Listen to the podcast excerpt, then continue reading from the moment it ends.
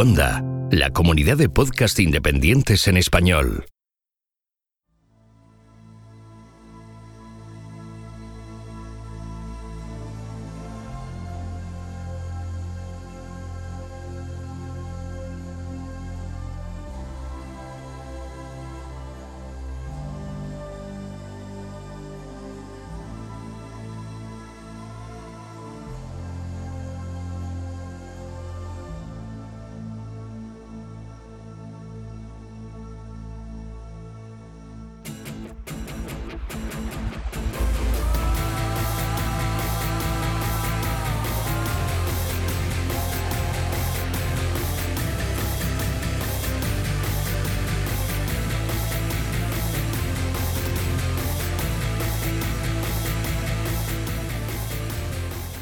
Esto es Istocas, no es Esparta, pero casi. No es Granada, no es Almería, no es Cartagena, tampoco es Argel, no es Beznar, no es Galera y tampoco es Bérchules. Pero de todos esos sitios vamos a hablar porque vamos a hablar de la guerra de las Alpujarras. Y sí, ya veremos por qué decimos guerra. Yo lo había escuchado de otra manera, pero hay algunos que lo califican como guerra, así que ya veremos por qué. Y para hablar de esta guerra de las Alpujarras, pues tenemos aquí pues eh, a nuestro granaíno favorito, eh, a Javier Jordán, arroba Javier Jordán E en eh, Twitter. Javier, ¿tú, ¿tú eres de Granada, Granada o, o, eres de adopción? Pues no, de adopción. Realmente yo soy de Cartagena. por, por, eso el inciso a esa, a esa ciudad, aunque luego justificaremos por qué pero llevo ya 30 años en Granada, o sea que realmente soy de las, de, las dos ciudades. sí, señor. Bueno, eh, bueno, pues que muchas gracias, que es un placer estar aquí otra vez. Pues, el placer es nuestro, la verdad, porque siempre que viene la gente pues eh, termina haciendo ahí, no somos dignos, no somos dignos, de verdad. Y, bueno, pues eh, ya sabéis, lo conocéis, pero bueno, hay que presentarlo de nuevo. profesor titular de Ciencia Política en la Universidad de Granada, miembro del Grupo GESI, que el Grupo GESI lo podéis encontrar en Twitter como arroba Grupo GESI y en eh, su página web es seguridadinternacional.es. Es un grupo de investigación universitario vinculado al Departamento de Ciencia Política y de la Administración de la Universidad de Granada. Em, y bueno, lo integran profesores eh, de varias universidades españolas que bueno, pues eh, enseñan e investigan en el ámbito de seguridad y la defensa. Bueno, tenemos a Josep Baqués también es, que ha participado también en Istocast. Y bueno, Javier Jordán en, concretamente está especializado en estrategia, política de defensa y estudios militares. Bueno, y ya es veterano aquí porque ha estado en el Listocast 86 sobre yihadismo, mítico. Además, récord de, por desgracia, ¿no? Porque siempre que hay un evento, pues se reactivan las descargas y ese tiene récord de descargas, que lo sepas. de, todos los que hemos publicado, es el que más. Eh, Yo creo que es la la producción académica que más impacto ha tenido de mi vida. Ese Istocast, estoy muy sorprendido, sí, sí. sí, sí. El eh, 101 sobre drones, el Istocast 151 de Fuerzas Especiales de Estados Unidos contra Al Qaeda, eh, muy alabado porque realmente... Esa es una película, es tremendo, sí, sí. Eh, totalmente, o sea, además... lo, pasamos muy bien, sí. sí. lo pasamos muy bien grabando ese, ese Istocast, de acuerdo, sí, sí y el Listocast 170 de la primera guerra judeo-romana. Un tema, la verdad, la más de desconocido eh, y la más de importante, sobre todo para, mm. Mm, bueno, pues diríamos la historia de Israel, ¿no? Eh, aunque sí, ahí, bueno, tiene una vertiente de cómo son las insurrecciones y todo esto y, bueno, eh, que vamos a seguir este, ese formato porque aquí vamos a hacer un poco lo mismo, ¿no? Exactamente. Sí, sí, sí. Ahora, ahora lo comentamos. Ahora lo vemos. Y bueno, el que les habla, Gojix, arroba Gojix barra. En Twitter, eh, ya sabéis que a todos nosotros nos podéis encontrar en Istocas, en, eh, en Istocas, sí, por supuesto que sí, en istocas.com. No, decía en Twitter, en Facebook, en Pinterest, en Telegram, en Instagram, en YouTube y saldrá uno nuevo y también estaremos allí. En nuestro correo electrónico info arroba en nuestra web podéis dejarnos audios, en duckbelly.com podéis haceros con nuestras camisetas o de otras, pues yo que sé, eh, una de romanos, ¿no? SPQR o algo así. Bueno, pues eso.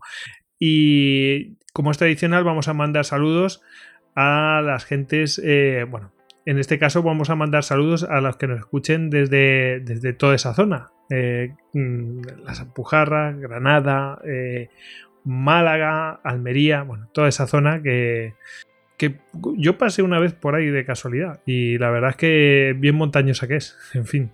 Sí, sí, sí. Y bueno, seguro que nos van a escuchar a, través de la app de Istocast para Android. Y si no, pues lo harán con las apps de iBox, tanto para Windows Phone como para la plataforma de Apple. ¿Queréis ayudarnos? Muy fácil, nos dejéis comentarios y le dais 5 estrellas en iTunes o nos dejéis comentarios y le dais a me gusta en iBox. Si queréis ayudarnos más, siempre tenéis la, la posibilidad de haceros mecenas tanto en patreon.com como en iVoox con las suscripciones para fans. Bueno, Javier, pues eh, ya nos vamos a meter en materia. Y eh, te, podría preguntar el por qué este tema, ¿no? Qué curioso, ¿no? mira, además lo acabo de ver en el guion que pone ¿Por qué tratar este tema? Pues mira, hemos coincidido. ¿Por qué? Porque es un tema que. Mm, a ver, no digo yo que mm, ultra desconocido, pero sí que se menciona, pero nadie se ocupa de él, ¿no? es un poco olvidado. yo creo que todo el mundo eh, le suena, por lo menos la guerra de las Alpujarras, incluso a alguna gente, mm. cuando se habla de las Alpujarras, quizás lo asocia a esta guerra, ¿no? Como o sea, el lugar geográfico lo, asocia a este episodio histórico. Pero luego ya los detalles, el calado y el, impacto que tuvo esta guerra, creo que es muy desconocido. Y, y me atrevería a que sí, que incluso en la propia ciudad de Granada. O sea, que no es un tema así como hay otras cuestiones más presentes ¿no? de, de, la historia de España relacionadas con, con Granada, aparte de, bueno, de, la, de la conquista de los reyes católicos, del gran capitán, que está muy presente aquí en la ciudad, en calles, en monumentos, o, el propio descubrimiento de América, porque aquí fueron las capitulaciones entre los reyes católicos y Cristóbal Colón. la, la de Alpujarra es un tema que está de fondo, pero yo creo que es muy, muy desconocido en general, con lo cual es un, pues sí, creo que puede ser un tema interesante. Mm, sí, porque yo siempre había, bueno, sí, se rebelaron y no sé cuántos. Y, yo pensé que, bueno, sí, bueno, una revuelta y la sofocaron y se acabó. Pero en cuanto he empezado a ver un poquito, digo, ahí va, ahí va, ahí va, ahí va. Eh, Muy tremendo. Sí, sí, sí. Entonces, la, idea es, bueno, pues seguir con esa línea de, del último estocas que grabamos, el de la revuelta de los judíos contra los romanos, donde la idea era el diseccionar un, un episodio histórico que esté bien documentado con fuentes de la época, eh, utilizando mm, pues, teorías y ópticas de, los estudios estratégicos que se emplean para analizar otras insurgencias en el presente. Y entonces ver si funcionan las claves explicativas de, pues, del presente con el pasado. Es decir, si hay una serie de, elementos que se repiten, ¿no? tanto, en, tanto en el origen de, propiamente de los conflictos como luego su desarrollo, victoria o derrota. ¿no? Que tanto en este caso como en el caso de la guerra de los judíos contra los romanos, fue derrota de los insurgentes. Entonces, la idea es seguir también en esa, en esa línea, ¿no? que fue algo que empezamos hace unos años con esa jornada de estudios estratégicos, historia militar. O sea, yo realmente soy de estudios estratégicos. A mí la historia militar me, me encanta, pero profesionalmente no me dedico a ello. Lo que sí que puedo aportar de, mi campo profesional es esa, pues esa familiaridad con con esa teoría, por ejemplo, de la insurgencia y la insurgencia o del análisis militar y aplicarlo a un caso histórico pues muy concreto que sea abordable eh, y con fuentes sobre todo mm, de aquel periodo que nos permitan documentarlo bien, conocer los detalles, etc. Y luego en este caso concreto se, añade otro factor, que es que a principios del, curso pasado, del curso 2018-2019, eh, nos convocó el general Ruiz Benítez, que es el general director de la, se llama la DIDOM, la Dirección de Investigación, Doctrina Orgánica y Materiales del MADOC, que a su vez es el mando de instrumento y doctrina del Ejército de Tierra. Existe desde hace muchísimos años una buena colaboración entre esta institución militar y la Universidad de Granada. Entonces nos convocó a, sobre todo a militares, que muchos de ellos son pues, doctores o, licenciados en historia, aparte de ser militares, y algunos civiles para un grupo de trabajo sobre lecciones de la historia militar. Y la idea no, era hacer tanto historia militar, porque para eso está el Instituto Histórico de Historia Militar dentro de, del Ejército de Tierra, sino el, el, utilizar la historia para sacar lecciones aprendidas que pueden servir para hacer doctrina en el presente. Este órgano, el Avidom, se dedica a hacer doctrina, eh, o sea, los manuales que utilizan las unidades del Ejército de Tierra en, pues en su día a día, ¿no? en la preparación y luego también en las operaciones militares. De hecho, una cosa que hace el ADIDOM es videoconferencias con las con los contingentes españoles que están pues en Líbano, en, Afganistán, en Irak, eh, entrenando al ejército de aquí, etcétera, y extraen lecciones aprendidas de esos conflictos actuales para eh, transmitirlas a las unidades que van a ir para allá y para a, medio y largo plazo mm, convertirlo en manuales, ¿no? O sea, que eso se convierta en un conocimiento escrito que, no se pierda, o sea, que haya una memoria institucional y, práctica. Entonces, la idea era ampliarlo también con la historia, para, no caer en ese adanismo que a veces se da en los propios estudios estratégicos, que ya comentamos algo en el último Istocas, ¿no? De llamar revolucionario, nueva guerra de nueva generación, nunca visto y demás. Y, y si conoces un poquitín de la historia militar, a veces te llevas las manos a la cabeza porque dices, bueno, es que esto, esto que te parece tan novedoso, realmente lo es si lo comparas con la historia de los últimos 20 años. Pero si te vas un poco más para allá, incluso a veces dentro del propio siglo, eso ha ocurrido muchas veces. Pero es que a veces, yéndonos a milenios detrás, también está ahí presente. ¿no? Lo vimos con el de Roma y, los judíos y vamos a verlo con, con este del siglo XVI, que hay muchos elementos que también ahí riman con, conflictos del presente. Entonces, bueno, pues la idea. Fuera de micro andamos ahí diciendo alguna cosita. Y ya, vamos a, en cuanto convencionemos alguna cosa, seguro que se, os viene a la cabeza, ya lo veréis. Va, a sonar totalmente. Entonces, en ese grupo, pues eh, se ha empezado mm, con una monografía sobre siglo XVI y XVII. Y entonces ahí pues me propuse, o sea, les propuse hacer un trabajo sobre las alpujarras, ya aprovechando que es algo tan cercano a Granada. Y luego otra, otro civil que está trabajando en ese grupo es nuestro amigo Hugo Cañete, que también va a hacer una cosa sobre los tercios para ese grupo de trabajo del MADOC. Y, un poco ese es el origen de, este tema concreto. Entonces, bueno, ya yendo, aparte de un poco de estas circunstancias, ¿no? de que coincide con, mi línea de investigación, ya yendo a algo más general, es decir, ¿por qué esta guerra? Pues eh, uno por la relevancia que tiene. O sea, porque lo comentaba esto hace un momento, ¿no? O sea, la idea que yo también la tenía es que, bueno, esta es una, pues en el fondo, una, o sea, lo que suena es una sublevación, una revuelta, da la impresión de algo muy localizado. Es decir, pues es una revuelta de las muchas que, de las muchas que hubo pues en, Castilla y en otros lugares dentro de, propia, de la propia monarquía hispánica eh, y que, bueno, que fue sofocada y, y, poco más, o sea, no tuvo más trascendencia. Y además algo muy localizado a las Alpujarras cuando realmente no es así. O sea, realmente se llama de las Alpujarras porque tuvo ahí su epicentro, pero se extendió a todo el antiguo reino de Granada, que abarcaba tanto lo que es actualmente la provincia de Granada, como la de Almería y como la de Málaga.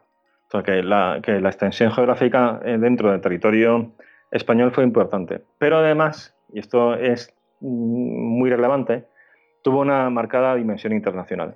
Que esto está muy conectado con el apogeo y la expansión del Imperio Otomano en el Mediterráneo, y sobre todo en el Mediterráneo occidental a través de la regencia de Argel, porque los rebeldes granadinos mm, se dieron cuenta de que su proyecto era inviable si no conseguían apoyo exterior, y especialmente del Imperio Otomano.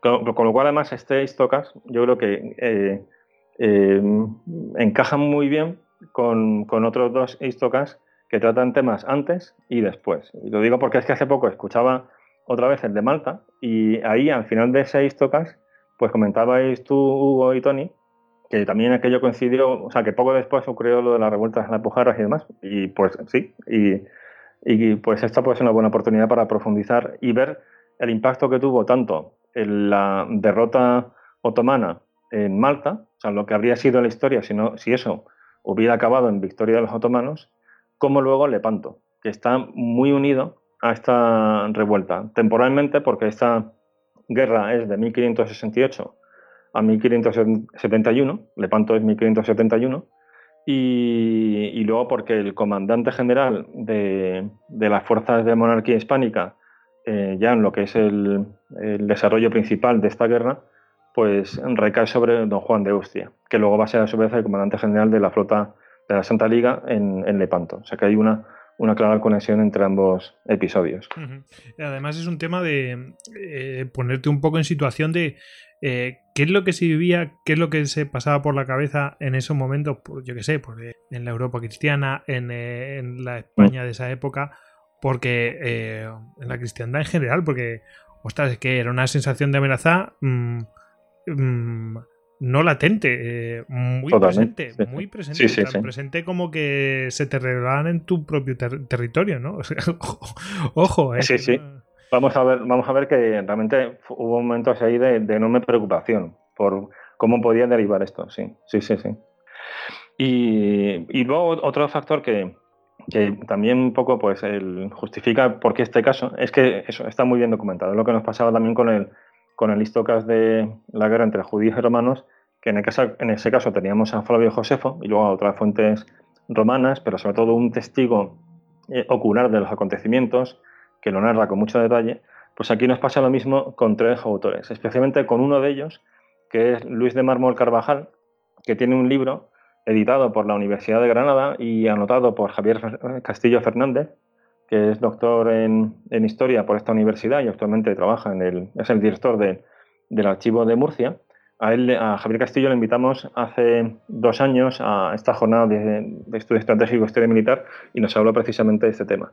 Bueno, pues eh, esa, esa, fue su tesis doctoral, esa anotación de, de, la obra de Carvajal y es que es un trabajo excelente. Es, es, un libro, es un libro muy extenso, son más de 700 páginas, a letra muy pequeña, muchas anotaciones que lo explican muy bien y, antes se comentaba, o sea, si, si, si mm, siguiéramos al detalle todo lo que nos cuenta Mármol Carvajal, estaríamos aquí decenas de horas comentando esta, esta guerra, ¿no? O sea, porque mm, no ahorra eh, eh, pues episodios, eh, anécdotas, historias, o sea, está muy bien descrito todo el conflicto. Y además algo muy interesante de, de Mármol Carvajal es que él es una persona pues, que conoce muy bien el mundo musulmán, o sea, aborda esta obra sin, sin prejuicios, es decir, incluso acá, casi se puede decir que, lamentando la, guerra, ¿no? cosa que van a hacer los otros dos autores que, a continuación mencionaré. Pero él no ve, esta no ve esta guerra como una guerra entre cristianos y musulmanes, sino lo ve como una guerra civil dentro de España. Y por lo tanto lo ve como un episodio pues trágico. De hecho, él eh, vamos, era de, Granada, se había, se había criado en una sociedad mixta, mm, tenía amigos moriscos, o sea, que, ve esto como una auténtica tragedia. Y luego otras dos crónicas es la de Diego Hurtado de Mendoza, que este era tío de uno de los protagonistas de la historia, del marqués de, de Mondéjar. Y si, y si alguno de los que nos escucha ha visto la serie de Isabel, que la iré mencionando en algún momento de, de Listocas, pues eh, Diego Hurtado de Mendoza, este cronista, era el nieto de Juan Pacheco, que es uno de los protagonistas de la primera temporada de Isabel. Es ese noble que, realmente se come la serie y que, que en un momento dado apoya Isabel, luego se vuelve en contra. Un personaje que quien ha visto la serie no puede olvidar, ¿no? Bueno, pues un poco en lo que es la vida, eh, este es su nieto y también está, está emparentado, con los, emparentado con los Mendoza, que también aparecerán, de, tanto aparecen tanto en la serie como luego en esta misma historia. Bueno, pues esta crónica también está editada por la Universidad de Granada y también da o sea, es bastante prolija, menos extensa y con quizás con menos detalles que la de Luis de Mármol Carvajal, pero también es una fuente complementaria interesante. Y luego está la de Ginés Pérez de Ita. Esta es un poco más numerada, incluye muchos diálogos que se entiende que son ficticios, porque no pudo estar recogerlos ahí taquigráficamente, o sea, es más en plan novela, pero también tiene otros que son interesantes.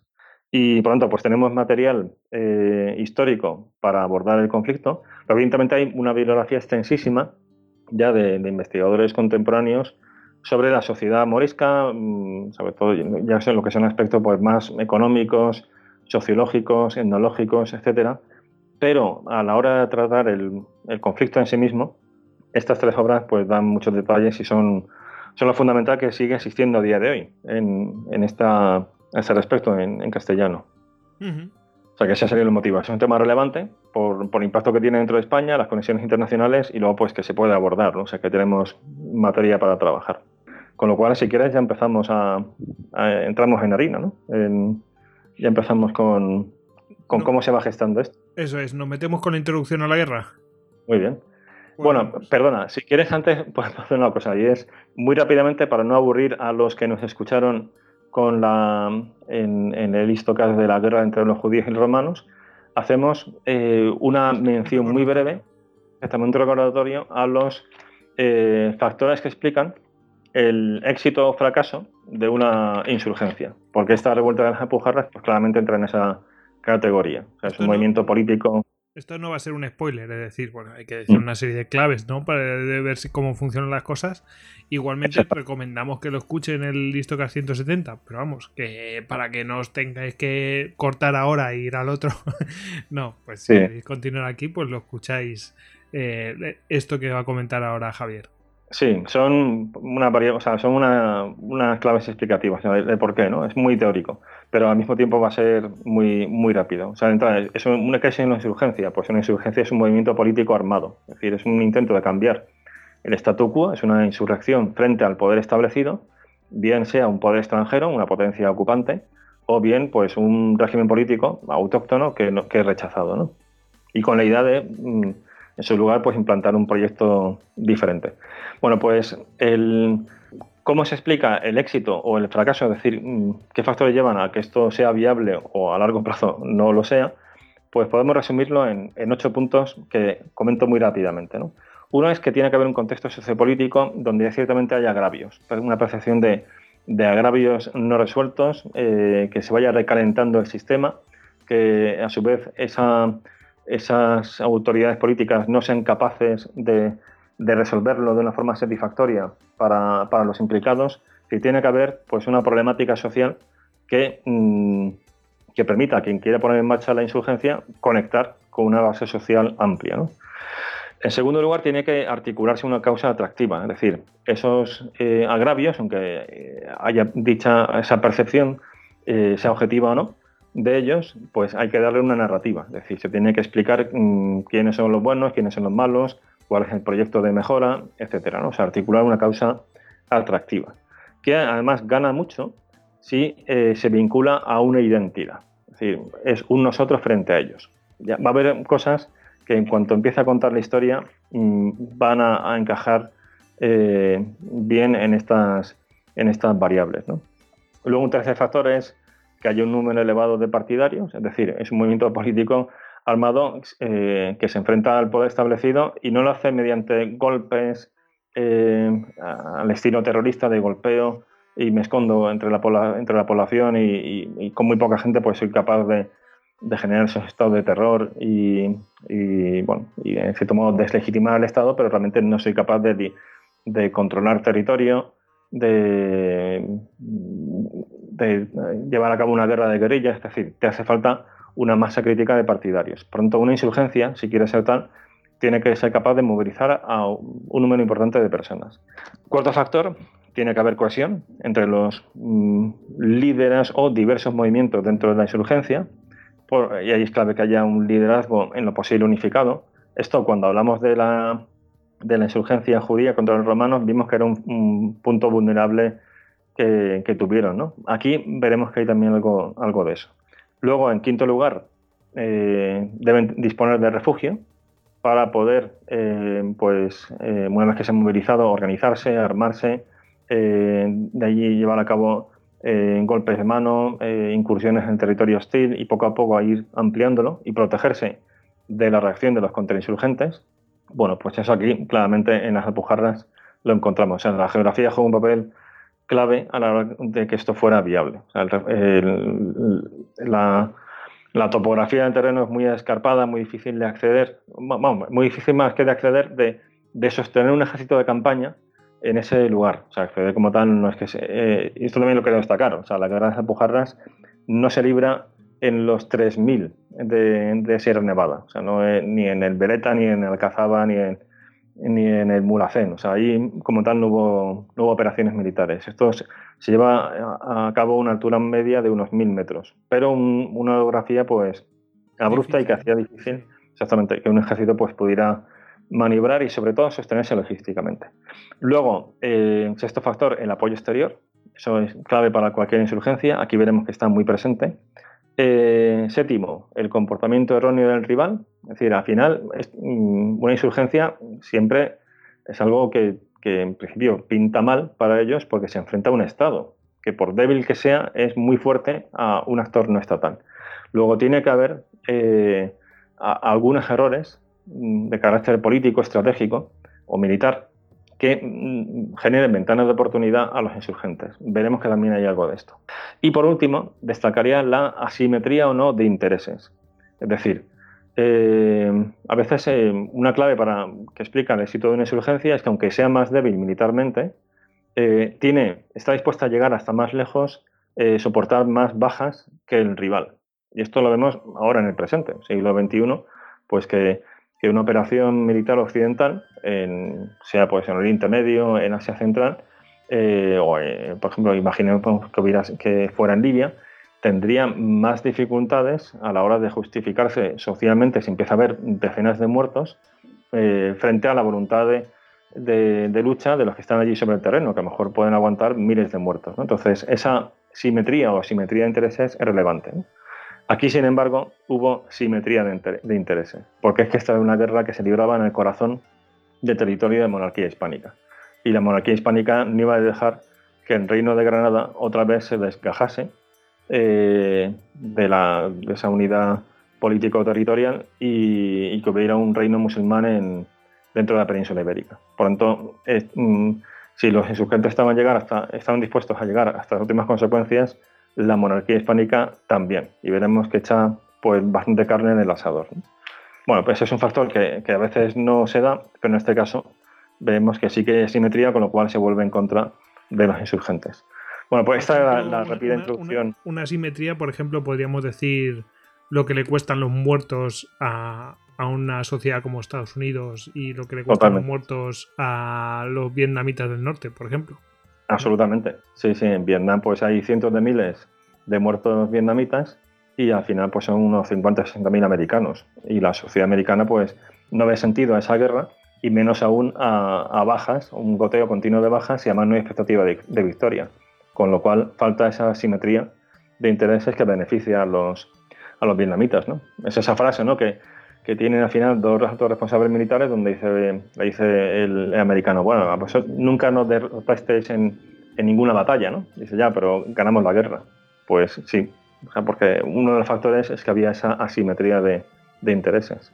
Pues Bien, pues esta sería, sí, esta sería un poco así la, esa introducción teórica para hacer ese ejercicio que antes comentaba de, de unir teoría de los estudios estratégicos con historia militar y entramos ya en, como tal eh, en el caso de estudio, ¿no? en, esta, en la guerra de las Bujarras.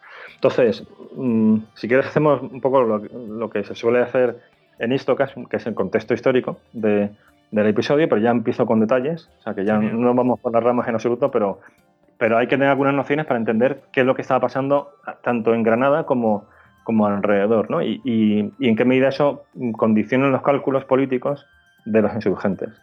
Sí, porque además aquí hay una situación previa que es la que activa el tema. O sea, totalmente. No, mm. sucede porque sí. Sí, totalmente. Entonces, ahí es, yo distinguiría dos bloques. Uno sería el contexto de la monarquía hispánica y luego la situación de los moriscos.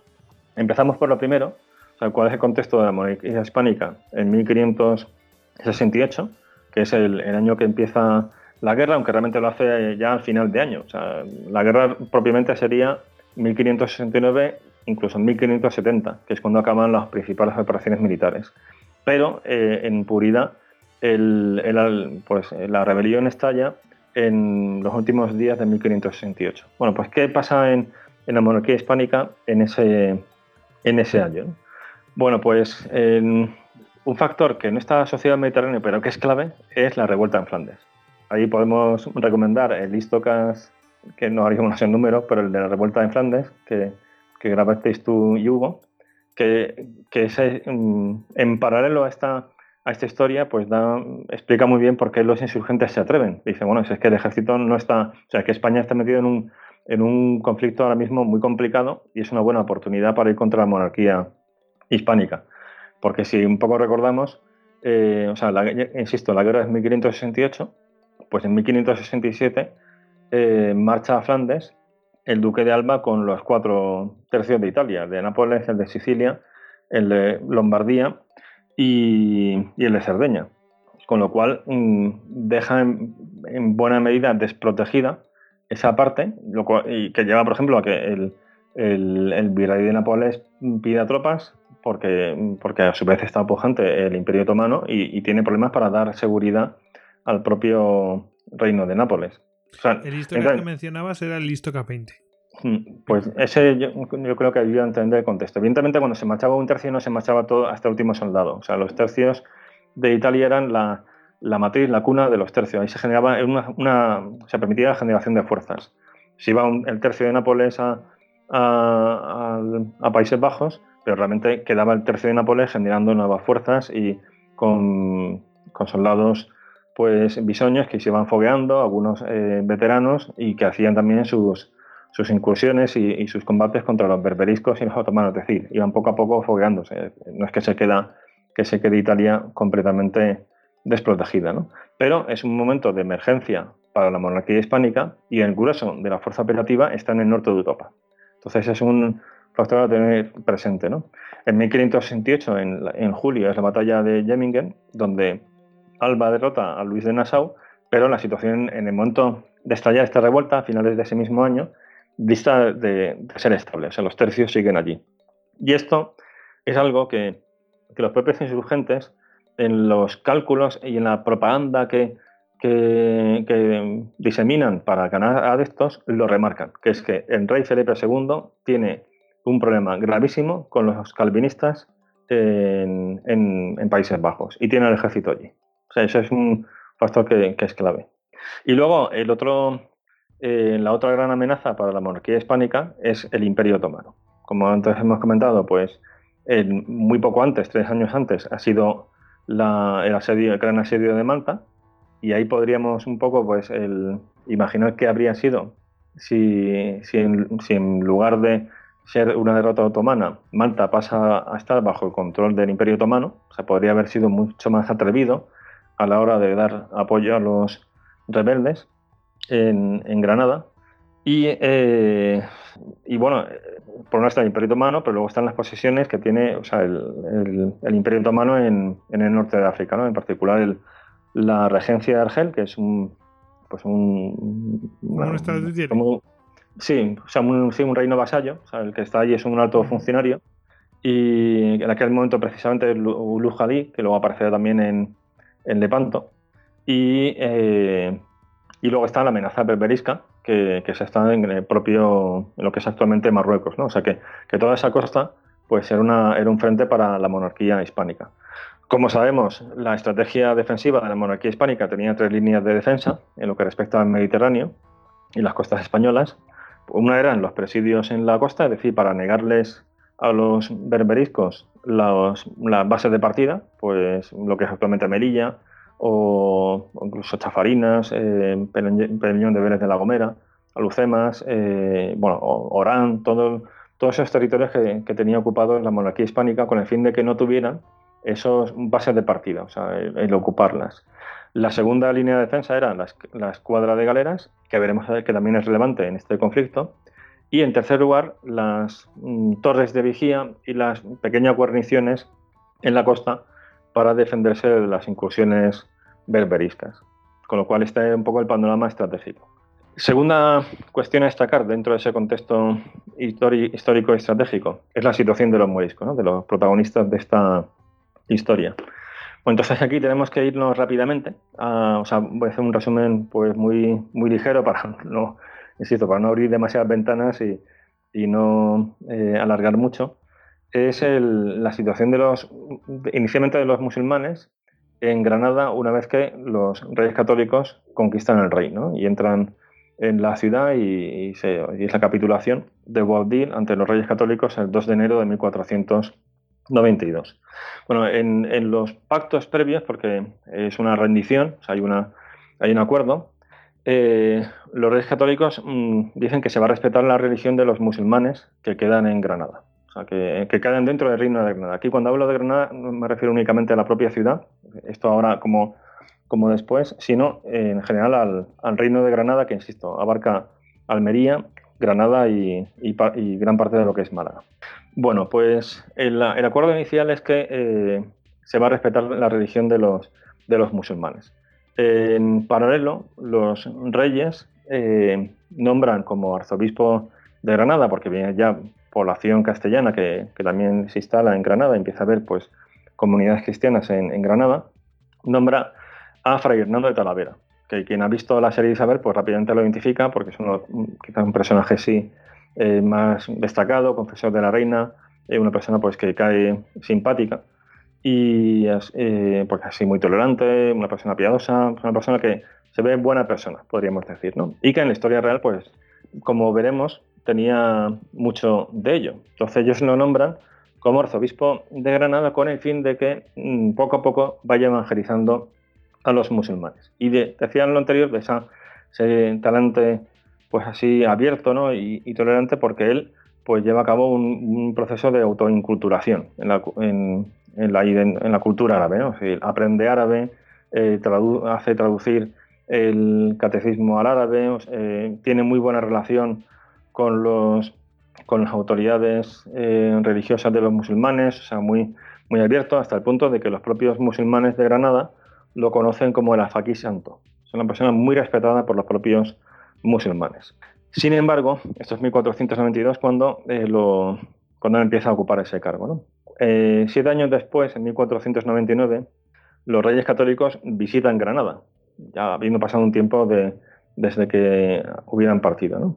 Y se quedan eh, muy preocupados porque la población sale a recibirles con, júbilo y demás, pero eh, los reyes católicos eh, lo que ven es que la inmensa mayoría de la población sigue siendo musulmana y vista como musulmana y habla árabe y que son musulmanes.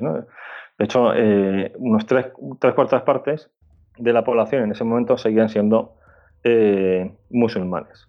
Eh, con lo cual, uno, eh, constatan que los esfuerzos evangelizadores de Fray Hernando de Talavera no están siendo, no están teniendo resultado y lo que a nosotros, lo que nos interesa más, eh, desde el punto de vista de esta historia, la dimensión política, porque como sabemos en esta época estaban muy imbricadas ambas, ambas cuestiones, ¿no? política y, y religión, porque el hecho de que siguieran siendo musulmanes planteaba dudas sobre su fidelidad política. Eh, hay que ponerse con, eh, la óptica del momento. O sea, esto era otro mundo. Entrar, lo sabemos de eso, ¿no? hacer juicios de valor desde el presente al pasado es una estupidez. Entonces, para entender esto hay que, ver cómo lo veían ellos. Es decir, para ellos era la cuestión de la fidelidad religiosa era mm, clave para la fidelidad política. De hecho, hay una cosa que es interesante cuando uno visita mm, Granada, en concreto por la zona así de la, del, Alhambra, es que eh, los reyes católicos hicieron reformas en Alhambra que van más allá pues, de, cambiar el mobiliario de los palacios nazaríes. Artillaron la Alhambra. Eh, y se ven, ¿no? Las obras de. O sea, hay unas. Un muy claro. Eh, hay estructuras, exactamente. Estructuras hay que, que, dice que esto claramente no es musulmán, pero tampoco es del siglo XIX. O sea, eso es, son estructuras de baluartes de artillería que, que, son de esa época, ¿no? de, de, los reyes católicos. Y lo interesante es que esos, esa artillería no mira hacia el exterior de la ciudad, mira hacia adentro. O sea, miran concretamente hacia el Albaicín, que es el núcleo poblacional de Granada. Y de hecho, hay otro, hay otro lugar interesante que es muy, poco conocido por los turistas que vienen a Granada, está en un, montículo eh, encima de la Alhambra, hay una, hay una vista pues, muy curiosa de la Alhambra desde ahí, se llama la Silla del Moro, era una antigua fortaleza de los árabes que los reyes católicos rehabilitan y de nuevo artillan. Eh, cuando uno va a, la Silla del Moro, que hace poco tiempo lo, lo restauró y se puede visitar y es una visita pues muy interesante, lo que tiene enfrente de nuevo es el albaicín.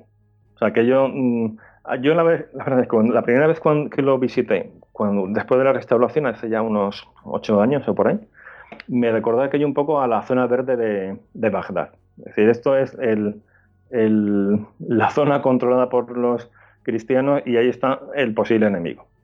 Es, digo esto como, como anécdota, pero un poco para ponernos en la óptica de, aquel momento. o sea, los reyes se quedan... La ciudad entonces eh, básicamente se reducía a lo que era el Albaicín, básicamente. Ahí era, ese era el núcleo de población, porque más abajo, eh, creo que se llama la Gran mm. Vía, más abajo de la Gran Vía no había nada. Eso es nuevo, todo, todo muy moderno de, este siglo a lo sumo del siglo pasado, ¿no? Sí, ahí se extendía un poco más la ciudad, hasta lo que llega, hasta lo que se llama la plaza de, de Virambla actualmente, que es una plaza así muy, pues muy bonita de la ciudad eh, a día de hoy. Allí había una puerta era una de las, de las salidas de la ciudad, de hecho ahí está muy cerca también la, la catedral que, que, se erige encima donde estaba la, la mezquita, está también la, la antigua universidad, bueno, lo que sea, equiparándolo un poco, ¿no? La universidad musulmana, la madraza, pues ese es un edificio que actualmente es de la propia Universidad de, de Granada, sí, en efecto, eso está cruzando la Gran Vía. Sí, la, la ciudad se extiende muy poco más allá. O sea, ya digo, unos tres cuartas partes siguen siendo musulmanes. Mm. En el barrio de la. Y de todas formas, en el barrio de la Albaicín es donde estaba ahí. Vamos, que mm. es donde se va a mover un poco o se intenta convencer a esa gente, ¿no? Sí, o sea, la mayor parte de, los, o sea, la mayor parte de la población dentro de la Albaicín era musulmana. Todavía o sea, había algunos cristianos viviendo. De, hecho, veremos cuando se haya la revuelta que que haya ahí población cristiana, pero sí, básicamente una población, eh, la de la vecina, en su mayoría musulmana. Mm. Bueno, pues la cuestión es que, los reyes católicos eh, se quedan muy preocupados porque dicen, bueno, es que Granada se puede perder de nuevo, o sea, la población sigue siendo musulmana y la lealtad no está del todo clara. Eh, o sea, ahora como la relación es buena, pero esto mm, mm, pues puede dar la vuelta, ¿no? Y en efecto, y la historia nos dice que en efecto a veces lo que parece imposible, pues acaba siendo posible, ¿no? Y si encima hay factores que, lo facilitan, pues las probabilidades lógicamente se, elevan. Bien, entonces ellos envían... porque alguna señal debieron mm. ver porque estás diciendo una serie de evidencias que eso mm. ya no está ahí. Había desconfianza, eso era indudable, sí. Entonces ellos envían a, Cisneros, a Cardenal Cisneros, que en ese, bueno, eh, perdón, en ese momento no era cardenal. Ahí, eh, era, era todavía confesor de la reina, pero vamos, lo reconocemos ahora mismo como el cardenal Cisneros. ¿no? Bueno, pues lo envían, al, lo envían para acelerar el proceso de evangelización. como un, no como un refuerzo, sino como una vía alternativa a lo que estaba haciendo eh, Hernando de Talavera. Y se produce un choque, porque Cisneros va con otros métodos. O sea, él eh, reúne a los líderes de la comunidad musulmana y les ofrece regalos si se convierten eh, y, si no, pues ya empieza a meter presión, alguno que se resiste ya incluso lo hace, lo, encarcela, lo, lo torturan, o sea, ya empieza a ver ahí malos modos que, que empiezan a hacer que las, que las costuras pues eh, salten, ¿no? Y ahora veremos cómo, cómo es. Ahí se produce un choque de enfoques. Hay un diálogo, aunque esto sea de la, no, sea, no esté recogido en una crónica, pero me pareció muy interesante de la serie de Isabel, porque ese diálogo creo que condensa muy bien esos dos, esas dos posturas y el porqué de ambas. ¿no? Cuando empieza a hacer, yo aquí me voy a la serie, cuando empieza con estas prácticas eh, Cisneros, Talavera pone grito en el cielo. Y básicamente le dice, lo que estás haciendo no es cristiano, no se puede convertir a la gente a la fuerza, esto está fatal. Y Cisneros le dice, no entiendes nada. Dice, esto no va de religión. Dice, esto va de política. Y esta gente, que ahora vamos a, forzar la máquina para que se conviertan, eh, pues igual su conversión no es, sincera, pero dentro de, unos años sus hijos, sus nietos sí que serán cristianos. Y se habrá resuelto el problema, porque dice Cisneros, el imperio otomano está muy, muy pujante y si la población sigue siendo musulmana, esto cualquier día se puede, puede caer de nuevo en manos musulmanas, se pueden meter los turcos y podemos tener un problema mm, serio, ¿no? Bien, esto es una, dramatización de la serie, pero creo que leyendo las crónicas y, en esto Luis de Mármol Carvajal se retrotrae a, estos acontecimientos y a todo lo que hacen tanto Cisneros como Talavera, ya en la, crónica con detalles y demás, pues se corresponde, se corresponde pues muy bien con, lo que estaba sucediendo. Y antes decía que saltan las costuras. Entonces, ¿cómo, ¿cómo ocurre esto? Bueno, pues es un... Al final de la forma más, más inesperada. Un día, en, 1400, en diciembre de 1499, pues entra en Alpecín un, eh, un alguacil eh, que además se llamaba Barrio Nuevo y pues entra con, con, con, con otro de la guardia y van a capturar a una Elche. Los Elches eran cristianos eh, que habían renunciado al cristianismo y se habían hecho musulmanes. Que eso sí que eran perseguidos por, por la Inquisición, o sea, eso sí que estaba penado, ¿no? Eso sí, eso sí que les enfadaba, era un mal ejemplo. Mm. Entonces, esta Elche, cuando se la llevan, empieza a dar gritos y dice, me van a convertir al cristianismo a la fuerza, y entonces la gente que está en, en la plaza en ese momento va contra contra esos dos soldados, a uno, al, alguacil lo matan y al otro lo esconde una musulmana y, y se escapa, ¿no? y ahí eh, se levanta el albayzín.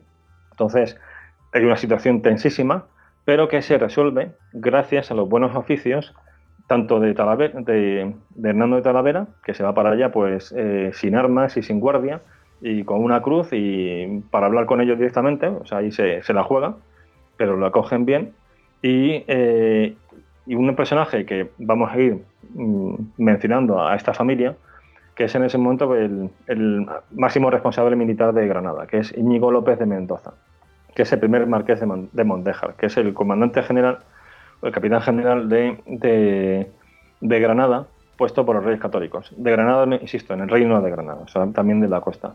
Que también es una persona, pues, mm, de talante, más, eh, más posibilista o más, vamos, sí, más pragmático, decir, mira, hay que llevarse bien con esta gente porque están aquí, no se van a ir y vamos a negociar. O sea, aquí con, con esta mala forma no vamos a llegar a ningún sitio o vamos a acabar a las manos y, esto va a ser una guerra descomunal, ¿no? Con lo cual, mm, y, tienen éxito y tranquilizan a la, gente, entregan a los que habían asesinado a la Whitefield, los ejecutan y ahí acaba la, la historia, ¿no? Bien, eh, cuando Cisneros va a Sevilla a encontrarse con los reyes católicos, que ya tienen noticias de que han ocurrido esto, se lleva un buen, pues un buen rapapolvo por parte de Fernando Católico, que no le gusta nada mm, lo que ha generado, eh, pero a su vez eh, Cisneros mm, pues dice que bueno que, que, perdonen a los del Albaicín, pero que a cambio, un poco siguiendo esa línea, ¿no? Lo, que los perdonen, pero a cambio de que se conviertan al cristianismo todos los moradores del Albaicín, con esa idea de acelerar el proceso eh, de asimilación política, podemos decir. O sea, religiosa, pero sobre todo lo que, interesaba en, este, en esa línea era la, lealtad política, o sea, forzar la conversión al cristianismo de los moradores del Albaicín. Y, eh, y, los reyes lo aceptan y, ponen esa condición, es decir, vamos a perdonar esa revuelta que, que ha habido, y, pero a cambio se tienen que convertir. Bueno, empieza a haber mm, ya conversiones ahí de, dudosa sinceridad, pero ciertamente se dan esas, conversiones. No obstante, algunos cabecillas de, lo que va a ser la primera revuelta de las Alpujarras no están conformes y se marchan del Albaicín y se echan al monte, literalmente. Van a las Alpujarras y empieza una revuelta en las eh, poblaciones musulmanas de las Alpujarras, que era un territorio pues eh, muy alejado del control efectivo de la monarquía eh, hispánica. ¿no? De hecho, cuando los reyes católicos, totalmente era algo pues muy tanto remoto. De hecho, cuando la propia conquista de Granada hay un momento que los reyes hacen ya una incursión y se quedan un tanto sorprendidos los apujarreños porque pensaban que ahí no entraba nadie. durante siglos los únicos cristianos que habían entrado eran cautivos. O sea, era una zona muy un tanto perdida, pero sobre todo muy, muy complicada militarmente. ¿no? Y en aquel momento pues seguía siendo un lugar un tanto un tanto remoto, ¿no? En 1500. Bueno, pues eh, ahí empieza una, rebelión fortísima. O sea que esto es, eh, eh, de nuevo, un poco recopilo fechas. esa primera revuelta en Albicín es diciembre de 1499 y la, primera revuelta en las Alpujarras es durante todo el año siguiente, el año 1500. Hasta el punto de que ya hay una campaña militar que tiene que, que, dirigir el propio Fernando el Católico. O sea que se desplaza a, Granada y una guerra durante todo, durante todo ese año. En finales de 1500 eh, se, toma el control de las Alpujarras, es una guerra durísima, donde no se da cuartel a aquellas poblaciones que se resisten, y en enero de, mil, de 1501, al año siguiente, cuando parece que la situación se ha controlado, estalla otra revuelta en Sierra Bermeja, que está en Málaga que, a su vez también cuesta mucho someterla. Hay una expedición eh, cristiana, la de Alonso de Aguilar, que es masacrada cuando van para allá. Y esto lo cuento porque empieza a haber aquí ya elementos que guardan paralelismos con lo que va a ser la, las Alpujarras que tratamos en esto, esto, esto, es decir, que parece que se controla, pero luego va y te estalla. ¿no? no obstante, hay una diferencia fundamental entre la revuelta que estamos comentando ahora mismo, la de 1500-1501, y la, y la siguiente, ¿no? 1568-1571. Y es que esta primera revuelta es una revuelta de mudéjares, es decir, es de la minoría musulmana que vive todavía en el reino de Granada. Minoría, entre comillas, en lo que es el reino de Granada, insisto, que era casi tres cuartas partes, pero una minoría con respecto a lo que ya es esa, España, esa España cristiana, monarquía hispánica cristiana de, de principios del siglo XVI. Eran todavía musulmanes que se permitían ser musulmanes y que tenían un estatus aparte, eran los mudéjares. La que ocurre después, la que vamos a abordar ahora, es de moriscos, que esos son antiguos, descendientes de musulmanes que ya son cristianos. Y esa es una diferencia fundamental. Bien, bueno, pues acaba esa, guerra, primera guerra de las Alpujarras, 1500-1501, y allá el, sí que se, se fuerza la, conversión de todos los que se quieran quedar en España. Ya no es el albricín solo, sino ya eh, eh, después de lo que ha ocurrido, los reyes católicos dicen, bueno, lo que pasó, esos acuerdos de Granada ya no valen porque ha habido una guerra y ahora es un nuevo statu quo y en este statu quo el que se queda tiene que ser cristiano. Insisto, aquí es fortísimo en papel, o sea, esa dimensión política que tiene hecho de, de esa afinidad religiosa, ¿no? de esa de ese vínculo de vasallaje con, el rey, de, de, lo que se entiende por esa lealtad política.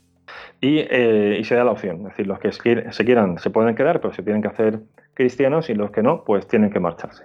Eh, bien, entonces hay ciertamente algunos que, marchan al exilio y se van al norte de África, pero eh, una gran parte se queda, en, se queda en el reino de Granada. Bien, en muchos casos, pues porque a lo mejor no tenían medios para irse o porque prefieren, por las razones que sean, eh, quieren mantener sus propiedades, lo que sea. El hecho es que se quedó una gran parte tanto en la ciudad de Granada como en el resto de poblaciones y también en las Alpujarras. Y aquí nos encontramos, entonces ya vamos viendo, ahora voy a hablar más de la situación, vamos a ir viendo la situación de los moriscos ya al, al, inicio, un poco a lo largo de este siglo XVI, ya en lo que va a ser el, periodo inmediatamente previo al inicio de la revuelta, y es que por un lado son nominalmente cristianos, que esos moriscos ya no son mudéjares, sino que son cristianos con raíces de eh, árabes musulmanes o de, los, eh, de, los, habitantes del norte de África musulmanes, pero ya son cristianos, han sido bautizados, tienen nombre cristianos, o sea, eh, son parte de esa sociedad, aunque con estatus de nueva parte en, lo que es, por ejemplo, la fiscalidad, que tienen pues más, que pagar más impuestos que, un cristiano normal, entre entre, entre, otros impuestos, por ejemplo, el que financiaba la seguridad del reino, o sea, esas guarniciones que había en la costa, pues eso era algo que recaía especialmente sobre ellos. Entonces ahí encontramos, por, por un lado, que, que son nominalmente cristianos. Si ya entramos en el detalle, pues algunos ciertamente lo eran. Y de hecho en la reunión de los moriscos vemos algunos que no se quieren alzar y que no se quieren alzar por motivos religiosos, o sea, porque realmente eran cristianos. Pero otros, y ahí, mm, aunque no se habla de porcentajes, lógicamente en esas crónicas, pero se da a entender que, son bastantes, porque son muchos, eh, otros siguen practicando el Islam a escondidas. Y ahí hay un concepto que es importante dentro de, del Islam, también en, algunas corrientes en la actualidad, que es el concepto de la taquilla, que es el, se puede decir la autorización que tiene el musulmán desde el punto de vista religioso para ocultar su condición de musulmán en una situación de peligro. Es decir, el parecer que no lo es para no poner en peligro su vida. Por ejemplo, es algo que contrasta ¿no? con con la religión cristiana donde pues si uno se juega la vida pues se la juega no pero no puede renunciar públicamente. tendrías que apostatar o alguna cosa de estas o, hacer una conversión pero en el mundo musulmán digamos que eso mm. está permitido. Sí se permite ese disimulo ¿no? se entiende por una fuerza mayor para evitar ese peligro. Insisto o sea hay un contraste claramente con, con el cristianismo donde eso no o sea se tendría que que aceptar el, pues, el martirio, es decir, el, dar ese testimonio hasta las últimas consecuencias. Entonces, esa, esa práctica de la tequilla es algo que Luis de Mármol Carvajal dice que aquí se, produce, es decir, que esta gente sigue practicando el Islam a, escondidas, una cosa de hecho que, dice que hacían era, dice, esta gente se encierra en sus casas los viernes porque hacen sus oraciones, y siguen teniendo esos, esos ritos a, escondidas, ¿no? O incluso pues convierten a, los esclavos que tienen de, de África subsahariana, pues también los convierten al Islam, es decir, se nota que son que siguen siendo musulmanes. Y en cualquier caso, fueran o no fueran auténticamente cristianos, la, inmensa mayoría de ellos, en lo que eran eh, las costumbres, seguían siendo, eh, teniendo claramente una raigambre árabe-musulmana. Es decir, la lengua, seguían hablando árabe, eh, la mayoría de ellos vestían diferente a, esa usanza de, sus antecesores, y las costumbres, los modos de celebrar las fiestas, etcétera. Es decir, que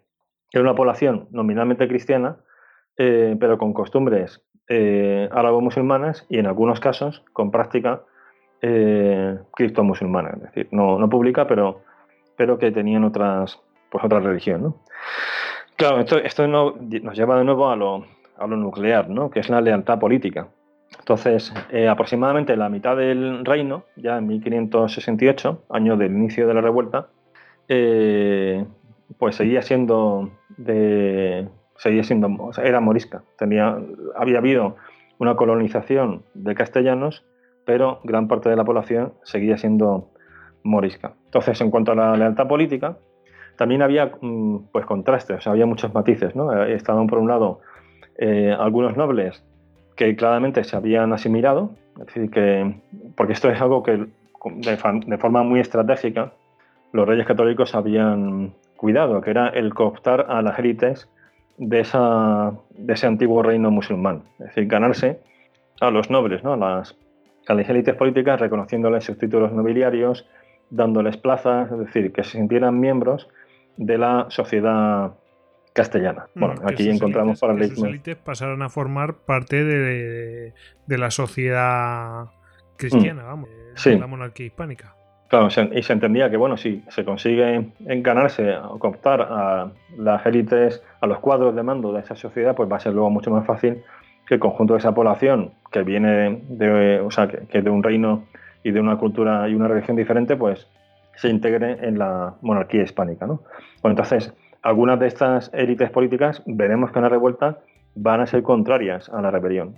por eso digo que es, el fenómeno de los moriscos es complejo, es decir, que no es que fueran en bloque eh, en contra de la monarquía una vez que estalla la revuelta, sino que es muy, es muy dispar. Eh, sí que había motivos para la desafección política, lo que antes comentaba, por ejemplo, de esa diferencia en el gravamen fiscal.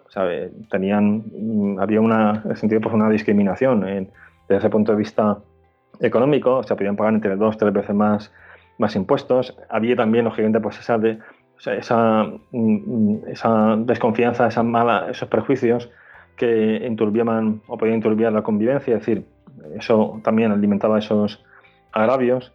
Eh, y, y empieza, empieza, a haber aquí cosas ya más delicadas, que, con lo cual se, mm, se retroalimenta el proceso en algunos casos eh, sí que había eh, connivencia con enemigos de la monarquía hispánica, sobre todo pues de moriscos que vivían cerca de la costa. De hecho, hay un momento en que prohíben que vivan cerca de la costa porque había connivencias con los piratas berberiscos, les, eh, incursiones que había dentro de tierra les hacían de guías. En, en algunas ocasiones, algunos de estos moriscos se pasaban a Berbería y se convertían en piratas y luego volvían, ya que lo conocían el terreno. Eh, y luego estaba el caso extremo de los Monfíes, que esta es una figura que va a aparecer mucho en toda esta historia, que eran, los Monfíes eran bandoleros y algunos de ellos eh, se remontaban, a, o sea, el núcleo, o decir histórico, se remontaba a la época de la conquista de Granada por los reyes católicos. O sea, son esos que no se quieren reducir eh, tras la primera guerra de las Alpujarras, quedan en el monte y son una especie de, guerrilla y con carácter político-religioso. O sea, no son meramente bandoleros que asaltan los caminos, sino que se, centran, sus víctimas principales son, eh, son, son, cristianos y además autoridades o bien políticas o, clérigos. Es decir, tiene una dimensión eh, política, no meramente delincuencial. Bueno, pues esos monfíes tenían contacto a su vez con la población morisca, o sea, a veces se les recogía dentro de Granada o era fácil que o se les pasaba información o era fácil que alguien que tuviera problemas con la justicia, un morisco, pues eh, si se veía muy apurado, se, echara al monte con los monfíes. Bien, entonces eso alimentaba esos prejuicios, esa desconfianza, enturbiaba esa, esa convivencia. Aún así, insisto en los matices. Había moriscos que estaban muy bien integrados, cristianos que se llevaban muy bien con los moriscos y luego pues los que no. O sea que hay una, sentido una relación compleja. Bien, eh, y ya por último, un poco en este contexto, eh, ante esas dudas sobre la lealtad política, hay una preocupación eh, a nivel político y, religioso sobre la lealtad de, la comunidad morisca del Reino de Granada, que, no se o sea, que no se circunscribe únicamente a Felipe II, con quien, a quien le estalla de lleno la, la revuelta de las Alpujarras, sino que se remonta a la propia reina Juana, o sea, la hija de los reyes católicos. Ya con ella empieza a haber eh, normativa eh, en contra de los moriscos para forzar su asimilación, es decir, se entiende que ya se han convertido, pero para apretar las tuercas y que vayan dejando costumbres que eh, son parte de esa herencia musulmana. sin embargo, no se aplican. Lo mismo con Carlos I, el quinto de, Alemania, que tampoco las aplica. O sea, hay un momento que, de nuevo empieza la presión y, como tal, las normas están ahí, pero eh, se lo piensan porque dicen, es que si esto se aplica y también ahí hacen, se podría decir, lobby, ¿no? Con un término contemporáneo, tanto la comunidad morisca como los algunos cristianos eh, que dirigían la ciudad, y esto lo veremos también al inicio de esta revuelta, que dicen es que a ver, si les aprietas mucho, esto va a estallar otra vez y podemos tener un problema gordo. Y en ese momento Carlos, Carlos I de España tenía ya muchos problemas en el imperio con los protestantes, con los turcos en Europa, Europa central y oriental. Con lo cual, lo que menos falta le hacía era una guerra en, dentro de la península ibérica y a cambio la comunidad morisca pues, estaba dispuesta a pagar más para que no se aplicara esa normativa. Con lo cual al final era un ganar-ganar, es decir, nos presionamos, eh, no tenemos problemas y a cambio nos den dinero que nos viene muy bien para financiar pues las, las guerras que tiene en ese momento el, eh, imperio en otros lugares. ¿no? Sin embargo, y entonces ya estamos a las puertas de, la, de la guerra como tal, el problema de nuevo se abre en 1566. insisto, esto es 1568 como tal la, el estallido de la guerra. Bueno, pues en 1566 hay una confluencia de factores.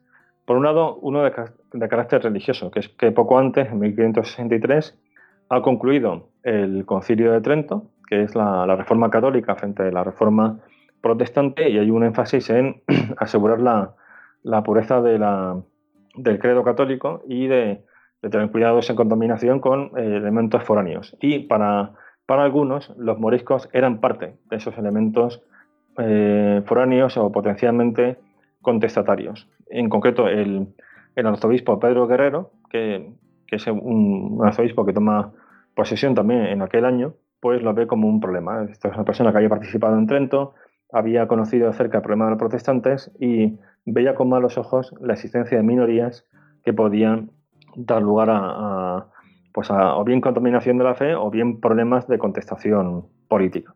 También hay un cambio en las élites políticas. Cambia el corregidor, Pedro de Deza, una autoridad política, dentro de la ciudad y tampoco se fía. O sea, también eh, se hace eco de, esa desconfianza que tenía parte de la población cristiana respecto a los moriscos y empiezan a hacer presión en, eh, el Consejo de, Castilla, en, los órganos de poder de la monarquía hispánica, diciendo que, rey Felipe II tenía que tomar ya cartas eh, sobre el asunto de una vez y acabar ya con la cuestión de, los moriscos, forzando la asimilación. O sea, la idea era una normativa que eh, no hiciera tanto énfasis en el asunto religioso, insisto, esto en teoría estaba resuelto, porque era gente ya bautizada, de hecho estos eran los nietos de los que habían sido forzados a, convertirse, sino más bien en el étnico, eh, cultural, en el fondo político, religioso.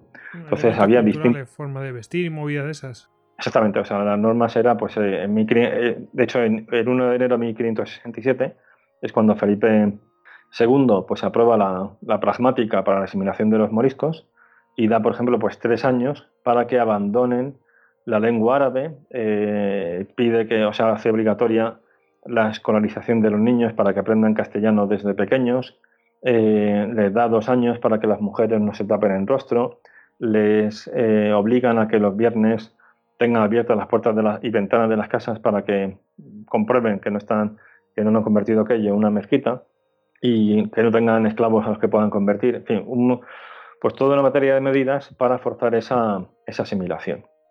Bien, pues esto es, ya nos vamos al año 1567.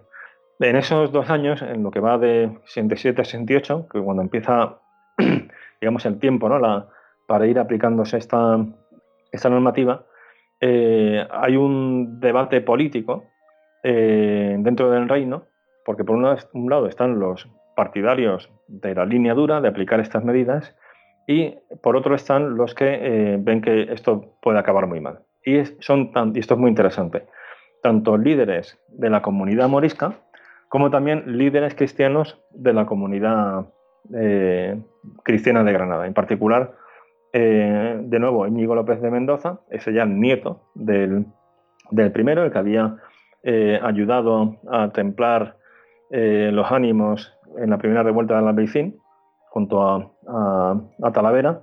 Bueno, pues este es el tercer marqués de Mondeja, y este, junto con Francisco Núñez Muley, que es un morisco, hace presión en la Corte para que haya una moratoria, o sea, para que se, se congele esas medidas y en la práctica no se apliquen y ya veremos mucho más adelante. O sea, para aunque no, sea pagando.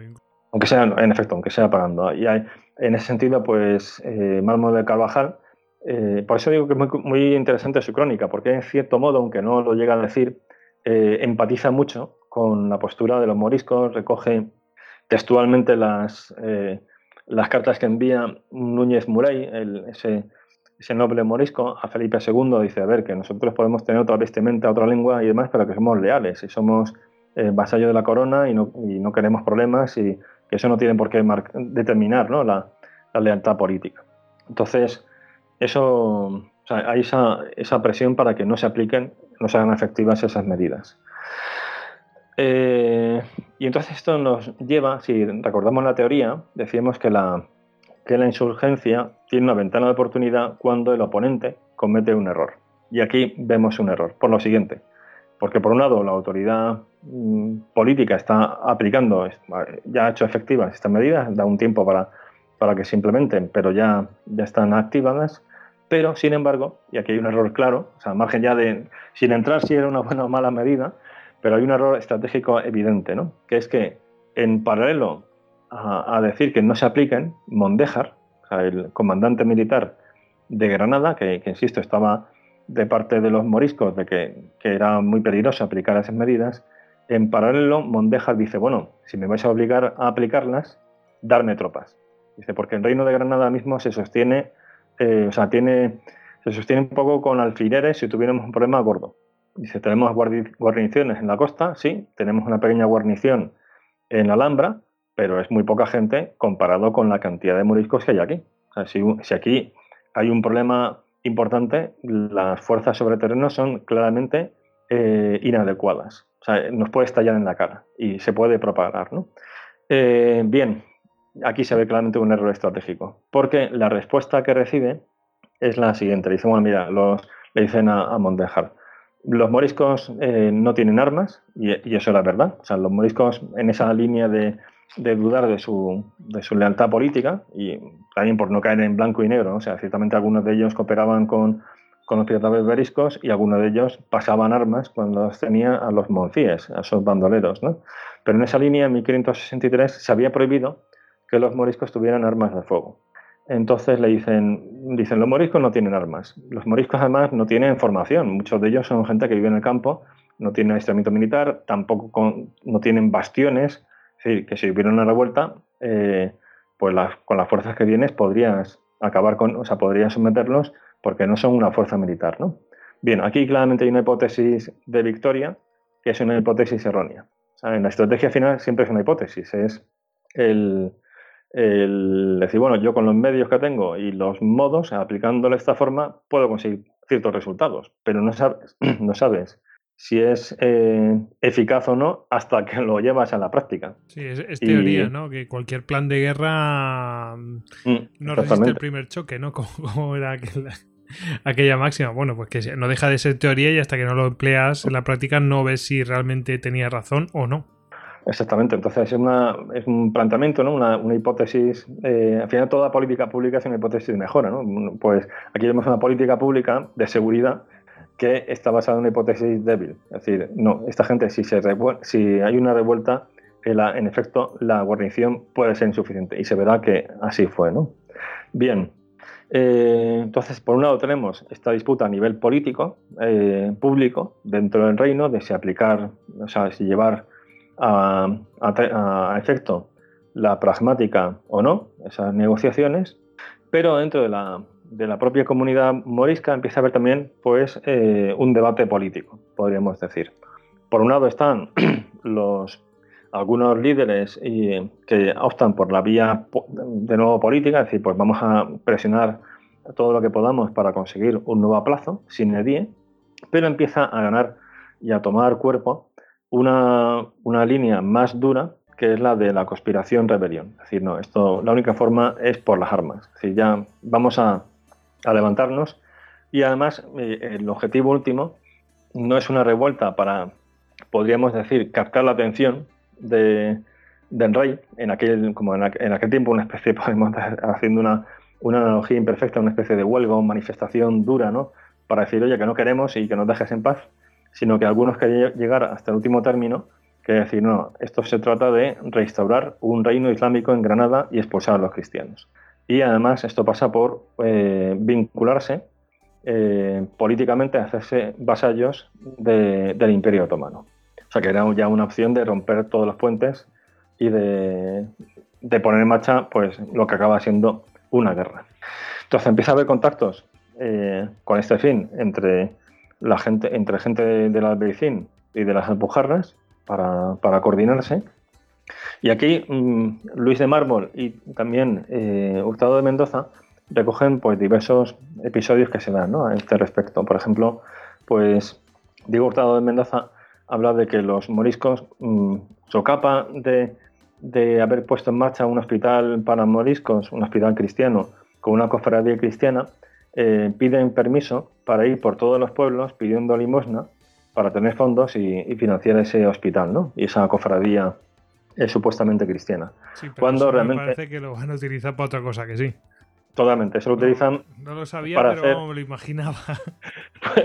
lo hacen, lo, es un, pues una estratagema para hacer un censo, es decir, para ver cuánta gente, cuántos varones en edad de tomar las armas y dispuestos, eh, aquí ya empieza o sea, empieza a haber gente que va por todos los pueblos de forma sistemática eh, reuniéndose con gente.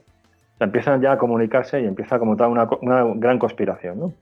Para el, ir, planificando, ir coordinándose y de una forma que no tampoco haga saltar las alarmas de que esta gente, ¿por qué viaja? O sea, ¿por qué está, está aquí, está otro allí? Porque al final está en una sociedad donde todo se acababa sabiendo, ¿no? O sea, la gente no tenía eh, televisión ni móvil y sobre todo se distraía hablando. Y hablando de las cosas que pasaban en el pueblo, de quién ha venido, quién ha ido, de qué han hablado. Bueno, pues es una forma de, eh, en lo posible, pasar desapercibido. De hecho, la cosa toma cuerpo y dice Luis de Mármol Carvajal que ya en ese año 1568, mucho antes de cuando es realmente, que la revuelta estalla en Navidad, a final de año, eh, en Semana Santa de ese año, el Jueves Santo, era la fecha ya fijada para que estallase la rebelión. Porque, y esto recuerda a otra guerra, dicen el Jueves Santo es un buen día porque esta gente va a estar descuidada, van a estar todos en los oficios religiosos, con lo cual, pues ahí damos el golpe de mano. O sea, no, se van a esperar, eh, va a ser un día más tranquilo y no se lo van a esperar, ¿no? Se recuerda la guerra del Yom Kippur, ¿no? Exactamente. hombre, es un poco forzar las cosas, pero recuerda un poco, ¿verdad? Es decir, es una festividad, mm, no se lo esperan. Van a estar todos en sus, cosas. Además, en este, en este caso también una fiesta religiosa. Sin embargo, que también que es lo de la, ¿cómo se llama? La, ofensiva del TET, es también lo mismo, una festividad. también es una festividad, la del Año Nuevo Vietnamita, exactamente. Sí, sí. sí. Son de estas cosas. Así, seguro que nos salen 40 más. Totalmente. Pues, pero sin embargo se sabe. Bueno, hay un montón de episodios. Hay uno, o sea, que había que los cristianos que estaban en Granada se olían la tostada desde hacía tiempo. O sea, cuando esto está ya en Navidad, no es una sorpresa. Hay un episodio muy curioso que es que hay, un, hay una guardia en el Albeicín de soldados cristianos que están haciendo la ronda y entonces eh, empiezan a hacer ahí tonterías al final con una antorcha y los que están en la Alhambra los ven y piensan que están haciendo señales, tocan la alarma, se concentran los cristianos en Plaza Nueva, que es una plaza de la ciudad que todavía se mantiene, de hecho ahí, arranca la cuesta que sube hacia la Alhambra para la gente que va andando, eh, los, cristianos forman un escuadrón allí con picas esperando que bajen los de la vecina y no pasa nada, o sea, realmente era falsa alarma. Pero que haya habido un ambiente caldeado en, el la tensión. totalmente. Y sin embargo, desde la corte se negaban a enviar las mm, tropas ante una situación que cada vez se notaba pues, más degradada. Bien, eh, bueno, pues ya al final la conspiración cuaja y el 22 de diciembre de 1568 se corona en secreto a Fernando de Valor y Córdoba, que es un morisco, o sea, por el nombre parece una, uno más, pero realmente es un morisco de la, él se decía de la, de la rama de los, de los Omeya, o sea, de los antiguos eh, califas de, de Al-Ándalus, que además eso tiene una resonancia importante y eso también lo, lo subraya Luis de Mármol, es decir, es que esto va de un nuevo mm, reino musulmán. Eh, pronto tiramos aquí de, las raíces de una dinastía legitimada y además que evoca grandeza. Bueno, pues es coronado en secreto en el Albaicín el 22 de diciembre de 1568. Ya, ya han, decidido hacerlo. Y fijan como fecha el 1 de enero de 1569, o sea, muy pocos días después para dar el golpe de mano la fecha también es simbólica, porque el 1 de enero es el día, eh, es el aniversario de, momento en que entran las primeras tropas cristianas en la Alhambra, en, o sea, en Granada, eh, con los reyes católicos. Aunque la fiesta que se celebra es el llamado Día de la Toma, el 2 de enero, que es esa imagen ¿no? que todos tenemos, yo creo que, visualizamos, ¿no? de esa entrega de Boabdil a los reyes católicos de las llaves de la ciudad, ese cuadro. El famoso cuadro, sí. Exactamente. Eso es el 2 de enero, o sea, ya la entrega formal, se puede decir. Pero las tropas entran el día anterior y dan esos tres cañonazos que dan desde la Alhambra, que es la señal para que desde Santa Fe sepan que esa avanzadilla que ha ido ha sido acogida según los términos de lo que se había pactado y que en efecto Granada ya está bajo control cristiano. Al día siguiente ya es la entrega de las llaves y ya, en fin, es toda la, eh, digamos, la parte más diplomática, exactamente, sí. Pero el 1 de enero es la, fecha que esta gente se marca con esa idea. Es decir, es que ese fue el día que ocuparon realmente la ciudad, ese día vamos a liberar la, ciudad. De todas formas, cuando, cuando mencionan a. O sea, cuando cogen y mm, dicen, bueno, pues este va a ser nuestro rey. Bueno, en realidad eligen un líder para que encabece todo aquello, ¿no? O sea, para que alguien los. O sea, para que haya un mando único, ¿no? Eh, Exactamente, sí. Creo, Que, creo que es interesante decirlo porque después va a haber una serie de acontecimientos donde entra en contradicción con eso, pero bueno, no... Exacto, eso, la vida misma, sí, sí, sí. Sí, y, insisto con esa idea de, restablecer el reino, o sea, que no es una mera revuelta ahí política, sino que esto va de, un nuevo reino, ¿no? Bien, ¿cuál era el plan de la...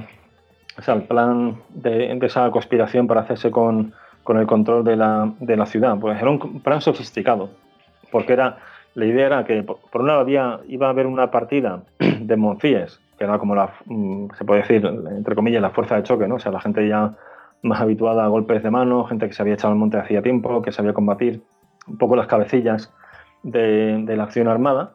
Ah, iba a haber una, partida de Monfíes con 2.000 eh, combatientes de la Pujarra, o sea, 2.000 personas de, la Pujarra que se iban a, unir a ese complot y que iban a dar un golpe de mano en Alhambra, la Alhambra es fundamental porque era la, era la, guarnición militar, o sea, una fortaleza militar. De hecho, y lo había sido desde la propia época de los musulmanes. O sea, estaba enfrente de una loma enfrente del Albaicín y domina eh, el Albaicín. y de hecho la guarnición cristiana estaba allí, lo que antes hemos comentado. Decir, la Alhambra era el centro militar de la, ciudad. Entonces iban a dar un golpe de mano, ahí iban a tener ayuda de un albañil eh, morisco que había estado trabajando en las obras de los palacios y que había tomado las medidas exactas del muro de la Alhambra. Y entonces esta gente había hecho unas escalas a esa medida exacta y iba a saltar sobre ellas desde lo que es el, Generalife. Entonces, esa es una de las acciones, entrar por ahí.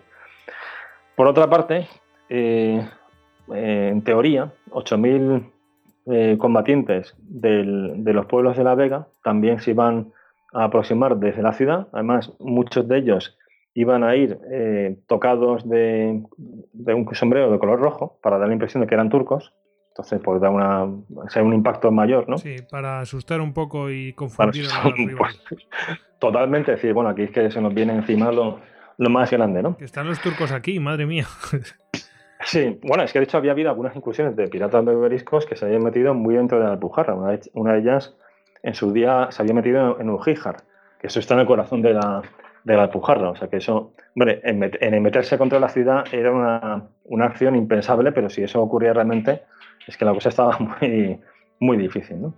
Y por otra parte, los habitantes del, del Albaicín eh, eh, también se iban a levantar, iban a matar a los cristianos que vivían en el Albaicín y iban a bajar y a acabar también con, la, con el pequeño destacamento que estaba en, la, la, puerta de Virambla. La puerta de Virambla actualmente ya no existe, eh, se trasladó parte de ella a la cuesta por la que se sube hacia la Alhambra. Ahí si alguien se fija, la puede ver la, la puerta ahí reconstruida.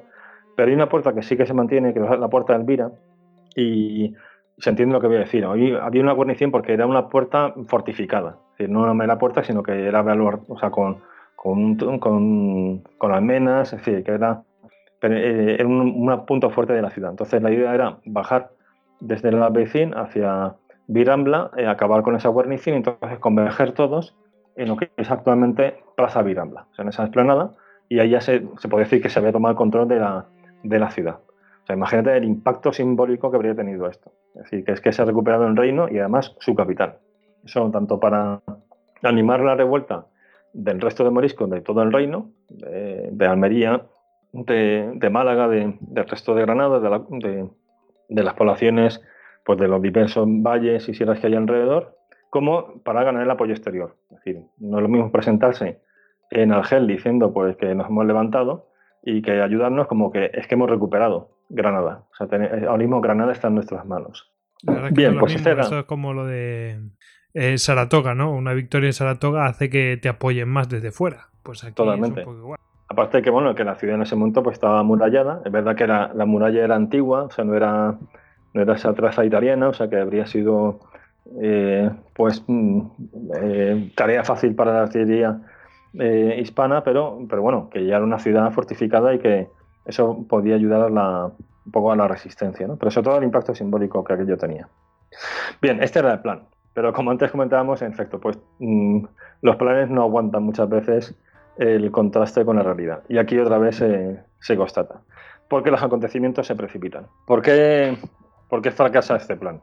Bueno, pues hay un, hay un imprevisto, que es que pocos días antes, o sea, la, fecha, poco para recordar, era el 1 de enero, el día previsto para, iniciar la rebelión, pero pocos días antes, con motivo de las fiestas navideñas, pues algunos funcionarios eh, cristianos viejos que trabajaban en la, en Alpujarra bajan a Granada porque ahí viven sus familias para celebrar la, Navidad. Y entonces eh, esto era algo que, a veces sucedía, una, mala costumbre, un poco reflejo de esa, de esa situación ahí de, de desigualdad de los moriscos, pues cuando están de camino, eh, cogen, entre comillas, prestados algunos pollos y gallinas para, para la cena de Navidad. esto suena así muy, tanto muy anecdótico, pero es la vida misma. Entonces, le roban ahí, eh, eh, pues ahí algunas, algunas viandas a, moriscos, también a uno una, una mula, con la idea de que luego dicen, luego, pues luego ya te lo, te lo devolveremos, ¿no? Pero eh, este morisco en concreto sabía que se iba a poner en marcha la rebelión. Y dice, esta gente no va a volver porque es que en Granada se va a liar una buena de aquí a unos días, voy a perder mi mula. Y entonces este habla con unos moncíes, todo suena casi increíble, pero es que así es la, así es la historia tal como nos lo cuenta Luis de Mármol, ¿no? Por esto de que la historia a menudo supera la ficción. Entonces habla con unos, unos monfíes que eh, dan caza a estos funcionarios y los matan y le devuelven la mula a este morisco. Entonces aquí empieza ya, hay un pequeño, un primer incidente. En paralelo, hay unos soldados que van de la guarnición de, Adra, que está en la costa de Almería, a Granada. Además van con un cargamento de mosquetes y también pasan la noche pues, en casa de unos moriscos. Hay, eh, pues, hay abusos y de la propiedad, que es algo que pasaba a veces, esa famosa historia que también aparece en otros histocans con el tema del alojamiento de, los soldados, pues que al final se abusaban de muchas veces de los moradores.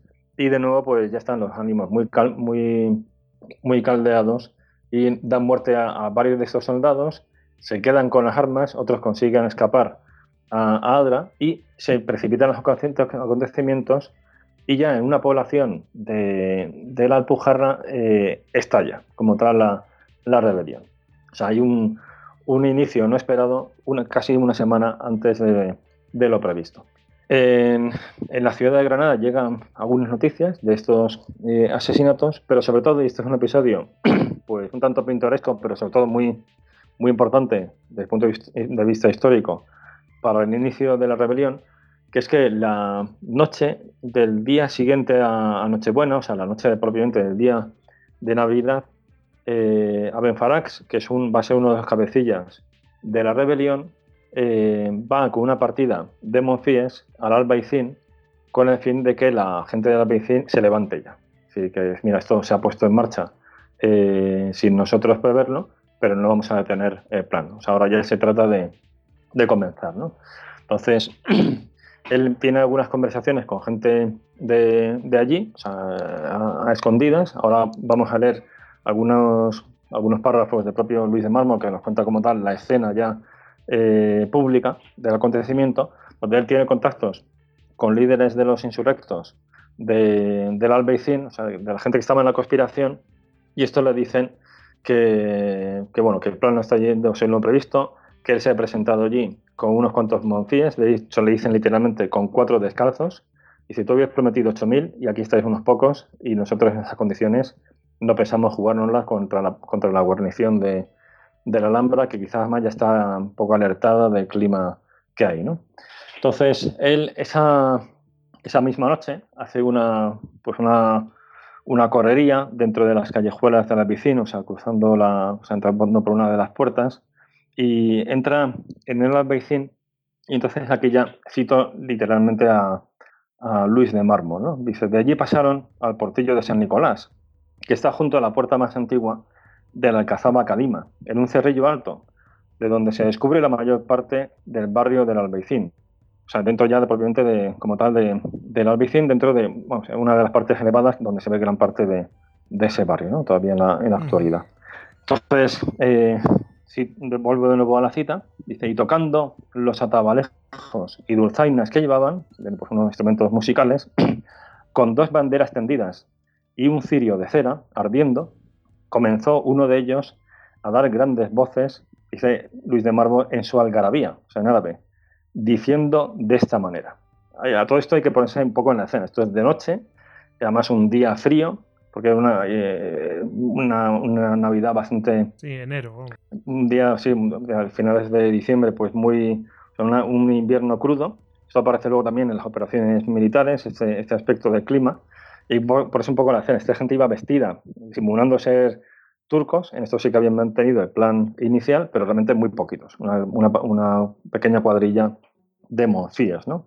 Eh, a todo esto, antes de, esta escena, habían tenido ya un pequeño altercado con unos, unos soldados de la piscina, pero eran cuatro o cinco, matan a uno de ellos, otro sale corriendo. Antes van a, a una casa de los jesuitas donde vivía un morisco que era jesuita, donde le dicen perro renegado, intentan acabar con él, pero cierran la puerta y, no lo consiguen. Entonces de aquí se van a esta escena del albicín. Un poco, eh, de nuevo, vuelvo a la escena de esta gente está ahí tocando los, esos instrumentos para llamar, la, para llamar la, atención de los moradores del albicín con esas banderas moriscas eh, tendidas, o sea, en pie de guerra, y con el cirio de cera para, para ver y ser, y ser vistos. ¿no? Entonces, las palabras que pone Luis de Mármol en boca de uno de ellos, ¿no? Dice que, uno de ellos en su algarabía dice de esta manera: No hay más Dios, perdón, dice, no hay más que Dios y Mahoma su mensajero.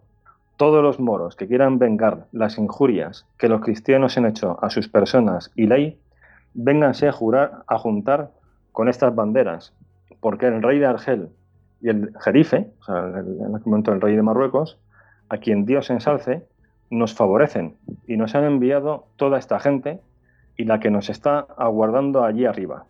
Ea, ea, venid, venid, que ya es llegada nuestra hora y toda la tierra de los moros está levantada. Bien, este es el grito para eh, llamar en armas a los habitantes del Albaicín. Dice Luis de Mármol, este pregón fue oído y entendido por muchos cristianos que moraban en el Albaicín y en el, Alcazaba. Esto ya está enfrente, ¿no? O sea, el, complejo militar de, la Alhambra. Mas no hubo morisco, ni cristiano, que saliese de su casa, ni hiciese señal de abrir puerta ni ventana, aunque dos hombres nos dijeron que habían oído que desde una azotea les habían respondido, hermanos, idos con Dios, que sois pocos y venís sin tiempo. O sea, es un intento de levantar a la población, pero un fracaso importante. Un poco uno se imagina la estampa y, debió ser para verlo. ¿no? Bueno, el, enfado de, de Farax es enorme. Aquí le, de nuevo vuelvo a una cita de Mármol Carvajal, dice, y como no le acudió nadie, comenzó a deshonrar a los del albaicín diciéndoles, perros cornudos, cobardes, que habéis engañado a las gentes y no queréis cumplir lo prometido. Bien, y saliendo de ese portillo, pues ya se van hacia la Vega y echan hacia, hacia la sierra, hacia la Pujarra, pero por, el, por todo lo que es la Vega y el valle del Eclí. ¿no? Bien, este es el, como tal, oficialmente, y por eso me he detenido en esta escena, pues el inicio de la revuelta dentro del Albicín. Digo que unos días antes había empezado a levantarse la Alpujarra con la muerte de esos cristianos ahí anticipada. Bien, bueno, ¿y qué es lo que sucede? Eh, por un lado, eh, los que están en el Alhambra se enteran de que está pasando algo, sin embargo, el, marqués de Mondejar, pues eh, no toca alarma porque él no se fía. Dice, er, igual esto es otra falsa alarma, como lo que antes que comenté, que si toco otra vez alarma, igual aquí desencadenan los acontecimientos, porque ya había muchas ganas entre unos y otros, y, también de los cristianos por subir al Albaicín, de los que estaban en, en la parte baja de la ciudad, y empezar a saquear las casas de los moriscos. Con lo cual dice, no toco alarma para no, porque de momento tampoco hay así nada, eh, parece que mm, terriblemente grave, o sea, ha habido un incidente, pero, pero no vamos a, empeorarlo todavía más. Y tampoco sale esa noche en, busca de, esta gente, porque solamente tenía 150 soldados en, Alhambra. ¿no? Ya al, día siguiente sí que formó una partida con, con milicias de la ciudad y con un poco más de un centenar eh, va tras ellos, pero se le, se le, escapan y esta gente pues se, consigue internarse dentro de la Alpujarra. Este es el inicio como tal, eh, oficialmente en, Granada ciudad. Como se ve, pues nada que ver con lo que habían previsto. Sin embargo, eh, la, llama de la rebelión pues sí que prende en, en, la Alpujarra, donde realmente había estallado con, con esas muertes, y va, se puede decir casi geográficamente, de, de oeste a este, o sea, desde Lanjarón, que es la principal población de la Pujarra en el, en el oeste, o sea, mirando el mapa, pues a, la izquierda, ya la, la, Pujarra es una, esos son esos valles, esas alturas que hay a los pies de, las, de los 3.000, de los picos de 3.000 de la de Sierra Nevada, mirando ya bajando hacia el mar. Entonces, eh, está situada, se puede decir eso, de, de, oeste a este. Bueno, pues la rebelión se, se se propaga de esa forma. Empieza, empieza en Cádiz, pero realmente pues eh, Lanjarón, que es una de las principales ciudades por el oeste, se, levanta, Orgiva, eh, y bueno, ya hay a partir de ahí decenas de, poblaciones. ¿Qué sucede en esas poblaciones? Pues es muy curioso porque el patrón básicamente es similar, que es que los, eh, por un lado, mm, algunos de los moriscos se levantan, ahí tiene un papel importante una figura que, cuyo nombre es un tanto engañoso ahora mismo en castellano, es la figura de los gandules, así tal cual como, como suena, que eran las milicias de moriscos de esas ciudades, eran gente joven con, instrucción militar, aunque fuera precaria, de, típica milicia, eh, concejil, pero que eh, juega un papel relevante en el inicio de esta, de esta rebelión. Entonces, o bien de esta gente de este, este perfil o otros moriscos, pues se van levantando y el patrón es el siguiente. Se levantan, empiezan a saquear casas de los cristianos, matar a algunos de ellos. Eh, el resto de cristianos se refugian en algún punto fuerte de, esa localidad, la mayor parte de las veces en la torre de la iglesia. Eh, los moriscos van allí, ya eh, destrozan la iglesia, se roban la plata, que luego esto va a tener una, pues importancia a la hora de financiar la, la insurgencia. El botín que, que, consiguen tanto de las viviendas como de edificios públicos como de las iglesias para comprar armas y ganar apoyos. Entonces, destrozan la iglesia, se hacen con, eh, con la plata y pegan fuego a, la iglesia, intentan el, ahogar o, quemar vivos a los que se esconden en, la torre. Eso en algunos casos. En otros casos les ofrecen rendirse eh, y básicamente el patrón también es el mismo. Se les ofrecen rendirse. Los cristianos que están encerrados en la torre, en muchos casos, eh, se rinden y a continuación son asesinados in situ o son llevados, son encerrados en algún lugar y los van sacando poco a poco y los van asesinando, forzándoles antes a, ofreciéndoles antes la conversión al Islam como una vía de salvar su vida. Dice Luis de Mármol que, que, de ese modo pues, fueron asesinados la mayor parte de los varones de esos pueblos de 10 años para arriba eh, y que a las mujeres las, eh, las esclavizaban y también a los niños y nuevo pues existían esas, en esas conversiones. ¿no? hubo algunos casos de moriscos que, que, escondieron a cristianos, de cristianos que consiguen escapar. Hay un caso, el de la torre de, de donde consiguen encerrarse y veremos que aguantan hasta que son rescatados, pero son mm, la de Órgiva prácticamente es el único caso donde, donde lo logran. Y en ese sentido, pues también Luis de Mármol eh, abunda mucho en los detalles, ¿no? porque se ceban eh, especialmente los rebeldes sobre los símbolos de la autoridad política y religiosa, o sea, contra los funcionarios reales, eh, o sea, asesinándolos, quemando los archivos notariales, los edificios públicos o contra los clérigos, que además también sobre ellos enseñan particularmente, los entregan a las mujeres para que los torturan con agujas, algunos les van cortando miembros con la navaja, eh, forzándoles a esa conversión. O sea, hay un, es bastante, en ese sentido, duro. Muy cruel. Sí, o sea, había bastante saña y ganas allí de, tiempo. ¿no? Esto además se intensifica conforme van llegando las esa partida de Monfíes, que se ha hecho cada vez más, más numerosa, capitaneada por Aben Farax, que era el que había hecho este proclama en el barrio del Albaicín, que va alentando a que asesinen a los, que no habían todavía matado, de esos prisioneros, y eh, forzando también a, que el resto de moriscos se levanten, o si no, también sean asesinados. De hecho, Luis de Mármol también da detalles de un par de moriscas que eran viudas de cristianos viejos, que, en efecto estas se habían hecho cristianas de, de verdad y son, vamos, no quieren jurar de su fe y son también asesinadas, o de incluso moriscos que, que no, que no quieren levantarse porque lo ven un suicidio y les, o, que, son notables, o sea, son nobles o gente eh, con medios de, esa población y ven que tiene muy mala pinta esa rebelión, se resisten, también son asesinados y se apropian de sus, de sus posesiones. o sea, que, sea de los suyos, mm. si no están con como ellos, pues... Lo ven como un traidor en la causa. Y hay, podemos incluso mm, eh, aunque esto Luis de Mármol no, no, lo dice expresamente, pero, pero leyendo eh, da la impresión claramente que hay un sentido también estratégico en lo que está haciendo Aben Farax, ¿no? de, esa, de ese ensañamiento contra la población cristiana de la Alpujarra, que es el de quemar las naves. Es decir, vamos a, a cebarnos tanto en esta gente que ya no haya marcha atrás. Es decir, los cristianos cuando se enteren de esto van a subir aquí con el cuchillo en la boca. Y por lo tanto la gente que está aquí va a tener que pelear hasta el último hombre. O sea que esto va en serio.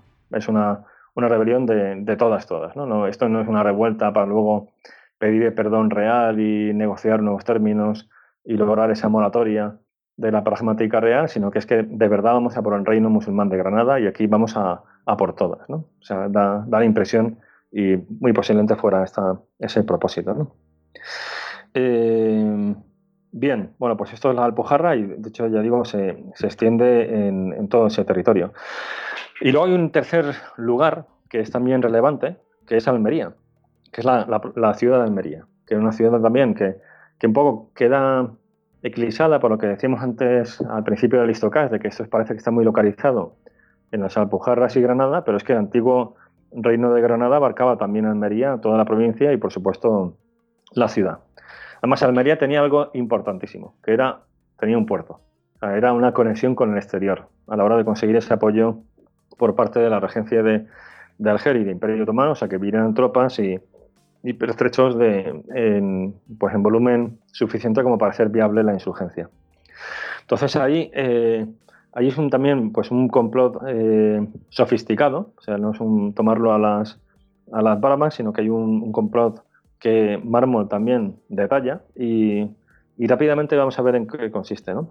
Aquí el cabecilla eh, o el, el, artífice de, de, este, de esta idea ¿no? de, ocupar la Almería con un golpe de mano es un notable morisco que se llama Mateo Alramí, que era amigo de Álvaro de Sosa, que era el alcaide de Alcázaba de, de Almería. No era el jefe militar de la ciudad como tal, que luego veremos que, que, realiza otro episodio, sino que es el, jefe de, el responsable militar de, la fortaleza, de la Alcázaba que, a día de hoy se mantiene. Esta Alcázaba tenía enfrente una alóndiga, una especie de, de, mercado, y lo que él había concebido era, bueno, pues que una, una partida, casi podríamos decir, de operaciones especiales, eh, entre comillas, ¿no? Pues de ellos iba ahí con una carga de pajas y de paja y de, y de leña, para, haciendo como que iba a venderla en la, la lóndiga, pero que antes quería presentarla al alcaide para, ofrecérsela, para, para, ofrecerle esa mercancía, esa mercancía y que la comprase, pero que varios hombres de esa partida iban a atascar las puertas con esa leña y a, matar a los guardias y ya hacer una entrada con otra gente que estaba pues en la conspiración eh, haciéndose pasar por, por, comerciantes o por gente de ahí de, del pueblo en Alóndiga y ya entrar todos en tropel en la Cazaba y tomar así el punto principal de, la ciudad. Sin embargo, este pues antes hace una visita a Álvaro de Sosa, porque eran amigos, va a visitarle a la Alcazaba y le, pide, ¿no? Como eh, esto era antes de que de insurrección, entonces le pide, bueno, pues que le enseñe aquello, ¿no? Y Álvaro de Sosa le da una vuelta por la, por, por la cazaba y este se da cuenta de que la gente está ya muy en guardia, o sea que ese clima que veíamos antes en Granada, de los meses previos, también estaba presente en Almería, que habían reforzado la guardia, este no le enseña la torre del homenaje, le dice aquí solamente puedo entrar yo y, y, el rey, o sea, aquí esto no se puede, eh, una parte, digamos, discreta de, del complejo defensivo. O sea, el otro se da cuenta. Los, los, cristianos estaban ya muy alerta, muy preparados, y el otro se da cuenta de ello. Sí, con lo cual el, golpe de mano de la leña no iba a funcionar, ¿no? podía fracasar. Con lo cual mm, recurre a otro, a otro subterfugio, que de nuevo nos va a sonar. Entonces lo que hace es, el día previsto para, o sea, ese famoso 1 de enero, lo que este había pensado era el eh, invitarle a una comida a Álvaro de Sosa y a sus principales eh, capitanes. Y entonces, en el contexto de esa comida, pues hacerle beber y asesinarlos cosa que yo creo que nos suena un montón de, de estocas y de precedentes en la historia. esto es un clásico, pero se ve que es efectivo. O sea, que es algo que... Hasta ya en, la serie de televisión, ¿no? Sí. Totalmente. Pero sin embargo, tampoco funciona. Y luego aquí en la vida misma. ¿Por qué no funciona? Pues porque eh, unos días antes, varios de estos capitanes, o sea, de esta gente así de confianza de Álvaro de Sosa en, en Alcazaba, habían tenido una pelea entre ellos y este lo somete al resto y le dice, pues no hay comida, no hay nada, o sea que no, no vamos a ir. Y ahí se acaba la historia. Con lo cual el complot de la, de Almería eh, fracasa por, por, ese, por ese motivo. ¿no? Sin embargo, en los alrededores absurda, ¿eh? Totalmente, pero es que esto es la, la vida, o sea, es esa letra pequeña ¿no? de, de, la realidad que, que desbarata luego los planes, ¿sí? Y que puesto en una novela sería casi ridículo, pero la realidad pues muchas veces es tan próxima. como esto. ¿no? Bien, no obstante, los alrededores de Almería sí que se levantan. La, todo esto, la, Alpujarra sí que se prolonga, también a, la provincia de Almería. se levanta la Sierra de Filabra, que está también por allí. O sea, que aquello se. La, revuelta como tal se extiende a esa parte que va desde, desde las estribaciones más orientales de la Alpujarra hasta el mar, pero sin ocupar la ciudad de Almería. Hay un caso especialmente eh, significativo, es el de Jergal, es un Jergal, perdón, que es un, es un, pueblo que tiene un una pequeño, pequeño castillo. El alcaide, el alcaide se llama Francisco Portocarrero, entonces este hace entrar la población allí, pero este alcaide, y aquí estoy también un poco más en esa línea, ¿no? de que esa nobleza morisca se había, hecho, había sido integrada en la nobleza cristiana. Pues este alcaide eh, era Francisco Portocarrero, nombre cristiano, eh, Aben Mekenun, eh, nombre de, mm, del otro lado, ¿no? o sea, nombre para, dentro de esa comunidad. Eh, entonces los hace entrar allí para protegerlos y una vez que están dentro los, asesina con su gente. ¿no? Y se echa ya, se marcha hacia la Pujarra unos días después cuando llega un ejército de socorro, que ahora entraremos en ello. Pero el resto de poblaciones pues también se levantan y por tanto pues tanto el, inicialmente el campo cercano a, Granada, lo que es la sierra, luego veremos que la, como tal la Vega no se levanta, y pueblos cercanos a Almería sí que se han levantado. O sea, que una parte considerable del reino, de hecho en total 180 poblaciones en, los primeros días se, han unido a la rebelión. Esto sería como tal el, inicio de, este episodio y, de lo que va a ser una, una guerra que se va a prolongar durante algo más de dos años. Y que vemos que, que mm, los civiles están implicados, es decir... Eh, mm, Hay un general británico que tiene un libro que se llama La guerra entre la gente, eh, refiriéndose a la guerra. es un ejemplo curioso porque él dice que él habla de las guerras en la actualidad, ¿no? de esas insurgencias, en fin, hay, hay algo también de esto de, fin, que es interesante mirar la historia y mirar al pasado, ¿no? porque esto es un ejemplo claro de guerra entre la gente, donde no tienes claro quién es quién, o quién está con el amigo, quién es, quién es amigo, quién es enemigo, porque además tampoco lo estaba claro en este caso, porque había moriscos que sinceramente eran, eran fieles a la corona y lo ven todo esto como un despropósito. De hecho, muchos de ellos eh, que podríamos decir a día de hoy que eran apolíticos, es decir, que se ven envueltos en toda esta vorágine. Era gente que quería vivir en paz y no quería problemas y, empieza a recibir de unos y, de otros. ¿no? Sí, sí. Y bueno, y que por supuesto esto no le viene nada bien. Es, es mm, obvio. Sí, sí. Porque aunque salga, aunque gane uno de los bandos, no van a salir bien. Y si gana los otros, tampoco van a salir bien. Totalmente. Esa, tragedia ¿no? que, cuenta y que se palpa ¿no? Cuando, en ese relato de Luis de Mármol. Mm, y además esto dentro de la, de, de la propia, del territorio peninsular y de una sociedad en teoría cristiana. Es decir, que San Luis de Mármol refleja claramente que esto es una guerra civil. no es una guerra entre los musulmanes y cristianos, aunque acaba teniendo ese, ese carácter, sino que esto es una guerra entre reinos de, dentro de la propia España, dentro del reino de Granada. Bien, pues si quieres, antes ya de pasar a, bueno, al desarrollo como tal de la guerra, podemos hacer de nuevo una, pequeña extracción viendo cuál es la estrategia insurgente. Antes dábamos unas claves de éxito de la insurgencia y ahora, así un poco a, vista de pájaro, pues el, bueno, cuáles son las grandes líneas estratégicas de los insurgentes, tanto en un inicio cómo su desarrollo y luego ya entramos a lo concreto, a cómo se desarrollan los acontecimientos, pero teniendo esto en mente, ¿no? Es decir, qué quería hacer esta gente, cómo y, con qué. Perfecto.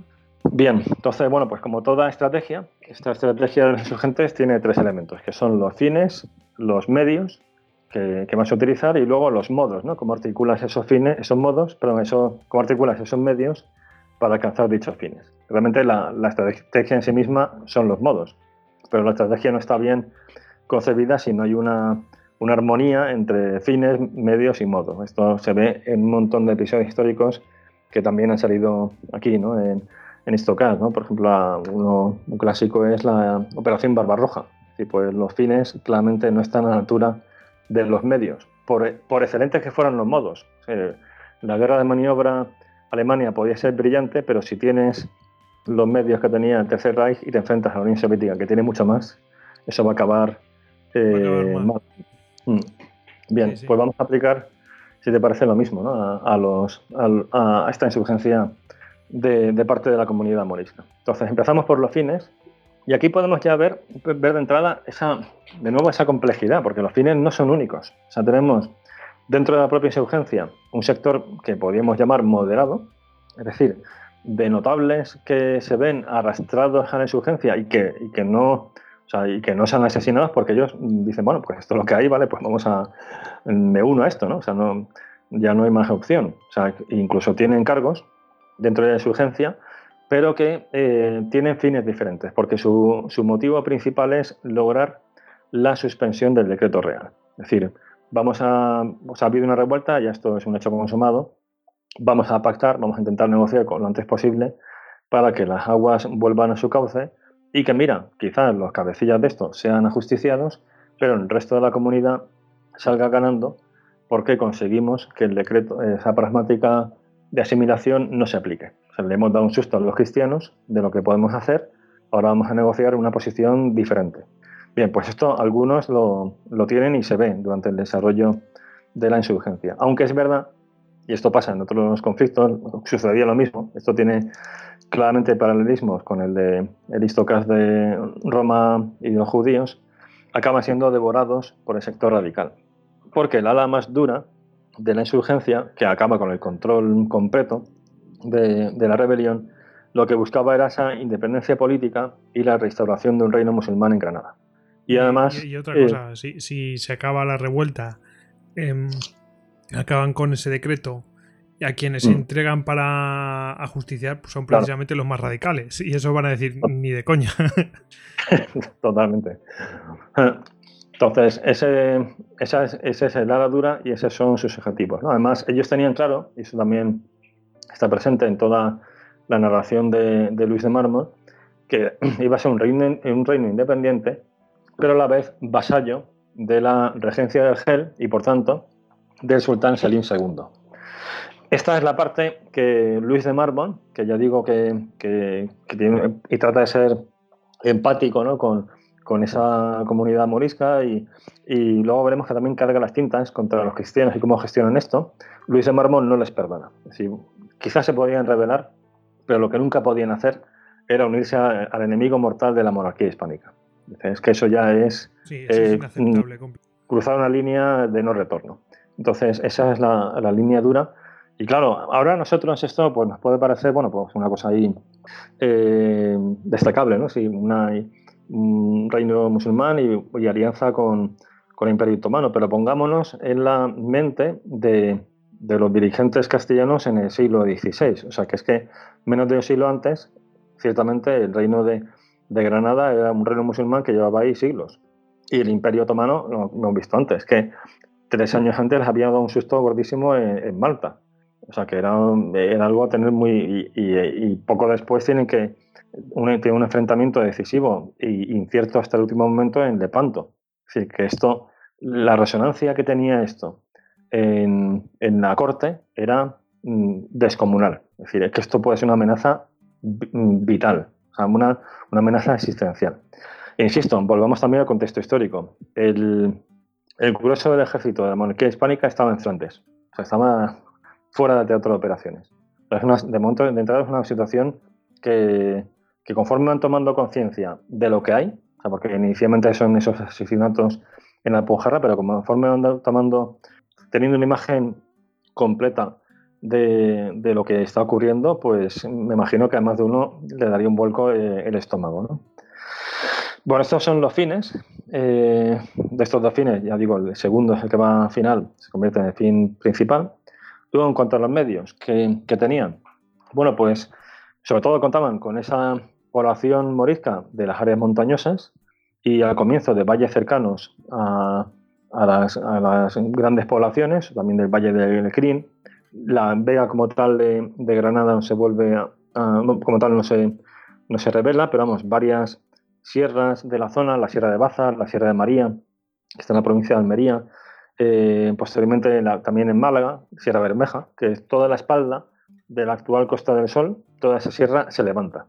Luego más tarde la Sierra de Ronda, o sea que, y además son terrenos muy difíciles de, operar y de recuperar militarmente. O sea que, que toda esa población, que inicialmente son 3.000, mm, 4.000 combatientes efectivos, la gente, la población que está bajo ese paraguas político es mucho mayor, pero 3.400.000 combatientes efectivos, pues es lo que, lo que ellos tienen. A lo largo de la insurgencia el número va a ir aumentando. Y el número máximo que nos da Luis de Mármol, a partir de, prisioneros que hacen, es de 16.000 eh, efectivos, tanto moriscos, y, este incremento es posible eh, porque además eh, ponen en paralelo una administración política y judicial, es decir, Fernando de, de Valor, que es el, rey que ellos coronan y que entonces a, partir de ahí pasa a llamarse Abel Humeya, eh, ejerce como rey y nombra cadíes y nombra eh, administradores y, o sea, una, como tal, una, un, pues una administración. ellos iban totalmente en serio con lo del reino y empiezan a, movilizar de forma organizada a la población, de buen grado o, de malo también en muchos de ellos. ¿no? Y a esto se, se, añade la ayuda exterior, que esta es una parte muy, muy interesante por un lado, eh, turcos, que son turcos tal cual, del Imperio Otomano, a veces son piratas, pero luego también, conforme va avanzando el conflicto, ya son fuerzas regulares.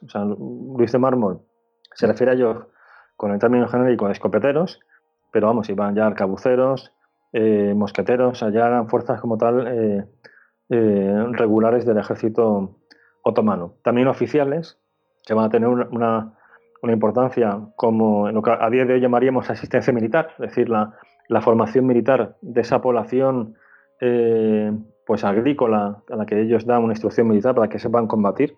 Y esto es algo muy interesante porque en algunas de estas batallas eh, Luis de Mármol dice que los cristianos se quedan muy, muy sorprendidos porque a campo abierto los moriscos les salen formados en, formados en escuadrones y con mangas de arcabuceros. O sea, como, como combatían los, como combatían sobre los cristianos. esa, esa, oficialidad que tú dices está ahí metida. Ahí está presente. Hombre, hombre. Ahí, totalmente. O sea, ahí se ve la efectividad de esa asistencia militar. También es cierto que algunos de estos moriscos tenían instrucción en los tercios, o sea, que habían, habían pasado por ahí. El propio Fernando de Valor, antes de ser proclamado coronado rey, eh, venía de una familia noble que había perdido la fortuna. Y él se, hay un momento en que, antes de todo este episodio, que, lo que decide, bueno, voy a vender lo que me queda y me marcho a, Italia con los tercios y de, ahí a, y de ahí a Flandes. O sea, esto es muy poco antes de, que cambie totalmente la historia. ¿no? O que existía ese flujo también con tercios, pero ciertamente el factor de, la oficialidad turca es determinante y eso lo subraya mucho Luis de Mármol. Y luego también piratas berberiscos, que se unen a esta rebelión, o sea, que vienen de fuera, aunque también esto lo, lo señala Luis de Mármol, en algunos casos esta gente también saqueaba a los propios moriscos, o sea que tenían su agenda particular. Con lo cual el, el, puzzle ¿no? de, de, la insurgencia morisca tiene todos esos contrastes, ¿no? de gente que está ahí porque quiere y a, tope, eh, gente que no quiere, gente que está ya a ver qué puede sacar, como también ¿no? pues, está, esto, eh, está esto, no sé qué futuro tendrá, pero si me puedo llevar algo entre tanto, pues genial propio de todo. Sí, sí. a lo largo de la historia de, la humanidad. Y luego hay un tercer elemento exterior, que este es increíble, porque aquí sí que tenemos, que tenemos una semejanza con, el pasado y con el presente, que son lo que Luis de Mármol llama los muyahidines. O él dice, en castellano antiguo, dice muxegedines, pero vamos, es los muyahidines, muyahidín actuales, que dicen eran gente que combatían con, con guirnaldas, no tenían miedo a la muerte, eran voluntarios extranjeros. Yo creo que este nos recuerda muy ah. a día de hoy a la gente que se fue a Daesh hace unos años, ¿no? A combatir en Siria. casi igual. Pues total, ¿no? Los mujahidín eh, árabes que fueron a combatir con los afganos en, los años 80, ¿no? En Afganistán, que habíamos en el histocast de yihadismo, ¿no? Ahí con Mohamed Hassan y Osama Bin Laden. Hay unas cosas ahí que dices que Evidentemente habrá diferencias históricas, pero coges a uno de estos, le quitas el, el arcabuz o la ballesta y le pones un Kalashnikov y un, RPG, y la gente no cambia mucho, la verdad. O sea, creo que no es forzar demasiado la, la historia. Es, es, muy interesante esto. Bueno, pues esto es parte de los medios. Tienes antes decíamos que un factor clave para la insurgencia, para que sea viable, es masa crítica. Bueno, pues esta gente al final lo consigue. 16.000 es mucho, ¿no? Eh, en cuanto al momento, ese es un punto débil, evidentemente. Inicialmente es muy pobre, inicialmente tienen pues lo que algunos de ellos tenían armas de sus abuelos, bisabuelos, pero imagínate lo que eso serviría, ¿no? En aquel momento, o aperos de labranza, o sea, muy precario. Estaban los de los Monfillas, que eso sí que tenían ya, bueno, pues tenían ballestas, algún arcabuz, y lo que van pillando a los cristianos que matan en la Pujarra, bueno, ya se hacen con algunas armas de fuego, pero poco a poco ese botín de guerra se va ampliando con ya compras eh, eh, masivas al exterior. O sea, ya empieza a haber un mercado, eh, incluso, por lo que antes decíamos de esa, complejidad, ¿no? Dicen, o sea, está documentado que, que, incluso hay mercaderes cristianos que le venden armas. Allá es ese negocio de la guerra, que también está aquí presente, aunque el mercado principal eran los puertos del norte de África. Era lo que les llega a través de donativos de Argel eh, como luego lo que compran pues, en los mercados de Tetuán o Fez. Antes, en, esa proclama que hace Aben Farax en el Albaicín, dice pues, que el rey de Argel y, el de Marruecos eh, nos apoyan. Realmente el rey de Marruecos no les apoyaba, porque el rey de Marruecos eh, tenía miedo a esa expansión del Imperio Otomano, con lo cual él mantiene una postura neutral respecto a este conflicto. lo, que, lo que sí que hace es tolerar que se venden armas porque tampoco quiere problemas con su gente pero propiamente no les da ese apoyo contra la monarquía hispánica, porque era en el fondo tirarse piedras contra su propio tejado. Cuanto más fuerte fueran los otomanos y la regencia de Argel, más peligroso para él. Además, que tenía eh, a un par de hermanos en la corte de Argel que pretendían el trono. era un tema serio para, para él. Sí, que está, eh, está mm, entre dos fuegos, vamos. Mm. Tampoco le interesa demasiado posicionarse de un lado ni de otro. Exactamente, sí, sí. Pero sin embargo sí que permite que los mercados de, de Tetuán eh, se, se con armas. De hecho, una parte también de ese, de esas, eh, de ese intercambio, aparte del dinero que ellos consiguen, del, botín, son los propios, eh, las propias cristianas que capturan que hay un intercambio. De hecho, dice una de las fuentes que intercambiaban, intercambiaban un cautivo cristiano por un arcabuz. Y bueno, esto permite que al final de la insurgencia, o sea, en el momento álgido, de la insurgencia, eh, los, los, los, moriscos levantados tengan 8.000 arcabuceros, que es una fuerza potentísima.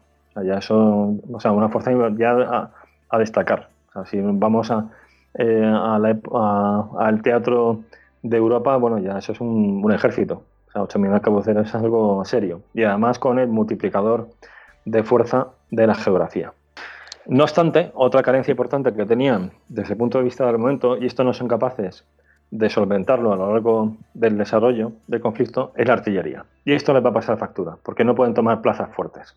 O sea, allí donde hay una fortificación, los moriscos ya no ya se estrellan contra un muro. Y si antes decíamos que la insurgencia necesitaba, mm, pues como el aire, una conexión al mar, es decir, un puerto donde poder recibir esa, apoya, esa ayuda exterior, ese es un punto nuclear. Sí, los puertos están fortificados habitualmente, precisamente. Sí, entonces hay un, eh, intento de, aparte de, de Almería, que luego se repite otro, otro intento en fuerza. Eh, hay un intento contra Vera, que es una población de Almería muy cercana a la costa. Tampoco pueden. Eh, la gente al final les llega ayuda de fuera porque sí que tienen, por ejemplo, Castel de Ferro, que está en la costa de Granada, que sí que se hacen con el control de esa, de esa población de la costa eh, o, simplemente pues las fustas del norte de África eh, descargan en la playa, o sea, con, un esquife, ¿no? O sea, que al final hay cierta conexión, pero no eh, por un puerto de entidad para recibir una cadena logística que permita un esfuerzo de guerra a gran escala. Entonces ahí la cuestión de la artillería es un punto importante. Y por último, otro medio. Y si, me permites añadir una cosa, en cambio el rival sí la tiene, con lo cual Claro, totalmente. Ellos pueden ir, afianzando y, en cambio mm, los insurgentes no. No pueden ir Exactamente. Sí, totalmente. De hecho, veremos que en alguna de estas plazas la artillería se emplea a fondo. ¿no? En, la, de Galera es un ataque por los cuatro costados, lo que hace Juan de Austria. Luego otro factor que le favorece, como antes decíamos, era el, ese refugio, pues aquí está presente. O sea, las zonas montañosas, las pujarras son eh, medido en el mapa de punta a punta, pues aproximadamente, aproximadamente unos 90 kilómetros. Y hay que recordar que al comienzo de la insurrección no hay ninguna guarnición militar. Ese error que antes decíamos de la contrainsurgencia, es decir, que se fían demasiado y al final aquello cuando estalla se encuentran con que es verdad que no tienen ninguna fortificación abaluartada, pero es que el propio territorio es una fortificación. O sea, eso dificulta mucho en recuperarlo militarmente. Bien, y ya por último, los estábamos fines, medios, modos. Bueno, pues los modos. Rápidamente, los modos que emplean son esa movilización de la, de la población, ahí claramente apelan a la identidad musulmana. Esto quedamos, por supuesto, aún así sigue siendo pues algo a destacar, ¿no? Porque, porque realmente esto no es la revuelta mudéjar de 1500, donde dice, a ver, si es que hace cuatro días esta gente era musulmana y han vivido ¿no? la, la conquista de los reyes católicos. Aquí estamos hablando de, los, de los nietos. O sea, que es que no había, ya no quedaba mm, prácticamente nadie vivo que hubiera sido testigo de, la caída del reino de Granada. Sin embargo, tiene mucha fuerza esa identidad musulmana. El propio Luis de Mármol dice que recuperan eh, banderas que habían guardado de la época de sus abuelos. Algunas las confeccionan, pero otras son banderas que guardaban de los ejércitos árabes. O sea que realmente ahí la integración sociopolítica no se había producido. Quizás ese intento de forzarla mediante una asimilación pues estalla la cara de la monarquía hispánica, pero eh, ciertamente había un problema, un déficit de, integración importante. Eh, en cuanto a la causa atractiva, que antes decíamos también, esa introducción teórica, bueno, pues tenemos el agravio ¿no? evidente, evidente de esa asimilación allá a la fuerza.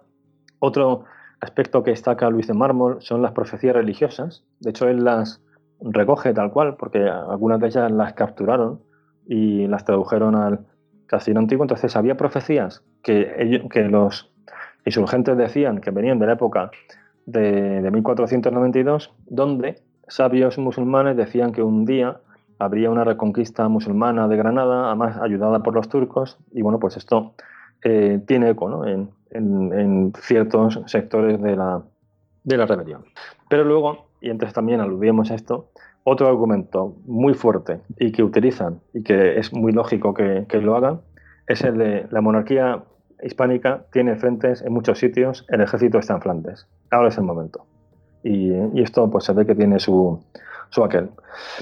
Y, luego, para, reforzar esa, esa, movilización, vemos también cosas que nos suenan. ¿no? A día de hoy algunos lo llamarían las fake news, o sea, las noticias falsas, o sea, o la propaganda, o sea, el inventarse ahí cosas que no, que no son del todo ciertas, porque es muy interesante cuando Ben Farax va forzando esa, esa rebelión por pueblos de la Alpujarra, o sea, va alentando el, el asesinato de cristianos y demás, les dice en paralelo que Granada y la Alhambra ya están en manos de los insurgentes. O sea, le está mintiendo. Cuando además él cuando llega al Albeicín, unos días antes, dice, la Bujarra ya está en nuestras manos. O sea, eh, va jugando ahí a, las ah, no medias verdades, sino que se va inventando directamente los éxitos políticos. En cuanto a enfrentamiento armado, o sea, otro, medio, otro modo que emplean la insurgencia, pues combinan hábilmente lo convencional con lo asimétrico, es decir, el, combate, el, combate pues en fuerza con batallas campales, eh, pues sobre todo en la provincia de Almería, en, por ejemplo, en Berja, contra el Marqués de los Vélez, ahora lo comentaremos, o el asedio de Vera, el de Oria, en la frontera con Murcia. O sea, hay batallas que son al estilo clásico con ejércitos eh, formados, ¿no? Sin embargo, siempre salen mal parados. O sea, eh, los moriscos tienen muchos problemas cuando, aunque tengan esa formación, cuando se enfrentan a las, bien sean milicias concejiles o bien ya, luego llegan los tercios, que siempre acaban derrotados en batallas, campales, lo cual explica su preferencia por el combate asimétrico. O sea, esas, esos golpes de manos en la sierra, esa guerra de guerrillas, especialmente contra el, el vínculo logístico, o sea, contra las líneas de suministro de los ejércitos cristianos que se adentren dentro de la Pujarra. Y ya para terminar, eh, último modo, pues es la búsqueda de apoyos externos, es decir, pues el buscar aliados fuera que es algo que antes veíamos que también tratan de hacer todas las insurgencias.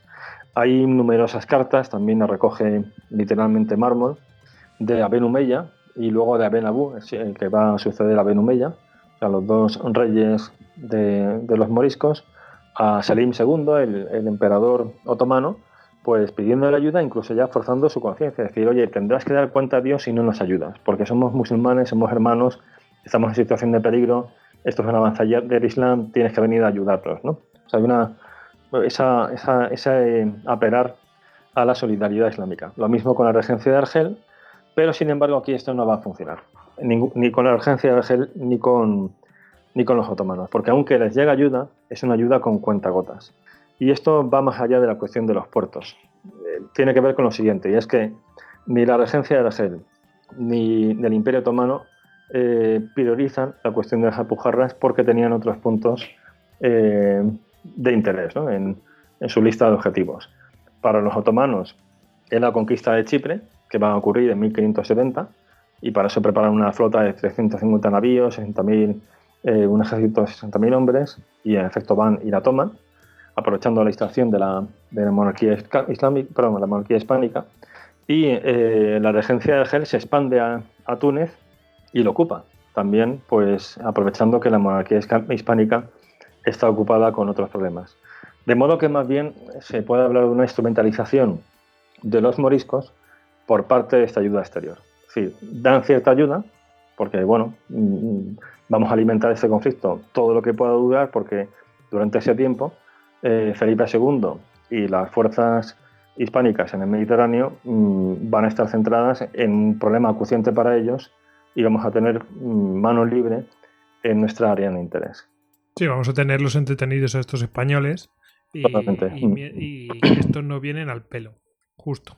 Sí, esto con lenguaje de estudios estratégicos actual diríamos que es una guerra por delegación, ¿no? es una proxy war. Es decir, yo apoyo a otro para que te haga la guerra, te debilita, pero realmente mi idea no es entrar aquí de lleno, o sea, no voy a enviar una expedición tipo Malta, con ahí, porque además, entre otras cosas, y lo que antes decíamos de Malta, o sea, meterse en, en la península ibérica, mm, teniendo Italia, Sicilia, Malta, eh, detrás en manos de la monarquía hispánica, pues también era todo un reto logístico, ¿no? Habría sido una, operación que igual habría acabado de forma catastrófica.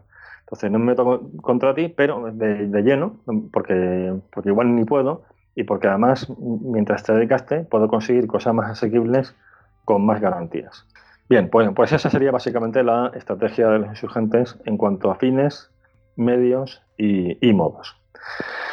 Y ya si quieres, pues vamos a la parte ya eh, pues nuclear ¿no? Y, última, aunque nos quedan todavía unas cuantas cosas. De... si te parece, podemos hacer una pausita y volvemos en, en nada. Fantástico. Que dura la... Venga, Muy bien. ahora volvemos.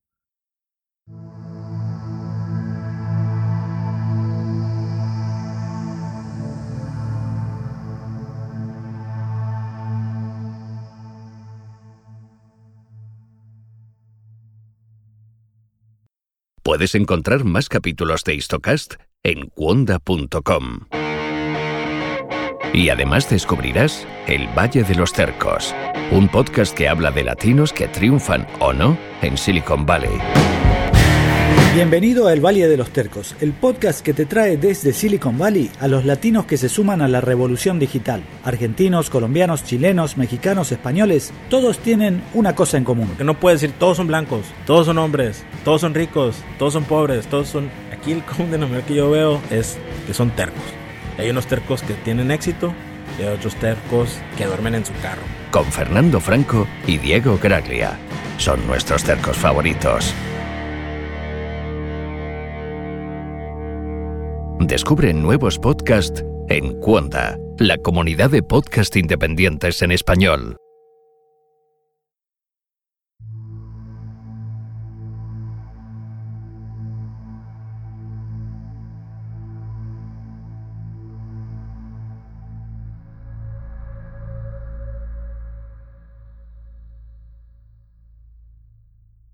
Bueno, pues estamos de vuelta de este descansito y nos vamos a meter, pues, oye, hemos visto algo de guerra, esto ya podemos considerar que esto, pero vamos, vamos a ver el desarrollo de la de, la campaña militar, ¿no?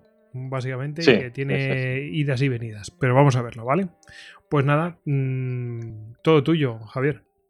Muy bien, bueno, pues está en efecto en la parte ya central eh, de, este libro de Luis de Mármol, que ya digo, tiene unas 700 y pico páginas, la la edición de la Universidad de Granada, pues este, estos son centenares de páginas con, decenas de nombres de poblaciones y luego el propio carácter eh, pendular que tiene el conflicto, porque esto tiene, pues como dice, varias idas y venidas. Entonces, para no liar a, los oyentes, porque la primera aproximación para mí también fue al final complicada, ¿no? De decir ya dónde estamos, porque hay, golpes, contragolpes y demás. He dividido la, campaña militar, o sea, la guerra, en, tres fases. Con lo cual, si te parece, pues vamos, aunque esto como tal no lo establezca Luis de Mármol, en este análisis militar, que, es el objetivo ¿no? del, del Listocas, eh, hacerlo, pues vamos, vamos a emplear esta, este esquema ficticio, ¿no? Que yo, pero que yo creo que nos puede servir. Podemos hacernos una idea de que podemos hacernos una idea que, aunque hay golpes y contragolpes y todo eso, pero bueno, se ven grandes mm. tendencias, ¿no? Y pues, Exactamente. sí, fases. Eh, una línea pues, pues, me parece perfecto. Muy bien, pues entonces eh, la primera fase yo la, la, he llamado del siguiente modo. Sería una reacción eh, rápida por parte de los contrainsurgentes y un fracaso parcial de la, de la insurgencia. Y esta, frase, esta fase abarcaría temporalmente desde enero de 1569 a abril de ese mismo año. O sea, serían aproximadamente unos cuatro meses y eh, sería bueno, pues lo que pasa inmediatamente después de lo que acabamos de comentar en Granada, en Alpujarra, sierras de alrededor y en la propia ciudad de Almería.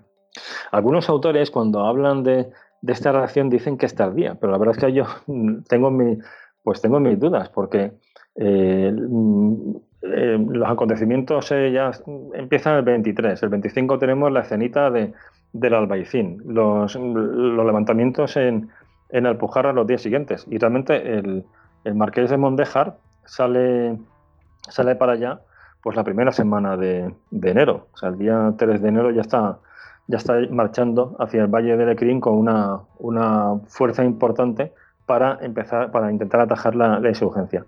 Si nos vamos a los tiempos de aquella época y teniendo en cuenta además la precariedad de medios que ya había denunciado el propio Mondejar, yo creo que apenas una semana no es tan, no es una dilación. Desde luego esto no es, eh, volviendo al istocas de la guerra judío-romana, no son los tres meses de festival mientras Jerusalén se les ha ido de las manos por completo y, está Cestió pues ahí armando a la decimosegunda legión fulminata para, para, ir allí, ¿no? O sea que, comparando, comparando los tiempos, nada que ver. Yo creo que Mondejar y el Marqués de los Vélez en este sentido son bastante rápidos. Bueno, pues ¿cuáles son los grandes rasgos de esta primera fase?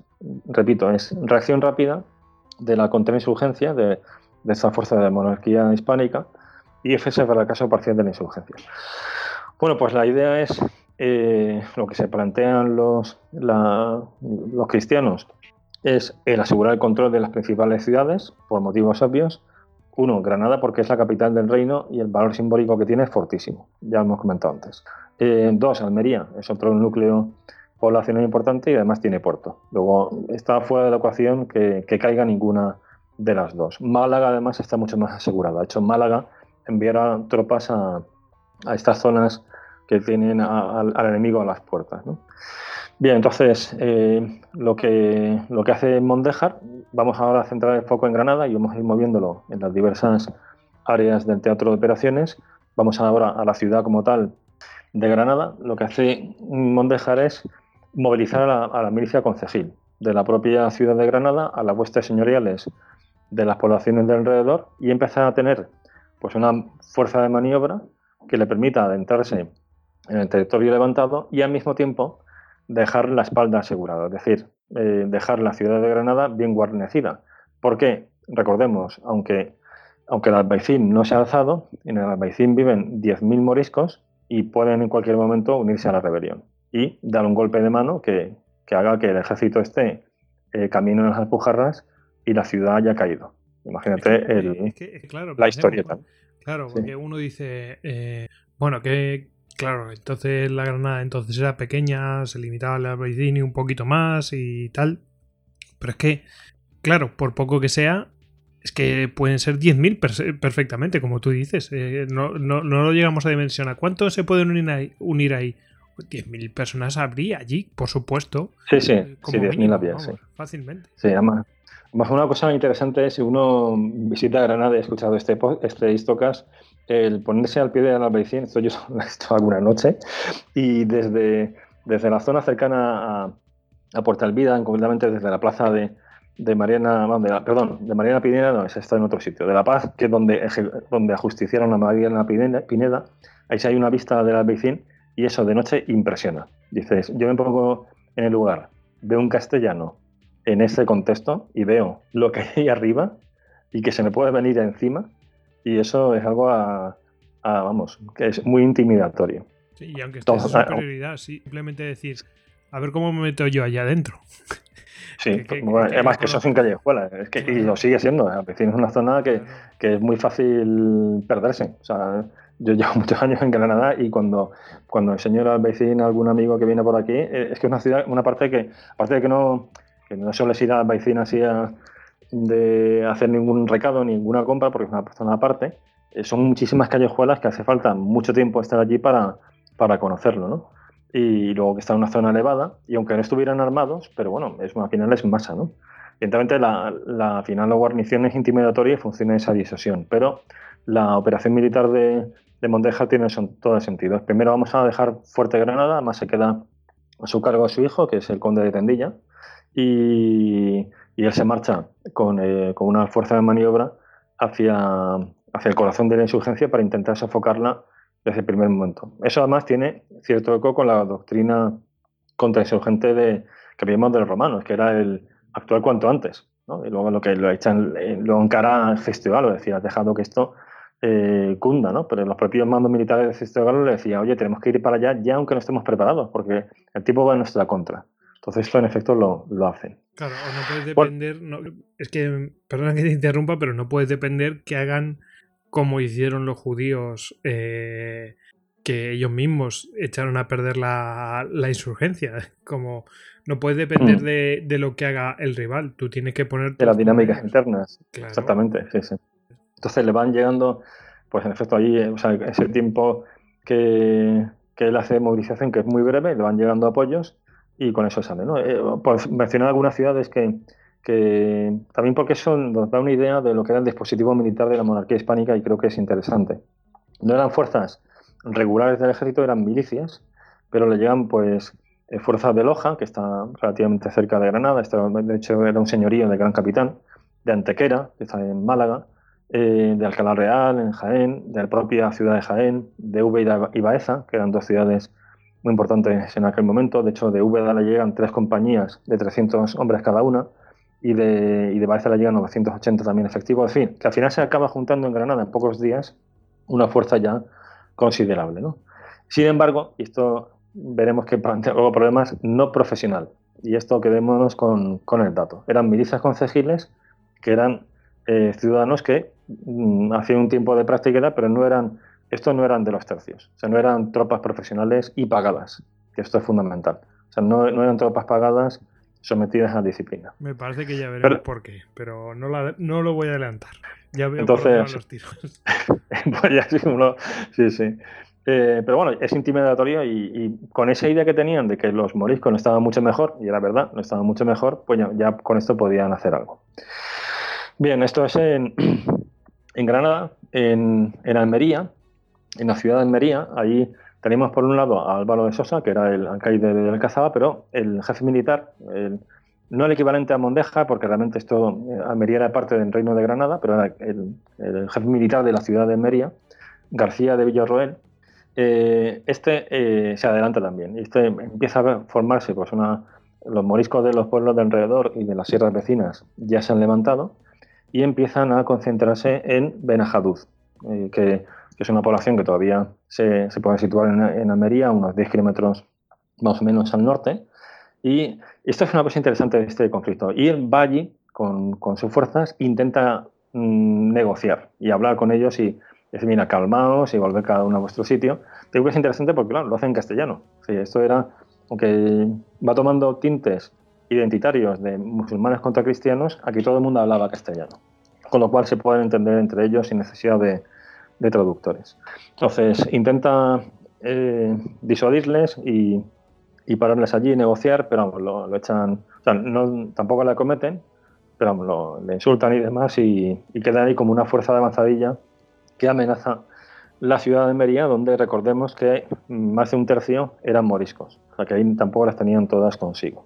Bien, eh, esa misma noche, García de, Villarroel pues saca una, partida de 145 arcabuceros y 35 a caballo. Lo saca a escondidas para que no lleguen, y además diciendo que van a hacer pues, una patrulla, eh, para que los moriscos que están en la ciudad, si alguno de ellos colabora con los insurgentes, pues dé noticia de que hay algún tipo de operación en marcha, o se lo pone como una especie de patrulla en los alrededores de la ciudad sin más sin más ambiciones, pero cuando ya están eh, fuera, en el campo, les dice que, se cambien las ropas porque lo que van a hacer es una encamisada a los de, a los de ben, Hay gran contento entre las, entre las fuerzas y, en efecto, pues se acercan por un lado que no les esperan y les dan una encamisada, o sea, muy, muy de, de aquella época y los desbaratan. Ya tenemos un primer enfrentamiento en fuerza entre moriscos y fuerzas cristianas que eh, se salda negativamente para los insurgentes. Y luego, eh, por otro, otro sector del frente, y este va a ser muy relevante a lo largo de la campaña, mm, tanto, tanto las fuerzas que vienen de ahí, geográficamente, como especialmente el que los dirige, que es el marqués de, de los Vélez, don Pedro Fajardo, conocido por los por los moriscos como el diablo de cabeza de acero, que ya tenía mala fama y, veremos que, justificaba, ¿no? De bueno, pues... De acero porque, porque iría con, con, un casco todo el día o, algo. pues sí, supongo, ¿no? explícito. Pero yo me quedo con lo del diablo, decir que no era, así como Mondejar era más contemporizador, los había defendido y tal, Marqués de los Vélez, o sea, ese, ese operativo ¿no? de, eh, era comprensible porque este entra allí a sangre y fuego. Este dice que negociación, desde el minuto uno, que aquí ya no hay negociación y que si se ha levantado hay que acabar con ellos. Ya aquí no hay cuartel. Esta es la política. sí, nos podemos quedar un poco también, que, quedémonos con esas dos formas de tratar las cosas, que eso va a tener consecuencias, yo creo. Consecuencias, totalmente. Sí, sí, sí. Bien, pues este, eh, este realmente viene de Murcia. Este es el es un noble, o sea, es de los Vélez, de la zona actualmente de Almería, pero ya en la frontera con Murcia, por la zona cercana a, la actual Puerto Lumbreras, Lorca. Entonces se concentra en, en Vélez Blanco. Además, también aquí hay una reacción muy rápida. O sea, con esto se ve que el sistema de milicias eh, pues funcionaba a corto. ¿no? Veremos que a largo da, pues al final eso también tiene sus peros.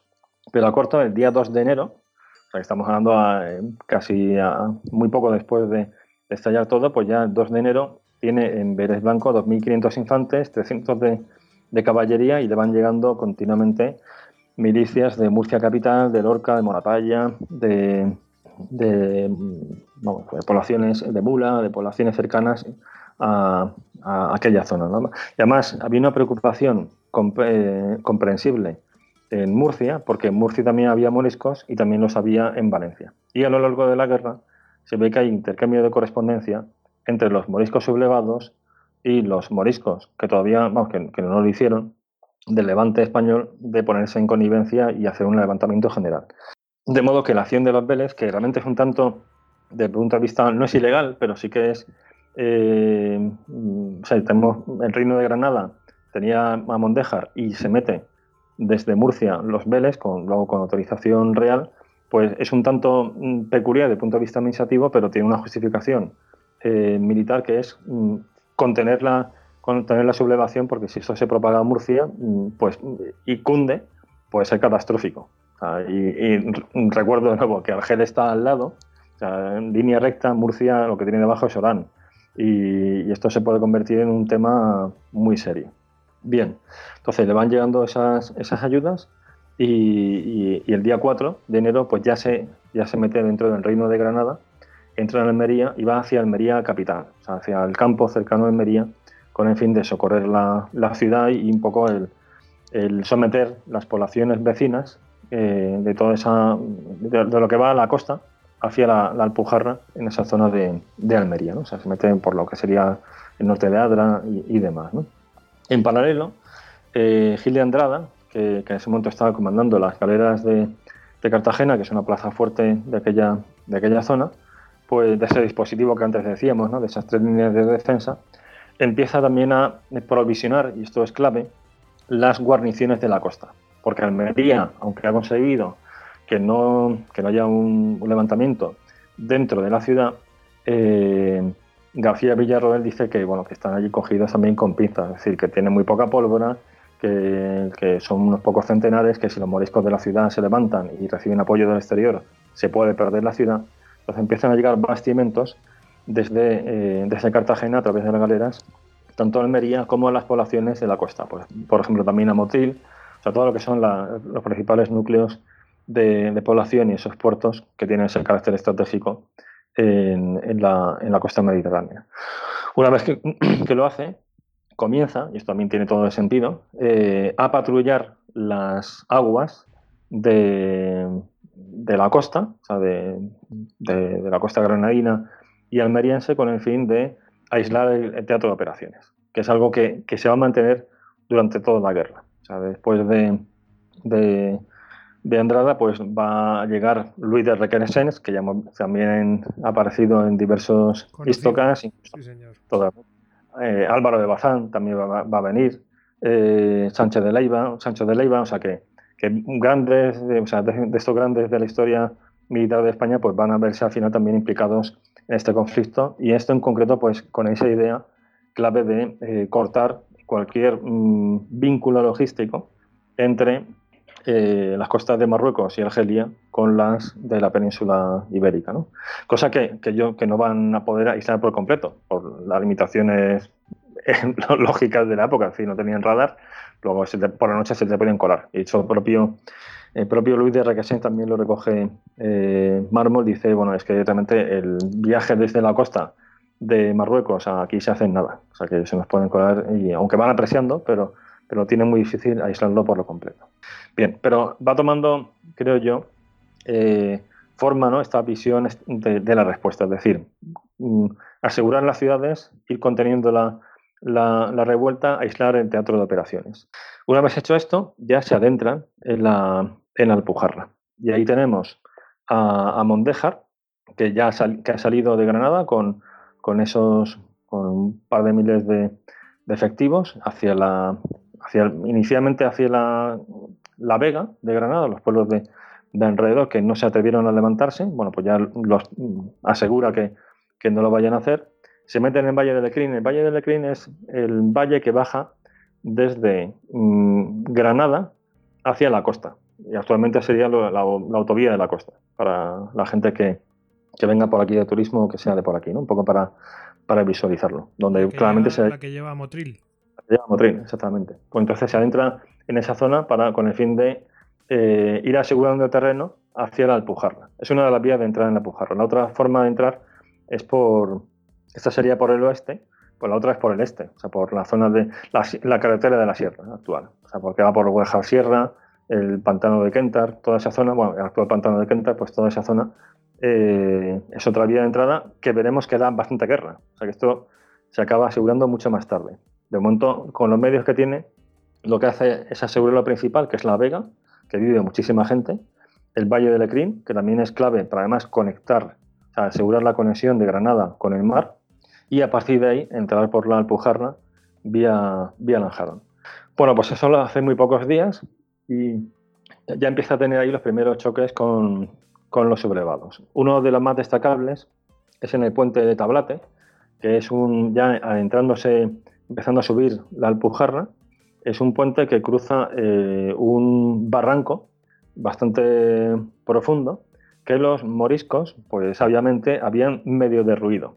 Digo medio derruido porque lo habían dejado para que pudiera pasar un solo hombre, con cuidado, con el fin también de ellos no aislarse por completo de otras áreas que podían, que podían levantar o que había gente eh, favorable a ellos, pero que al mismo tiempo impidiera el paso de un ejército. Y entonces ya ahí hay un enfrentamiento, mm, vamos, gordo. O sea, empieza ahí un tiroteo, o sea, empieza, hay un asalto al, puente, de lo que queda, a lo que queda de él, con cobertura de, de, arcabucería, tirándoles también los moriscos desde el otro lado, van y pero vamos, realmente nadie se atreve porque la situación es muy complicada, es decir, es pasar un obstáculo bajo el fuego, cosa que siempre es difícil militarmente. Sin embargo, también una de estas estampas, ¿no? esta, es como la de la Albaicín, pues estas pintorescas, hay un, franciscano que dice Luis de Maromol Carvajal que, ciñéndose los hábitos y tomando en una mano un crucifijo y en otra una espada, se metió por el puente y entonces medio cogiéndose a lo que quedaba de madera, mm, apoyándose en terrones que se iban cayendo del puente, pues logra cruzar a pesar de que le están disparando y no consiguen darle. Eh, animados por esto, pues dos soldados también se, se lanzan, uno es abatido y cae y dice que ya he hecho pedazos al, fondo del barranco, dice Luis de Mármol, pero a partir de ahí lo empieza a ver otros más y los moriscos se acaban retirando y los, eh, los cristianos pues con haces de pica van eh, plantando travesaños en el puente y al final el ejército consigue pasar. En todos estos sitios, eh, Mondeja va dejando pequeñas guarniciones. Y al mismo tiempo, conforme se va adentrando en la sierra, eh, va adaptando su despliegue con el fin de no caer en emboscadas. Y esto es algo también a destacar, que es que no hay ninguna emboscada del ejército, de la fuerza de maniobra, eh, pues que se adentra en las alpujarras, que realmente sea, sea aniquilada, o sea, que sea mm, emboscada aprovechando la, lo áspero del terreno. Sí, que, hay alguna escaramuza, pero que realmente no hay ninguna emboscada reseñable, importante y que, realmente sea un, que haya funcionado bien, ¿no? Contra la fuerza principal, especialmente esta que, comanda que comanda Mondejar porque dice que despliega muy bien a la gente, o sea que lleva pues eh, partidas de reconocimiento en vanguardia, que lleva mangas de arcabuceras, de arcabuceros en los flancos, que, el grueso del ejército va formado en varios escuadrones, es decir, que no van allí pues eh, de forma desperdigada y, vulnerable. Entonces que se van dando cobertura en, los diversos eh, los diversos flancos, ¿no? De, en, lo que es el contorno de, la formación. Este hombre eh, realmente sabía lo que se hacía. Sí, sí, o sea, este era un militar profesional y algunos de sus cuadros eran profesionales. Otra cosa es que luego gran parte de su de su fuerza no lo es y veremos qué, consecuencias tiene. Pero bien comandada, era una fuerza eh, que se podía enfrentar mm, a los moriscos que a su vez, insisto, tampoco es que estuvieran muy duchos en, técnicas de combate para hacer un enfrentamiento a la par ¿no? y, derrotarles campalmente en, ese territorio. Bien, pues el día 9 de enero, o sea, mm, cinco días después de haber salido, ya se meten en Lanjarón. Lanjarón es la primera localidad importante de la Alpujarra es la puerta de la Alpujarra mm, entrando desde Occidente. Se ya y conquista Lanjarón. Sigue a Órgiva, donde se habían eh, refugiado 80 eh, cristianos. De esas matanzas iniciales que antes comentábamos, bueno, pues hay 80 que consiguen aguantar hasta que llega ese rescate. Y consiguen porque hay un, pues un mozo que se llama Juan López, esto lo, lo cuenta Luis de Mármol, que dice que este hablaba árabe y que una noche consigue pues descolgarse de la torre, baja a Motril eh, y vuelve con un gran zurrón de pólvora y, algunos tiros, con lo cual consigue dar pues eh, medios de resistencia a esa, a esa guarnición ahí desesperada y es clave para que al final llegue ese rescate de, de Mondejar. Los libera y sigue avanzando.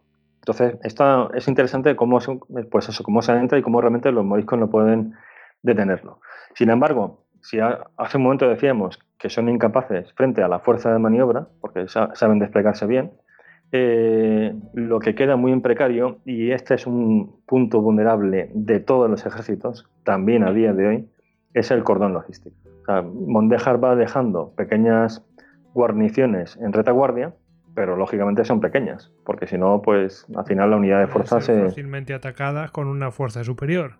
Eh, simplemente esperan, te cortan el cordón logístico y dejan en una situación de vulnerabilidad a la fuerza principal. Vamos, eh, en, el, en el podcast del desastre anual lo vimos a tope. Sí, sí, sí, sí. Entonces, esto tiene, y eso tiene muy difícil solución, porque son vulnerables tanto en las pequeñas guarniciones, por ejemplo, Tablate, que es el puente que antes hemos comentado, que era crucial en ese cordón, logístico porque guarnecía el puente, pues se deja una pequeña guarnición y se le echan encima 1.500 moriscos y los masacran a todos. Con lo cual ya empiezan a tener problemas. Y lo mismo hacen, eh, hay otro asalto en fuerza en Durcal, que es un pueblo que está en, esa zona del, Valle de Lecrín, y también hay una, o sea, en esa y en esa refriega también mueren la mayor parte de los cristianos. Pero son golpes de mano, es decir, les dan el golpe y luego se marchan. sin embargo, ya les han hecho un roto importante, se van desgastando la fuerza y eso afecta a la moral. Pero sobre todo, lo más vulnerable son los, como tal, los, los convoys, ¿no? O sea, las, o el tren logístico, es decir, pues las mulas, que además en algunos casos, y esto lo veremos más tarde, hay una de ellas que es que eran casi 15 kilómetros, porque eran más de mil mulas lo que estaban transportando. Esto ya con otro ejército que se mete allí, ¿no? A ver quién protege eso. O es que te entran por varios lados y varios kilómetros, aunque lleven escolta, no se pueden multiplicar y se ven, se ven superados. Bueno, pues esto ya se, se hace presente en esta primera incursión de Mondejar.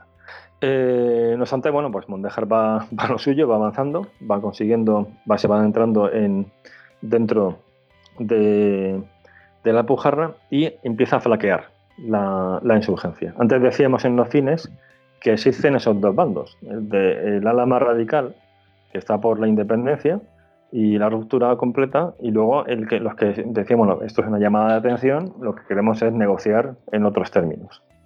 Y aquí una figura importante es la de Hernando el Zaguer, que Hernando el Zaguer era, era a su vez el suegro de Abenumeya, y Abenumeya era el rey de, esta, de este nuevo reino musulmán en, Granada, o el, cabeza de los insurgentes. De hecho, Abenumeya nombra a su suegro su capitán, lo, que Mármol llama capitán general, o un cargo distinguido. Bueno, pues Hernando el Zaguer empieza ya a cartearse con Mondejar Mm, viendo los términos de la rendición. Se da cuenta de que esto, en efecto, pues pintaba mal desde el principio y que ya tiene a, a las tropas del rey eh, en el corazón de la, de la Pujarra y que los insurgentes no son capaces de acabar con ellos y que van perdiendo territorio poco a poco. ¿no? Entonces se empieza a, a, negociar y a decirle, bueno, pues mira, que eso, que esto la culpa han sido los monfíes y que a ver cómo lo hacemos para entregároslo, pero a cambio que haya un perdón un, perdón, un perdón real.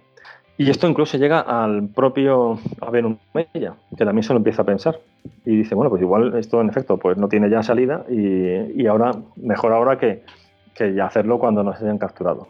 Sin embargo, Abenumeya eh, duda de que, de que Mondejar, no tanto de su sencillidad como de que Mondejar vaya a ser capaz de influir sobre el rey. Es decir, que a su vez en la dura de la monarquía hispánica diga, bueno, esto ya lo veíamos, ven, o sea, esto ya, lo que hemos dicho siempre, que esta gente era, era un problema, ya se ha visto, acabemos con ello radicalmente, ¿no? Entonces, Abel ya no se fía y al final eh, rompe esas negociaciones y eh, incluso manda asesinar a, a o lo, matan allí entre ellos, de hecho intenta abatirlo con una ballesta, el otro es rápido, de reflejo, se tira al suelo, pero ellas se echan sobre él y lo, matan con la espada, ¿no? Entonces lo manda a asesinar y, participa de hecho en ello y repudia a su hija, cosa que luego veremos que tendrá consecuencias, porque ya hay una fractura entre esta familia, que es una familia importante, y Abenumeya. Y por otro lado, aquí ya se ha roto una, una de las líneas de negociación de, cabeza a cabeza. Eh, sin embargo, otros moriscos, sobre todo de esas poblaciones que van siendo ocupadas, eh, sí que se van eh, rindiendo y, y, Mondejar lo va aceptando, es decir, con esa política que él tenía, es decir, vamos a intentar um, llegar a un arreglo, pues él va aceptando su, su rendición y los va dejando en los pueblos donde, donde vivían, ¿no? Y, va, y sigue avanzando, porque Mondejar al mismo tiempo es una persona que es, eh, o sea, tiene sentido estratégico, porque él mantiene la puerta de la negociación, pero al mismo tiempo no quiere darles ni un minuto más a los insurgentes. Es consciente de que eso puede beneficiarles y de que puede llegar ayuda del exterior. De modo que él negocia, pero al mismo tiempo sigue avanzando. O sea, no, no, les, da, pausa. Y, y, es consciente a su vez de que eso es una baza más a la hora de, de forzar esa negociación.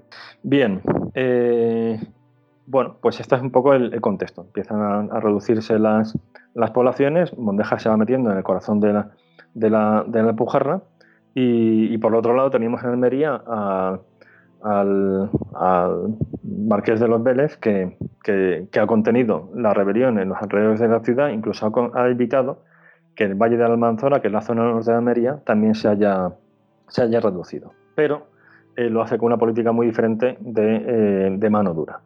Bueno, pues esta más o menos la situación a, a finales de febrero, que parece que la, que la insurrección tiene sus días contados pero cambia la situación. O sea, cambian cambian las torres. Y aquí hay dos factores.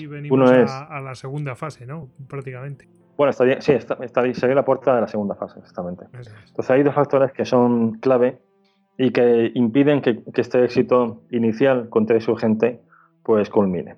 Uno es el desacuerdo político en el bando cristiano entre, entre Mondéjar y, los Vélez sobre el fin de la revuelta, porque Mondéjar quiere ese fin negociado y, en cambio los Vélez están con la línea dura. Y ambos son irreconciliables. Y a su vez en la Corte eh, este debate también se mantiene y lo acaba ganando los Vélez. Acaba acaban, acaban ganando los partidarios de la línea dura.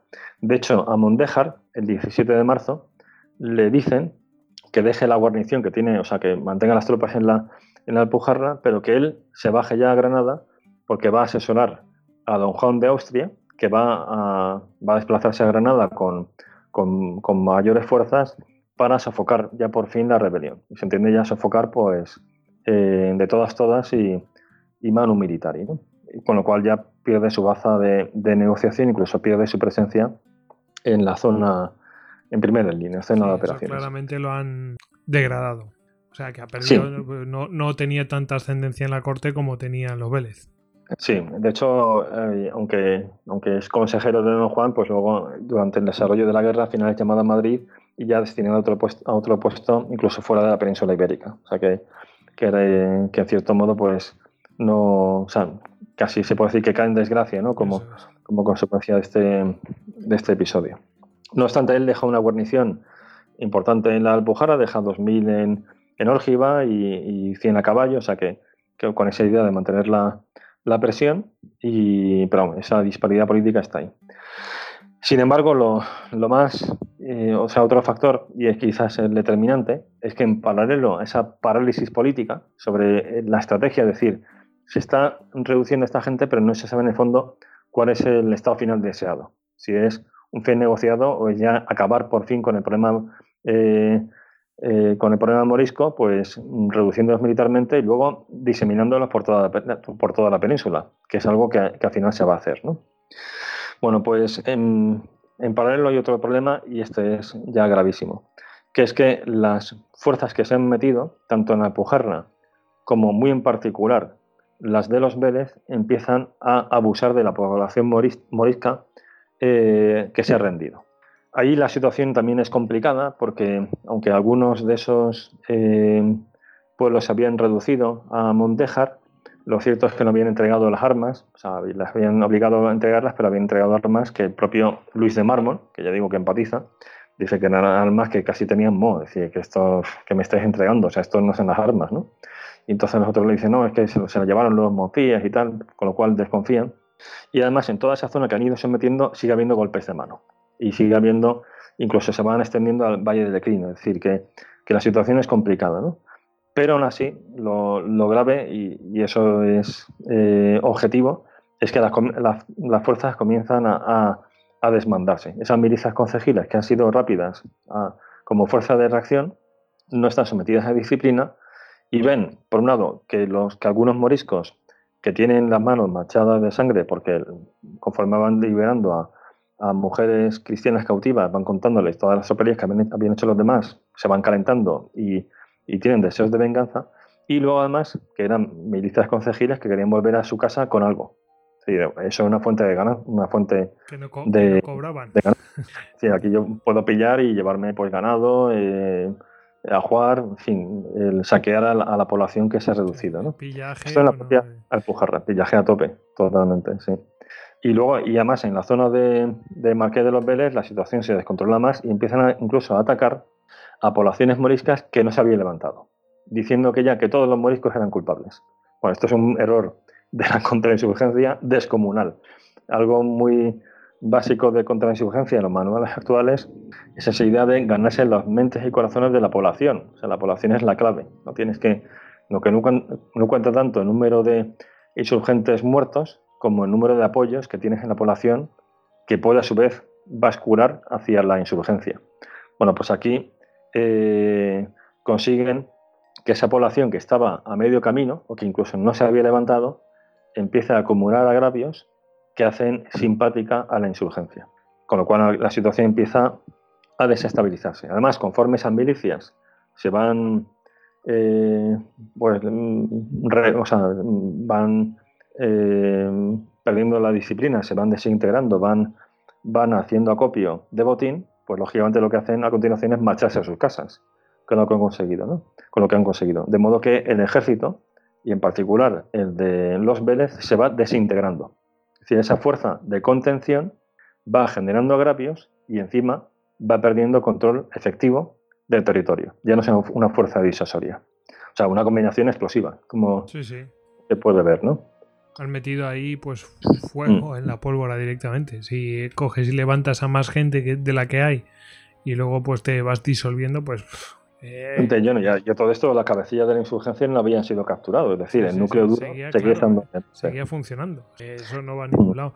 Yo, había leído, es que me, encanta esta, eh, esta frase, es un testimonio, dice, los, eh, hablaba de, pues estas esta milicias concejiles, dice, los mayores ladrones del mundo, animados con la... Animados de la idea única de robar, saquear y destruir los pueblos moriscos que se contenían sosegados. Mm. Eso, sí, os que también dicen, estas fuentes dicen que un soldado que no recibe paga es un ladrón. Es un tipo que tiene armas, que tiene capacidad de coerción y que no tiene, no está sometido a autoridad efectiva. Así que, ese tipo fácilmente va a pillar lo que, lo que pueda, ¿no? Y las consecuencias políticas y estratégicas que tiene esto pues son catastróficas, porque lo que hace es reactivar la, insurgencia. Por eso llamo esta frase, esta fase inicial, la fase de reacción rápida, fracaso parcial, y esto da lugar a, la siguiente fase, ¿no? Pero terminando ya con esta, pues hay un, varios episodios, pero uno que, destacaría es el ataque de, los moriscos insurgentes a una columna que ha saqueado Valor. Valor era el pueblo de origen de, de Abenumeya. Entonces, es una columna que lleva todo lo que ha saqueado y, se le echan encima mm, pues una buena partida de insurgentes y el resultado final es que matan a, mil cristianos, o imagínate la, la escabechina, liberan a las mujeres moriscas cautivas y además capturan todas las armas y el dinero que llevaban. Con lo cual esto es otro, eh, es otro balón de oxígeno, esa insurgencia que empieza a tomar forma de nuevo, ¿no? o sea, que empieza a activarse de nuevo. Empiezan ya a tener otra vez medios, es un golpe moral, eh, han liberado a las cautivas, mm, o sea, empieza todo a, desmoronarse en el lado de los insurgentes. Bien, pues esto sería la primera fase, que ya digo era de enero a abril de 1569. Si quieres pasamos a la segunda. A la reactivación de la insurgencia. Pues vamos a ella. Muy bien, pues bien, pues allí, pues esta es. Entonces, esta abarcaría de abril a noviembre de 1569. Vamos a ir viendo lo que pasa en el lado de, los insurgentes, pero antes eh, vamos a ver también qué ocurre en, el lado cristiano. Decíamos que Mondejar ha sido, llamado a Granada a asesorar a don Juan de Austria, que va para tomar hacerse cargo de las operaciones militares, casi podríamos decir que muy oportunamente, porque ciertamente la guerra no estaba terminada ni lo más mínimo, ¿no? y además se toma. Eh, eh, don Juan de Austria, en este momento, ¿qué experiencia militar tenía? Eh, ¿Había participado en algún.? Pues mira, muy buena pregunta. en efecto, lo ponen de mando, bien, bien, aconsejado, pero esta es su primera experiencia militar, ¿sí? O sea, de, calado. Aquí donde adquiere experiencia para luego comandar la, la, Santa Liga en Lepanto. O sea que en cierto modo este es su bautismo de como un mando ya de, de ese nivel operacional. Sí, a mí me sorprende porque es una cosa tan seria, o sea, quiero mm. Tenía mucho de carácter político, porque realmente lo que, lo que le aconsejan al principio a Felipe II es que baje él. O sea, dicen esto, así como la primera revuelta se consiguió eh, controlar porque el propio Fernando el Católico bajó, en este caso, si baja Felipe II, no tanto como comandante militar, como autoridad política, los moriscos que tengan agravios bueno, pues se puede intentar pactar con ellos y de ese modo aislar a la insurgencia. Aunque al final el resultado último iba a ser la asimilación y, en último término eh, el exilio de los, moriscos de Granada, que es lo que al final ocurre. Pero una forma, una medida política, decir, bueno, que esto es un tema serio, que ha venido el rey, si alguien tiene eh, algo que decir, bueno, pues aquí se, puede resolver. ¿no? no obstante, no lo ven seguro y por eso envían a, a de Austria, porque ciertamente el campo estaba levantado y por pues habría sido difícil una, una emboscada a Felipe II, pero no Felipe II no llega a estar. así que llega a bajar a Córdoba y ahí convoca unas cortes donde además pide recursos a las ciudades para financiar esta guerra, pero no le mm, tampoco ven, le dan o sea, no lo ven con garantías suficientes de seguridad como para que el propio rey se desplace a Granada. O sea, que, ese nombramiento de Juan de, de Austria tiene también mucho de, contenido político.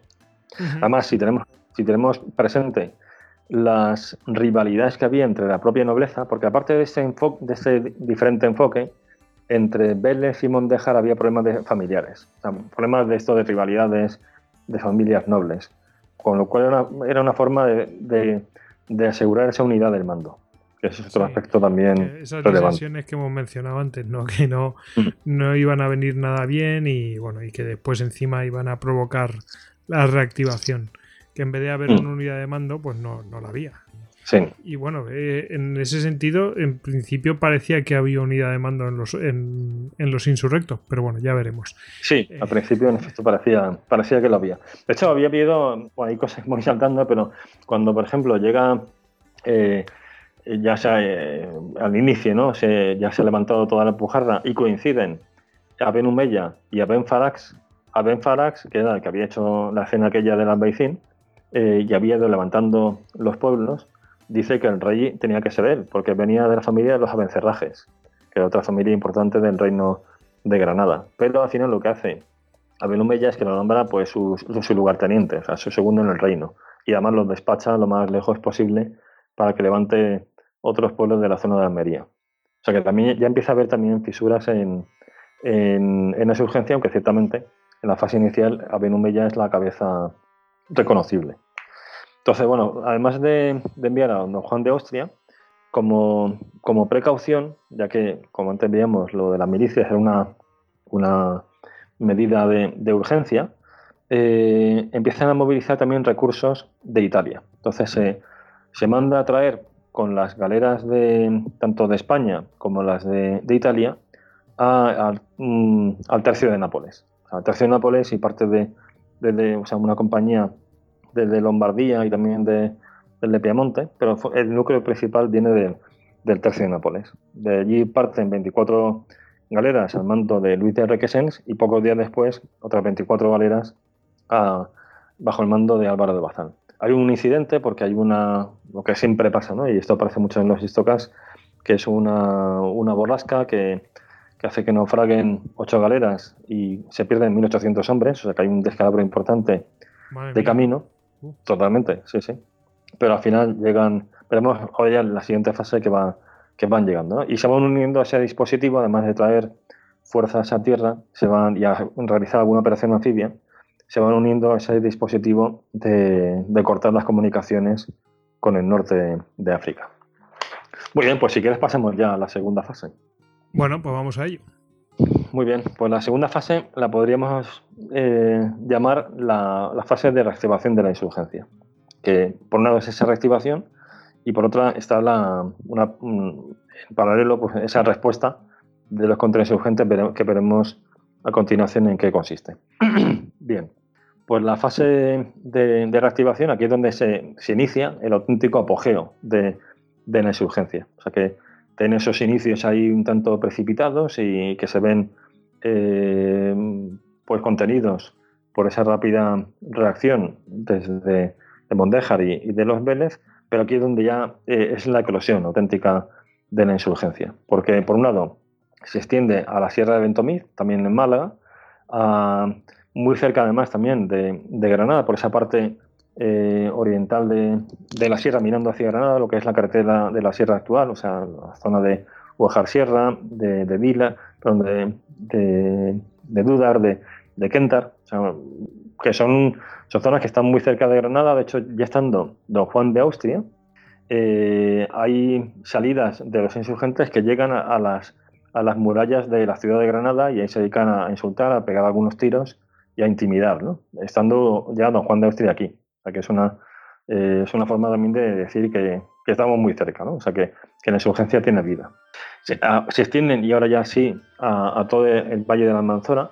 El Valle de la Almanzora, un poco para, para situar a la gente que más o menos conoce pues, Granada, Almería y Murcia, es por donde discurre la autovía que va de, de Granada a Murcia, pues toda esa zona, o sea, esa autovía atraviesa, atraviesa el Valle de Almanzora, ahí donde está, pues, por ejemplo, eh, Galera y Orce, que, que eh, Oria también está en aquella zona, o sea que son poblaciones muy cercanas ya a la frontera con, Murcia. De nuevo, eso pues genera preocupación en ese otro reino donde hay población eh, morisca.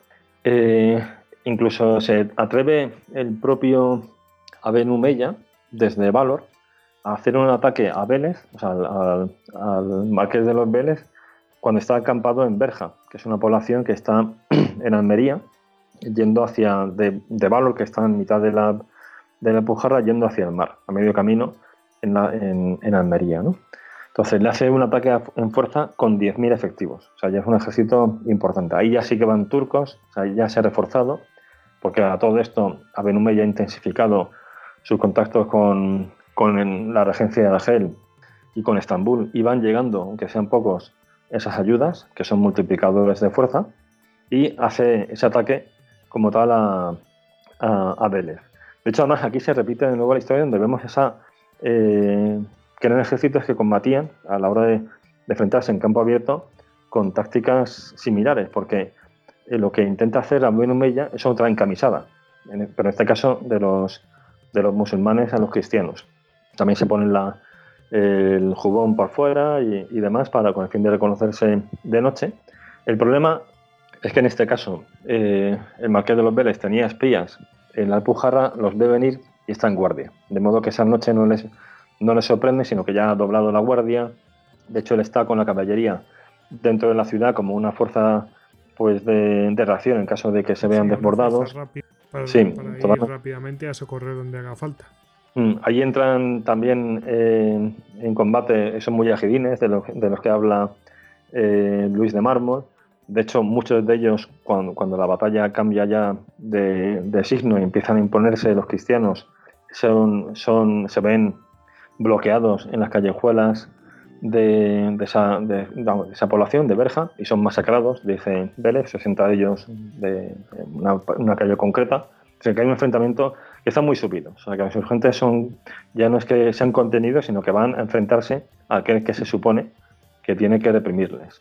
Al mismo tiempo, eh, está, aunque es capaz de rechazarles, no tiene mucha capacidad de reacción porque la gente se les va marchando. O sea, empieza a haber muchísimas deserciones y además un problema logístico, que esto es otro aspecto importante. En este caso, no tanto por las emboscadas, porque no tenía ese problema de que, que el tren logístico tuviera que pasar por sitios complicados, sino precisamente porque había una deficiencia clara a la hora de, tener una logística militar para esas milicias, que es otro factor que también alimenta pues todo ese afán de pillaje y demás, que es que la gente tenía hambre, o que era una situación, una situación complicada. De hecho, a Benumella se ve hasta tal punto pues fuerte que, se, que prepara un asalto a Almería. De nuevo aquí entra en juego García de Villarroel, que de nuevo sale, le hace una, una salida, y, en Huecija, pues fuera de Almería, de nuevo desbarata a Benumella, que a su vez eh, a un grupo de moriscos almerienses, que le habían dicho que Almería estaba muy disminuida, los hace enterrar de cadera para abajo y allí los asaeta, los, los mata, porque considera que eran espías al servicio de García de Villarroel cosa que no está clara que, fuera así, ¿no? Un poco también para, para justificarse ese fracaso. Lo que sí que dice Luis de Mármol es que, a partir de ese momento costaba mucho, mucho trabajo encontrar espías. Es decir, que, que, porque además hay un montón de episodios que, que, va, que detalla que detalla Mármol, ¿no? De, de moriscos que intentan negociar y los ensartan, que los empanan, unos turcos, por ejemplo, que hay en un peñón de Almería, y porque piensan que son un espía de los cristianos. O hay mucha desconfianza entre unos y otros, también el propio campo morisco. Pero dice Luis de Mármol que, que, a partir de ese tipo de acciones costaba cada vez más encontrar moriscos voluntarios que fueran a, a unirse a los, a los sublevados y pasar información a los cristianos, cosa muy comprensible viendo, viendo esto. ¿no? Bueno, es que te, pilla por en medio y te el conflicto y te, mm. te machaca, es que no, no, tiene ningún tipo de contemplación.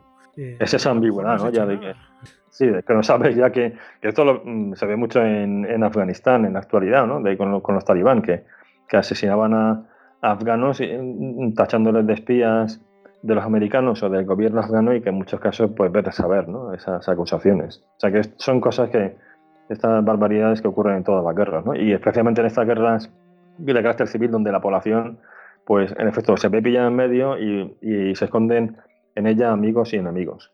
Bien, bueno, el, marqués de los Vélez queda, fin, queda dueño de campo, pero queda muy debilitado, pero le salva la situación eh, Luis de Requesens, que llega ya por fin con esas, con esas galeras y esos efectivos de Italia y lo refuerza. Con lo cual, pues va ganando, va de nuevo ganando eh, en, masa de maniobra la fuerza desplegada en Almería.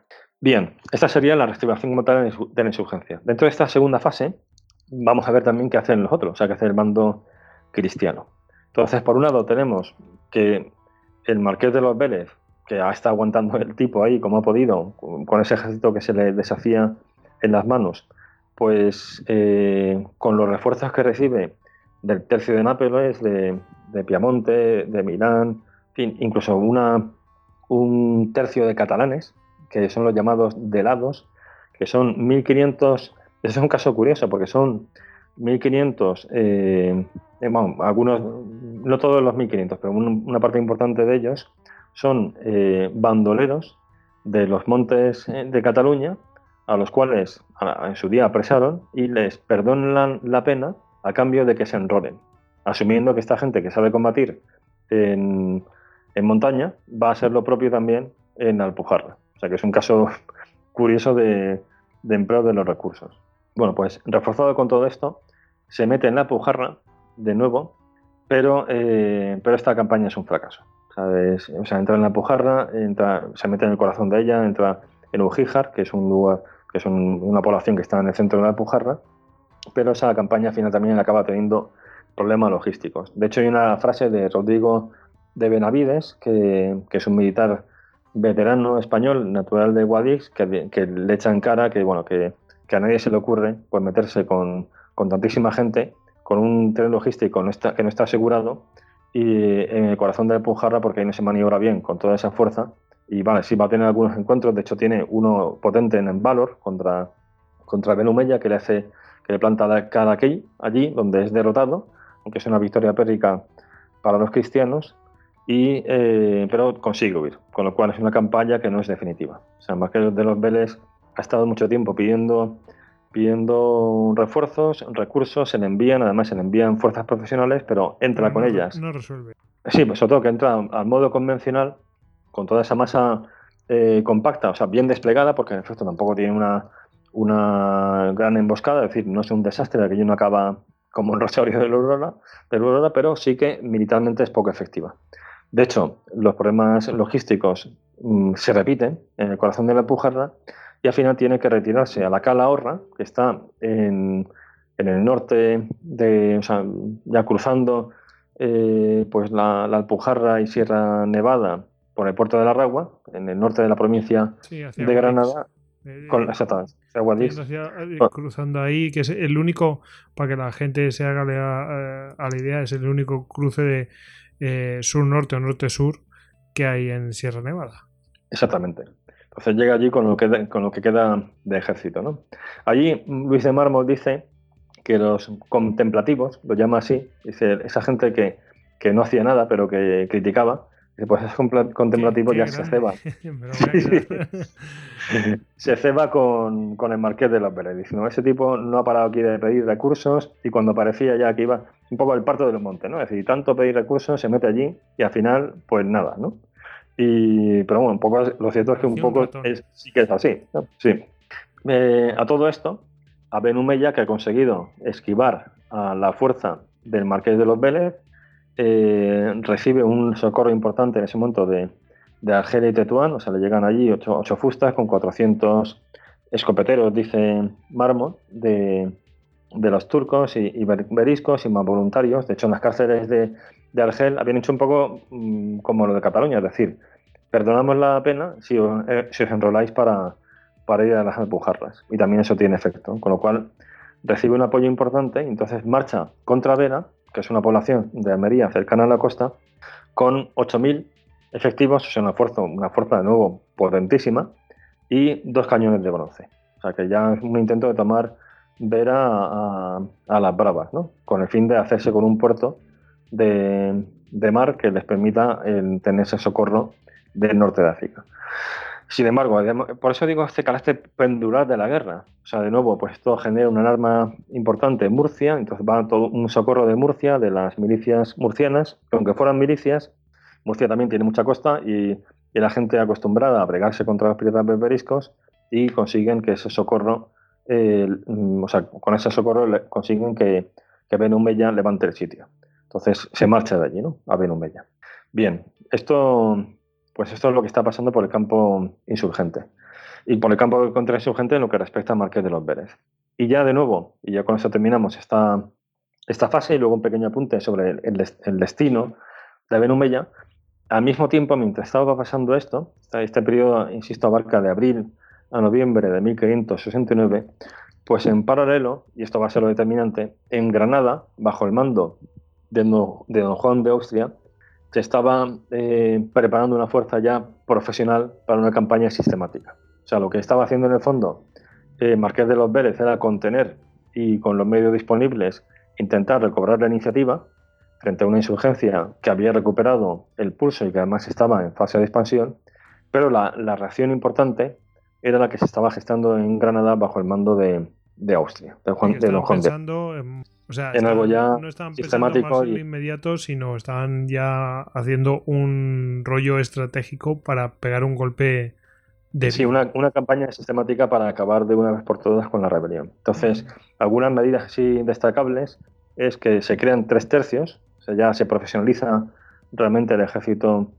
que va a operar en Granada, o sea, tres tercios diferentes a ese tercio de Nápoles que había, que había operado con, con el Marqués de los Vélez y que de hecho había hecho algunas acciones, pues por ejemplo, esta es una acción que llevan a cabo don Luis de Requesens y don Álvaro de Bazán, se meten en tierra, hacen una operación anfibia, se meten en tierra, incluso se meten bastante en tierra, y van a Frigiliana, el peñón de Frigiliana, que está en, Málaga, en la sierra de Málaga, eh, y lo asaltan en fuerza. Bueno, hay 400 muertos de los cristianos, un montón de heridos, 800 heridos, eh, 2.000 muertos de los de los moriscos, eh, otros 2.000 que se echan al monte, menos los que mueren por el camino, o sea, una batalla descomunal, ¿no? O sea, que, que a mitad de todo esto hay un montón de acciones que, que aquí estoy intentando, sintetizar para no alargarme en exceso y luego para darle cierto orden. O sea, cierta, eh, que sea reconocible la campaña, pero que hay un montón de idas y venidas que son, vamos, que son, que, como se ve, una, fue una guerra eh, pues cuarentísima. O sea, que fue una guerra muy, con todas las letras. Muy extenso, porque, eh, fija, eh, casi, o sea, estamos hablando que llegas casi a Málaga. Eh, pero es que también hemos hablado que, que incluso lo había superado, que había llegado un poquito más de Málaga. Pero es que antes han mm. mencionado que había llegado a Vera.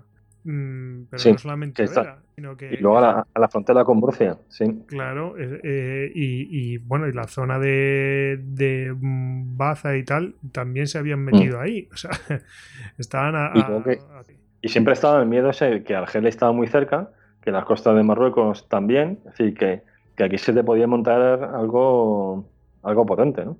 o sea, ahora nosotros conocemos la, historia. Me imagino que mm. la población... Eh, eh, cristiana mm, muy tranquila no debía estar, viendo que mm, la extensión que tenía todo esto y que en cualquier momento podían aparecer estos insurgentes y liarla. Sí, y, no nos olvidemos lo que antes decíamos, que en Flandes la situación no estaba en absoluto contenida, de hecho conforme va avanzando la guerra de las empujarras, en Flandes de nuevo estalla la, la revuelta y, luego que no se sabía por dónde iba a salir el, Imperio Otomano, que nosotros que sabemos que al final lo que hace es jugar con los insurgentes, pero que igual esa fuerza tan tremenda que estaban preparando para Chipre, pues igual había un cambio de opinión y podía tener un problema serio en la península, aunque hubiera sido una, una jugada arriesgadísima por parte de los otomanos. O sea que conociendo ya nosotros el día después, es muy fácil ver esto con cierta tranquilidad, ¿no? Pero para los coetáneos fue una, una guerra durísima y, además pues incierta, ¿no? En cuanto al desarrollo que podía tener. Entonces, bueno, pues eh, lo que hace don Juan de Austria es preparar esa campaña para poner fin y contener, o sea, es que se ve muy, muy claro ¿no? en esta propia medida, es decir, que ellos dan una entidad enorme a esta guerra, es decir, que este, se dan cuenta de que esto es una amenaza, una amenaza gravísima. Entonces, profesionalizan el ejército, crean tres tercios nuevos, bajo el mando de Antonio Moreno, de Hernando de, Ocaña, de Oruña y de Francisco, Mendo, Francisco Mendoza. Además, los cuadros de mando son profesionales, asignan ya pagas, es decir, que no se repita este problema de los saqueos a la población descontrolados, eh, o sea, de esa pérdida de disciplina, mejora el sistema logístico, con el fin de que el efecto de esas tropas pues tengan tanto las municiones como las comidas, es decir, que, no, que la fuerza no se desintegre ni, ni se desmande. ¿no? Eh, luego un aspecto muy interesante, porque es que incluso tiene cierto eco con cosas actuales. ¿no? Se pasa de... O sea, esta campaña hasta, hasta este momento se había denominado como castigo de rebelión. Y, dice que Luis de, Luis de Mármol, que se da este término y no guerra, dice para no legitimar a los insurgentes.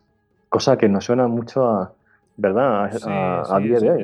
la idea de no legitimar a nosotros. Si eres, si, si, eh, si te hablo de guerra, te estoy considerando como un rival y bueno, y tienes tus, incluso tus derechos, ¿no?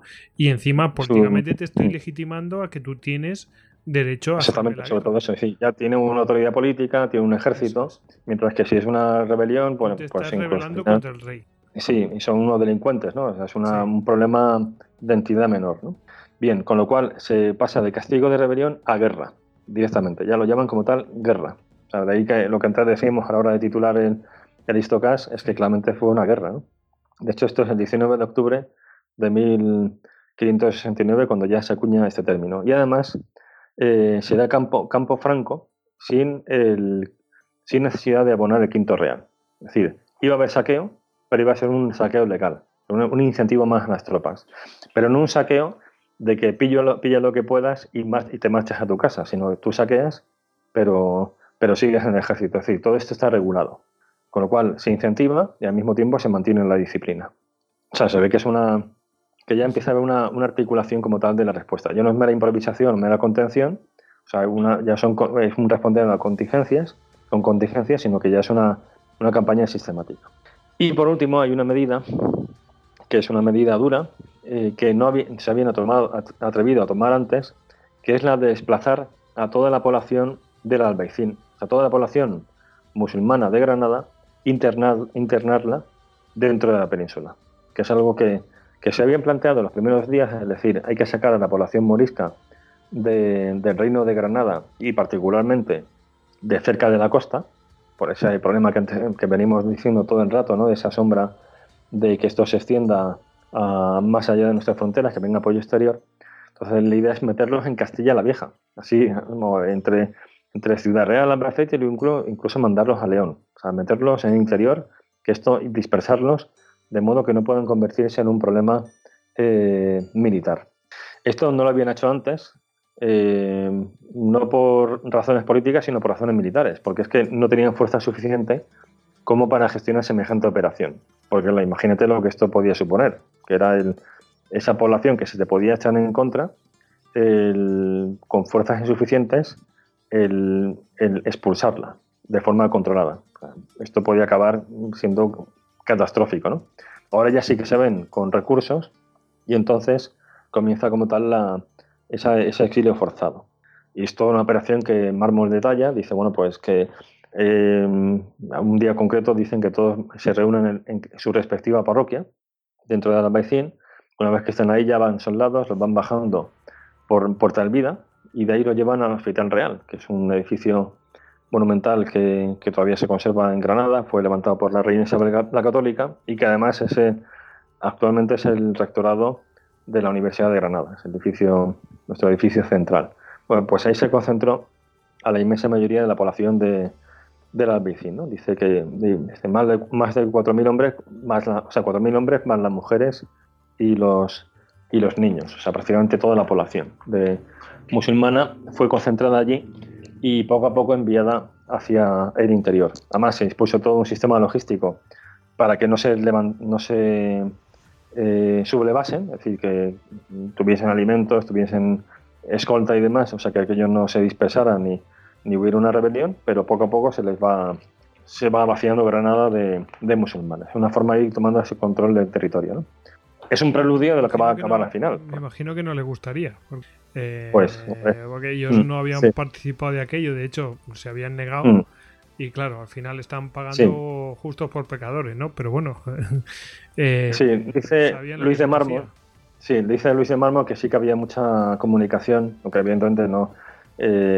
Vamos, eh, no significa en absoluto que estuvieran todos, pero que sigue habiendo mucha comunicación entre los insurgentes y la gente del Albaicín. ¿no? O sea que era una retaguardia que no, no, no sentían en absoluto asegurada, ¿no? para lo cual no quita que fuera pues todo un drama. ¿no? Y, esto más mm, Mármol también lo detalla con, con muchos pormenores y de hecho ha hablado de una profecía donde decía que en ríos de, de sangre bajarían del Albaicín, y se va cumpliendo, porque esa sangre son los habitantes del Albaicín, o sea que fue toda una, una tragedia ¿no? para los que lo vivieron. Porque además dejaban sus casas tal cual. O sea, era una cosa ahí de, marcharse para nunca más volver. Bien, y con esto pasamos ya, si quieres, a la tercera fase. Y ya es el... Bueno, perdón, antes de esto nos queda un, pues un detalle que no es menor, que es el, destino de Abenumeya. Que es que, porque en mitad de esta segunda fase, ya al final... Estábamos esperando. Lo que estábamos esperando, ¿no? exactamente, pues de que este cambio en el liderazgo. Entonces, eh, bueno, pues. Eso por decirlo finamente, un cambio de liderazgo. sí. A todo esto, Abenumeya pues era una persona que se ha ido ganando enemigos dentro de su propio bando. Aunque la, la suerte le estaba beneficiando, o sea, él mm, lidera esa, esa reactivación de la insurgencia, tiene esos, esos problemas en los enfrentamientos abiertos, pero bueno, eso al final lo acaban teniendo todos, ¿no? sea, es algo, digamos, endémico a la insurgencia morisca, es esa debilidad en el combate convencional. Sin embargo, de nuevo aquí, eh, la vida misma, ¿no? o sea, uno de esos detalles casi prosaicos, aunque existe esa rivalidad, esa desconfianza y demás, al final es un pequeño detalle. Y es que Abenu Mella, entre otras cosas, es una persona pues eh, bastante mujeriego.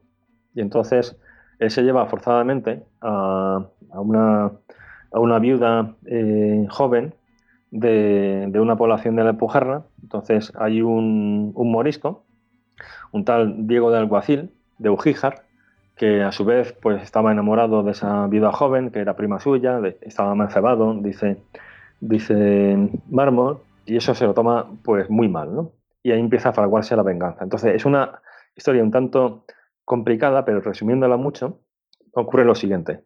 Eh, a le manda una carta a, un primo suyo, es un hombre de confianza, eh, que es Abenabó, que está, mm, está mm, en la frontera con los cristianos en la zona de, de, de que donde había, si recuerdo, donde había dejado la guarnición Montejar cuando es llamado de la corte a, Granada para unirse a don Juan de Austria.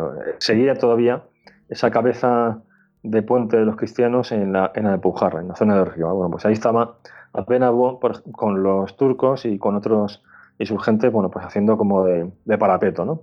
Bien, pues eh, Abenumeya, que está en la de Andarax, le envía un, mensajero que, va que pasa por Ujíjar, que es un lugar de, paso obligado, y entonces Diego de Alguacil había tramado pues, una, conspiración que consistía en asesinar a ese mensajero, falsificar las cartas, porque era a su vez pariente de, de un secretario de Benumeya que tenía el sello de Benumeya, entonces falsifica la carta y se presenta con, esa carta él mismo y algunos más, se presenta ante Benabeo, ante eh, cerca de, de Ujíjar, donde están los turcos, y en la carta le dice lo siguiente.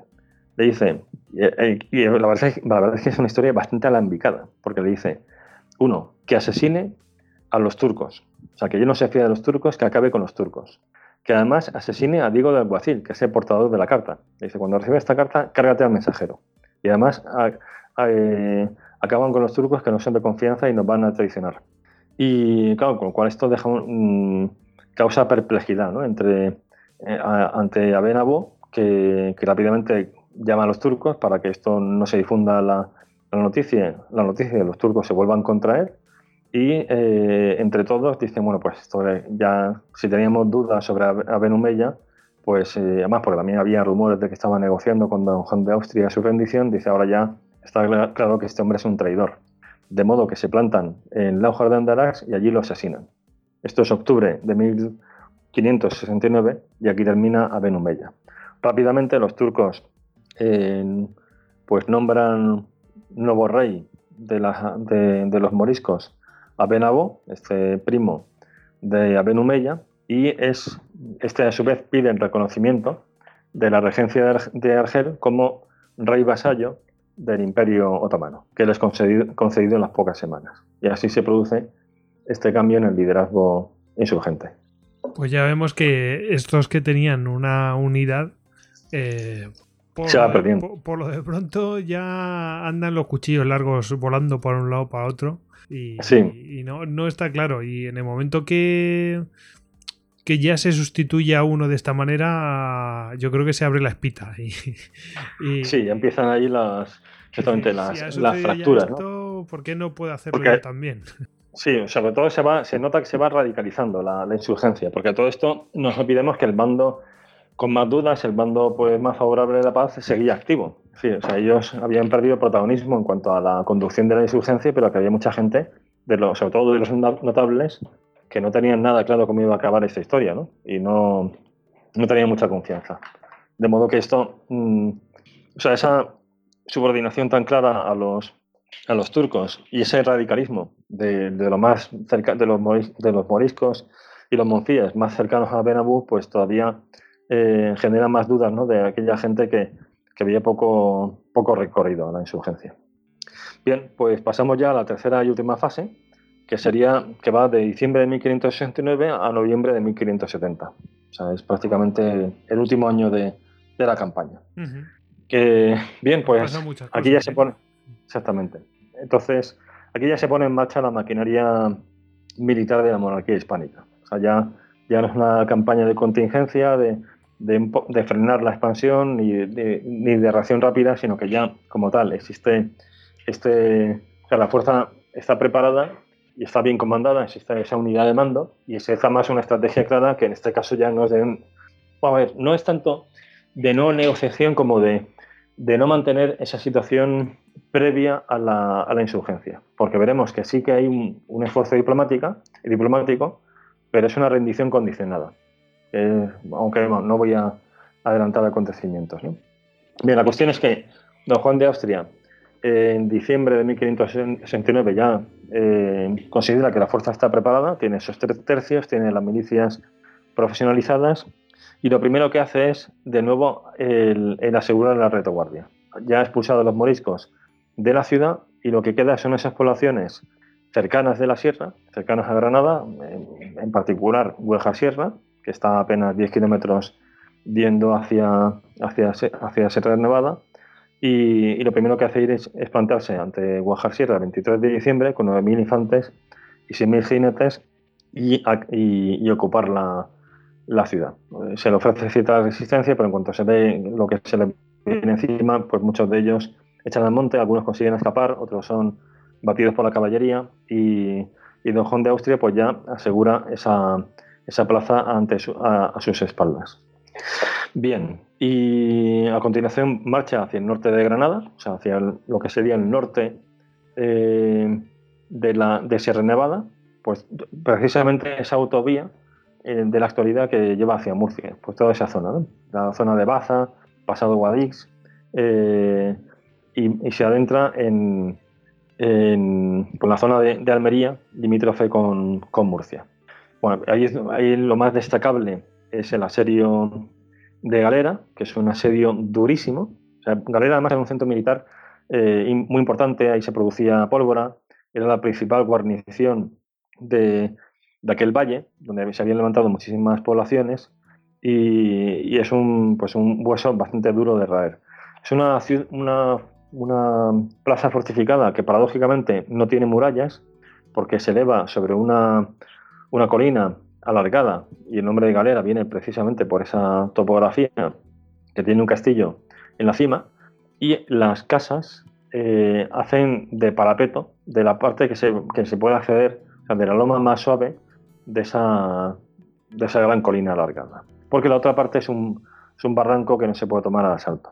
Bueno, en, el asedio de Galera eh, se emplean todo tipo de tácticas de poliocética, o sea, se utilizan minas. Perdona que te interrumpa, pero vamos que lo podéis buscar Mm. para que veáis estas, cosas, están en el Google Maps, o sea, lo buscáis y lo encontráis, o sea, y veis la loma está alargada y tal, un lugar complicado para, operar. Sí, y como digo, pues era el núcleo militar de Valle de Amazonas, o sea, que tenía una importancia estratégica, o sea, que no era únicamente esa ciudad, sino que era todo lo que había alrededor. De hecho, muchísimos moriscos habían refugiado en ella, o había miles de moriscos combatiendo dentro del recinto de esa ciudad. Eh, hay varios asaltos. Eh, una de las minas, por ejemplo, pues consigue batir una zona defendida por los moriscos y dice Mármol de Carvajal que, de, un solo, de un solo golpe acaba con 600 moriscos. Aún así resisten. Hay un asalto donde los cristianos tienen 450 muertos y, muchos más heridos. Eso lleva a que al final, cuando los cristianos consiguen entrar, entran ya a, sangre y fuego. De hecho, eh, don Juan de Austria manda pasar a cuchillo a todos, los, a todos los que son capturados, todos los varones que son capturados. O sea que es una, entrada en fuerza contra la insurgencia, dentro de esa campaña sistemática. Eso por un lado. En paralelo, empieza la acción política. O sea, que se ve que hay una unidad estratégica. Es decir, es mano dura contra los que se resisten y acción política a través de nobles eh, castellanos que en la época de paz habían sido amigos de nobles moriscos que ahora mismo están con los insurgentes con el fin de que se entreguen ellos y la gente más allegada. Ahí de nuevo pues hay una persona destacable, que es Hernando el Jabaquí, que eh, hace de portavoz de, del propio Benabú. O sea, en un momento dado, ahora veremos que empieza también a haber dudas en el propio eh, liderazgo de la insurgencia, ya son, porque empiezan a ver que el socorro del exterior es muy débil y de que esta vez ya el ejército cristiano pues está muy bien organizado y que piensa ir sistemáticamente y que sus días están contados. Eh, de hecho, hay cosas curiosísimas dentro de esta campaña diplomática, o sea, aparte de esos contactos personales y de esos encuentros entre unos y otros, hay una cosa que, es muy reseñable. Dice eh, Mármol Carvajal dice el licenciado Castillo, que era pues, una persona que sabía árabe, este eh, escribe una especie de reflexiones de un alfaquí anónimo musulmán, donde dice, bueno, hace una, especie de reflexión de lo que ha ocurrido. Dice, esto ha sido un, error, levantarnos contra el rey, de España, esta es una de las naciones más poderosas del mundo, no tenemos, esto no tiene ningún futuro, nos van a masacrar a todos. Y entonces es una reflexión donde dice que lo más, lo más sensato es eh, rendirse al rey y pedir clemencia. Esto como si hubiera sido, escrito por un musulmán. Y dice Luis de Mármol que se hicieron múltiples copias de ese escrito en árabe y se fue repartiendo en diversos pueblos de la Alpujarra, de modo que fuera encontrado y leído y, propagado. Algo que recuerda mucho a las, a las operaciones psicológicas militares de la actualidad, ir doblegando, tocando la moral de, del adversario para que se vaya. Bombardeo de propaganda y todo eso, sí. Totalmente. sí, esto que se hacía en la Segunda Guerra Mundial y que se sigue haciendo a día de hoy. O sea, los rusos en Siria han utilizado el lanzamiento de pasquines y, y, altavoces eh, a los rebeldes sirios, pues como decían en su día en Stalingrado. Bueno, pues esto es algo parecido, pero con otros medios. Sí, sí. De estas cosas ahí permanentes de la guerra, ¿no? Mm. Bueno, en cualquier caso, los contactos se, se mantienen. De hecho, el propio Abenabú, hay un momento en que tiene un, un encuentro eh, con una escolta de 300 arcabuceros en Cadiar, con Alonso de Granada Venegas, donde, donde negocian su posible rendición. Es una cosa muy, muy curiosa, ¿no? durante el desarrollo de esta campaña, por un lado, de, de Nojón de Austria, que lo hace por lo que sería, insisto, el norte de Granada, también por la parte de, de Almería, el norte de Almería, el Valle de Almanzora. Bueno, en paralelo, una, una operación de, pinza, el duque de Sesa, se, de Sesa con dos S, la, la S final, se mete por el corazón de la, de la Pujarra por, eh, de nuevo, por Lanjarón, Órgiva, toda esa zona que se, que se ha ido al final perdiendo, ¿no? Porque cuando mm, retoma, o sea, cuando ocupa el, trono a Benabú, pues mm, relanza la insurgencia de nuevo, ocupa Órgiva, echa de a los cristianos, bueno, pues el duque de Sasa se mete de nuevo por esa parte occidental de la Alpujarra. O sea, tenemos una campaña, por un lado, del norte y este de la Alpujarra, otra por el oeste de la Alpujarra, ¿no? en pinza. Bien, entonces se va metiendo en, la Alpujarra y va capturando, destruyendo bastimentos de los moriscos, el, bueno, adentrándose y metiendo presión. ¿no? no obstante, de nuevo esta, esta naturaleza pendular, ¿no? que el ejército de, del duque de Sesa, que es potente, o sea, lleva 8.000 infantes, de ellos 8.000, perdón, 85%, 6.800 son tiradores, o sea, se ve una proporción altísima de, armas de fuego, ¿no? También se explica por la, característica, del terreno, aquí no iba a haber un choque de, de, cuadros de, no, de escuadrones de lanceros, de piqueros, sino que era otro tipo de, de combate, ¿no? Y 550 caballos, aunque entra, con una fuerza importante y en ningún caso es el emboscado con esa fuerza, le pasa de nuevo lo mismo que al Marqués de Mondeja y al, resto que se mete en la pujarra. También le había pasado a, a Vélez, ¿no? que es otra vez el cordón logístico. Empiezan a hacerle ataques contra los, contra los trenes logísticos. De hecho, hay uno, este, al que, que antes me refería, que eran 4 kilómetros y 2.500 bajes cargados que, este le hacen un ataque por, varias, por varios puntos, la escolta se ve desbordado y es un destrozo y captura de material, un, desastre. ¿no? no obstante, aquí de nuevo son capaces de, reaccionar, eh, recuperan parte de lo que se ha perdido y capturan a dos prisioneros, uno de ellos venía del Albaicín, que le dicen que Abenabot todavía tiene 12.000 hombres y de ellos 200 son turcos. O sea que que la insurgencia está en retroceso, incluso está abierta la negociación, pero que todavía es una fuerza considerable. O sea, que la, que la guerra todavía no está acabada en absoluto. ¿no? De hecho, siguiendo con, el, con la campaña del duque de Sesa, que esto es eh, entre febrero y abril de 1570, en ese otro lado de la Alpujarra, por la parte occidental, ya metiéndose hacia el centro. Por la otra parte, mm, repito, estaba, estaba Don Juan de Austria. Se produce otro de los desastres más sonados del bando cristiano, que es que eh, ya estando en, el centro de Alpujarra, manda el duque de Sesa pues un convoy eh, de, de acémilas y también de enfermos que van a, la Calahorra, que es una población que está pues, cerca de Guadix, en el, más o menos en el centro, por la parte norte de, Sierra Nevada. Eh, por un lado, para dejar los enfermos y heridos, y por otro lado, para que esos bajes que iban vacíos volvieran pues con, pertrechos, para hacer la logística del duque de Sesa que estaba internado en Alpujarra. Bueno, pues aquí se produce uno de los desastres mayores ¿no? de, del mando cristiano, que es que aquí esta sí que le hacen una emboscada de las, de las buenas a, esta, a este convoy y le producen 800 muertos. De hecho, matan a todos los heridos, que son 600 heridos enfermos, y, acaban estampida. O sea, un sálvese quien pueda. Hasta el punto que los que llegan a, a, la calahorra se deshacen, o sea, mm, se revelan, no están dispuestas a volver a, a la empujarla después de lo que han, de lo que han experimentado. ¿Esto qué supone? Pues que el duque de Sesa se queda sin logística, de modo que tiene que abandonar la Alpujarra otra vez, por eso lo de cabeza pendular, se ve obligado a abandonar la Alpujarra, marcha a Adra, hacia el sur, hacia el mar. Allí es recogido en unas condiciones pues difícil desde el punto de vista logístico, pero bueno, más o menos se, regrupa.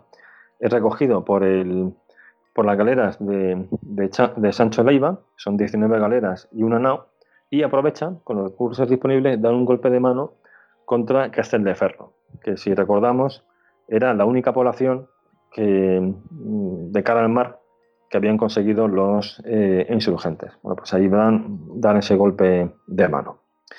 Y mientras ocurre todo esto, ese esfuerzo negociador de Don Juan de Austria pues va teniendo efecto y, se van reduciendo las, diversas poblaciones del Valle de la Manzora. De hecho, lo de, lo de, Galera fue un, asedio durísimo y muy cruento, pero tuvo pues un gran efecto político porque a partir de ahí todo el Valle de la Manzora se pacifica. La zona de Almería que limita con la, con la Pujarra también poco a poco se va reduciendo y entonces queda el núcleo duro dentro de la Pujarra con Abenabú a la cabeza. Y recordemos que teníamos a, Hernando al-Jabaki, que estaba negociando la entrega, tanto propia como haciendo también portavoz de, de Abenabú. Pero a su vez, y aquí se ve pues la patita del Imperio Otomano, los asesores militares y dos embajadores que había destinado el sultán a la corte de Aben Abu se oponen a, la rendición. No solamente por su suerte, porque además esto sí que estaba pactando, es decir, una cosa que se estaba viendo en, esos, en esas negociaciones de rendición era qué hacer con los extranjeros. Y, y Don Juan de Austria dice, bueno, pues no hay problema, o sea, se les escolta afuera, es decir, no, no, no vais a traicionarlos. le damos escolta y lo garantizamos y pueden volver a su lugar de origen. O sea, para que eso no sea un, un problema. Pero en este caso es ese condicionamiento político que antes veíamos al Imperio Otomano, que, además en 1570 estaba lleno en la conquista de Chipre, quería mantener ocupada la monarquía hispánica y, eh, y presionan para que se mantenga la guerra. Y aquí está la naturaleza, dice Luis de Marbol, dubitativa de Abenabú, que no se acaba de decidir, o sea, él está por la rendición, de hecho, en, las, en la negociación que tiene en Cadiar, pues dice, mira, yo es que en su día refugié cristiano, yo no estaba de acuerdo con esto, a mí me han nombrado porque mataron a mi primo, en fin, poco ya aquí cada uno pues intenta contar la película del modo que más le beneficia, pero realmente se piensa lo de la rendición pues eh, se mantienen las dudas, le prometen de nuevo pues que, van a llegar refuerzos desde Argel y a su vez, de lo que antes decíamos, de esas rencillas internas, Abu empieza a tener eh, sus dudas sobre Al-Jabaki. Además, dudas que hay que decir que eran fundadas, porque eh, Al-Jabaki, viendo que Abu no se decide, y Al-Jabaki teniendo muy claro que, la insurgencia ya no tiene ningún futuro, se planta ante don Juan de Austria y le pide 500 arcabuceros para ir a prender a Benabo. A su vez, don Juan de Austria tampoco quiere arriesgar la vida de 500 arcabuceros para que se metan en la, en la boca del lobo. Piensa hacer esto, igual aquí me liquidan de un golpe a toda esta gente. Y en su lugar le da 800 ducados para que reclute a, moriscos y capture a Benabú.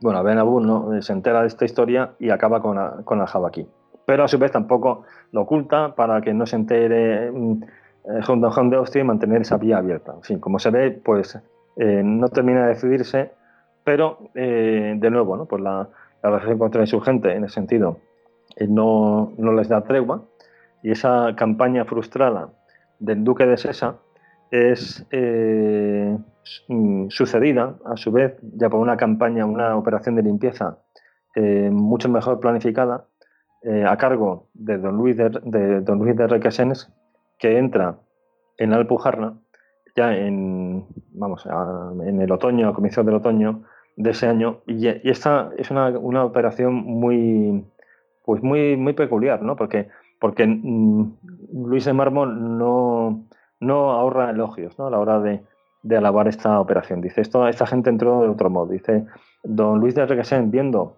que que era un terreno muy difícil, viendo la experiencia que había tenido, que había tenido en ese momento Mondejar, muy especialmente la que había tenido, tenido Marqués de los Vélez y luego Duque de Sesa, dice, ahí no vamos a depender del control logístico, entramos eh, con raciones para cuatro días cada hombre en, el Macuto, o sea, entran con lo que, con lo que vaya a llevar a cuestas y, entramos en... entramos en fuerza, pero entramos, entramos y nos dividimos en partidas de búsqueda y de destrucción. También esto lo van haciendo porque el ejército y su gente se va desintegrando, lo cual permite ya el, dividir la fuerza. claro, no te enfrenta con una fuerza superior a la tuya. Tú puedes dividirlo porque no, no estás tan amenazado. Y empieza el Seek mm. and Destroy, ¿no? Totalmente. O sea, esto en efecto tiene. esto recuerda a Vietnam, ¿no? Estas partidas de búsqueda y de destrucción. Porque es así. O sea, van, son pequeños destacamentos de gente que sabe moverse por el monte. Además, van estableciendo pequeñas guarniciones en los cruces de caminos, en, en las alturas más destacadas, o sea, es búsqueda y destrucción y al mismo tiempo control del, territorio. Y también van eh, destruyendo las cosechas, el ganado, es decir, privando de medios de subsistencia a los insurgentes. Es una campaña a, a degüello también, aquí ya no hay prisioneros, aunque luego veremos que al final sí que acaban haciendo prisioneros por una historia que contaremos, pero sí que todo aquel que ofrezca resistencia es pasado a cuchillo. O es una, una campaña ah, ya para, para terminar, ¿no? de una vez por todas con la, con la insurgencia.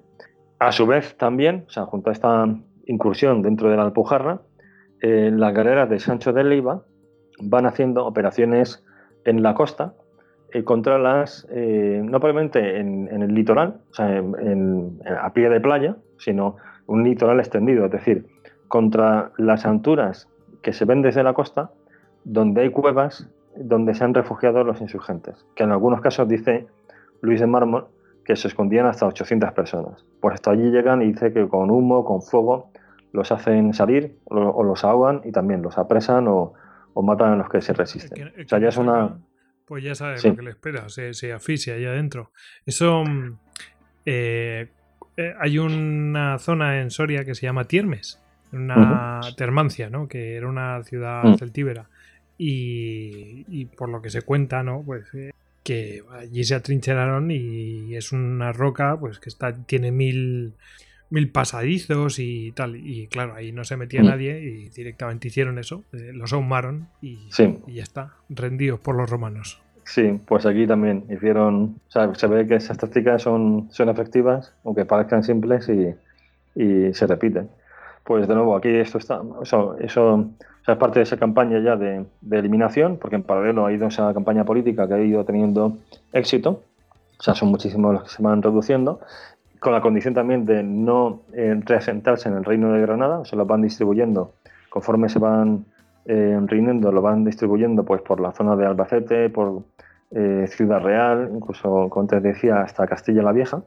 Y de modo que en noviembre del año 1570, don, Luis de Requesens pues, eh, concentra el ejército en Granada y lo eh, licencia. O sea, como tal, las operaciones militares acaban en, a finales de 1570.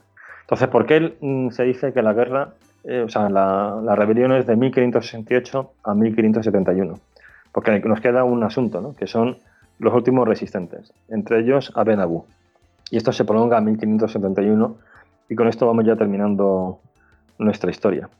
Entonces es una operación de inteligencia, en el fondo. En, este, en marzo de 1571 teníamos, tenemos a Aben Abu, que está compartida en Monfíes, en zonas ya más escarpadas de, de la Pujarra, tirando ya hacia probablemente las altas cumbres de, Sierra Nevada, y entre ellos estaba un, un monfí que era Gonzalo el Seniz. Bien, pues aquí de nuevo una historia que a primera vista puede parecer menor, pero es el inicio de una operación de inteligencia. Hay un, había un granadino, castellano granadino, que era platero y que era comerciante. Y este era, eh, incluso en lo más duro de la insurgencia, una persona que tenía contactos en la Pujarra incluso en la época más dura, se atrevía a subir a la, a pujarra y hacía comercio. Cosas de estas llamativas ¿no? de, la historia de, este, de, esta guerra y, de muchas guerras. Entonces, bueno, pues él, cuando está ya todo más o menos pacificado, eh, sube de nuevo a la pujarra y se encuentra en una de estas poblaciones que tienen unos moriscos que, estaban ahí cautivos y a los que iban a arcabucear que iban a, pasar por las armas. Y que un conocido suyo entraba, estaba entre ellos, rápidamente se acercó a él, le besó las manos, le dijo lo que iba a pasar. Y eh, él pidió permiso al capitán de aquella, de aquella guarnición para llevárselo a cenar y, un poco, y hablar con él y demás. Y este morisco le dijo que él tenía amistad con eh, Gonzalo de que era este moncí que estaba echado al monte junto con Abelabo y que él podía llegar a, a e intentar pues pactar su rendición incluso en la entrega de Abenabo. Sí, le salvaba pues, la vida, claramente. Sí, le salvaba, totalmente, sí, le, salvaba la, le salvaban la vida. Bueno, pues Francisco Barredo baja a Granada y ante el Consejo plantea la cuestión. En el Consejo, bueno, tiene sus dudas, pero apuestan por esta operación. Entonces, en efecto, le, eh, le salvan la vida a cambio de que de que, contacto con, de que contacte con el Senid y le dicen a Senid que si, si entrega a Benabó vivo o muerto, le perdonarán la vida, también a él, que era un cabecilla en Monfí. Y, el, y la operación pues tiene éxito. O sea, entra en contacto con, con el Senid, este morisco, y, y el Senid está de acuerdo.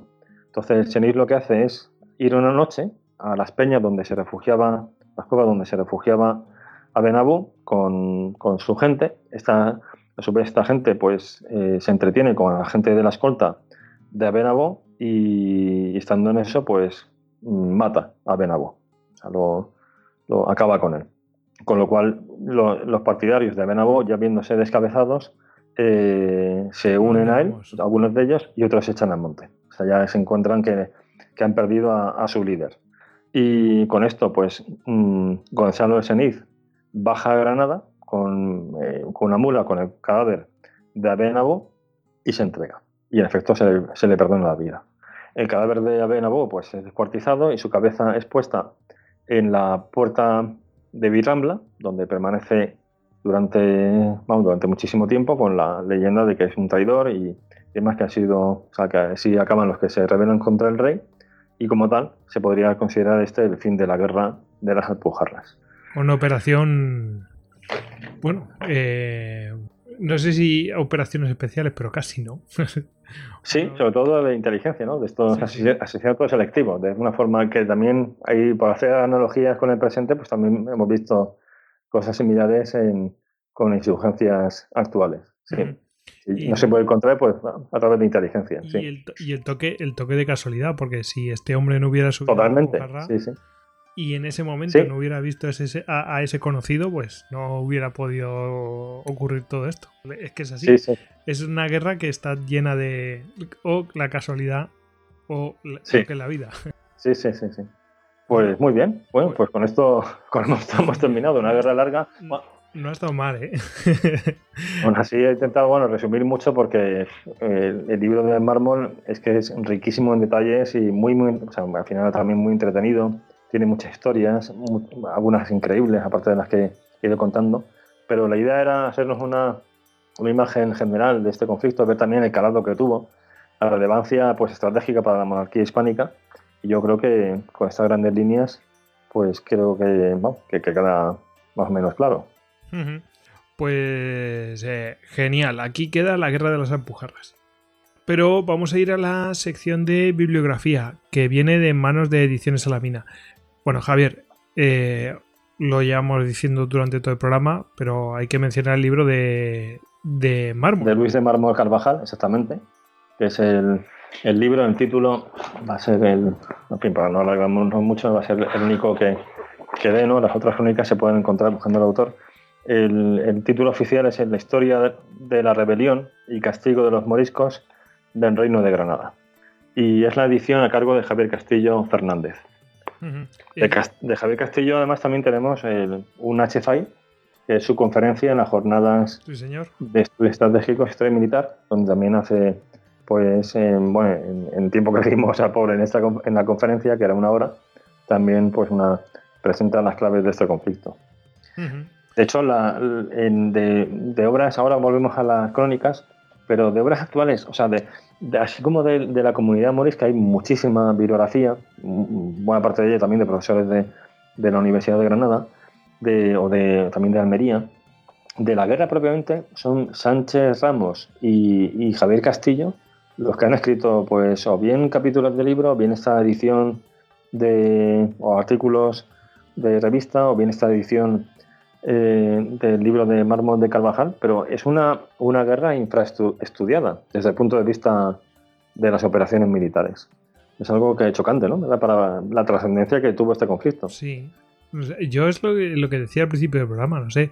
Mm, cuando realmente te interesa, dices, ostras, esto no fue una revueltita, esto fue una cosa muy, muy, muy seria.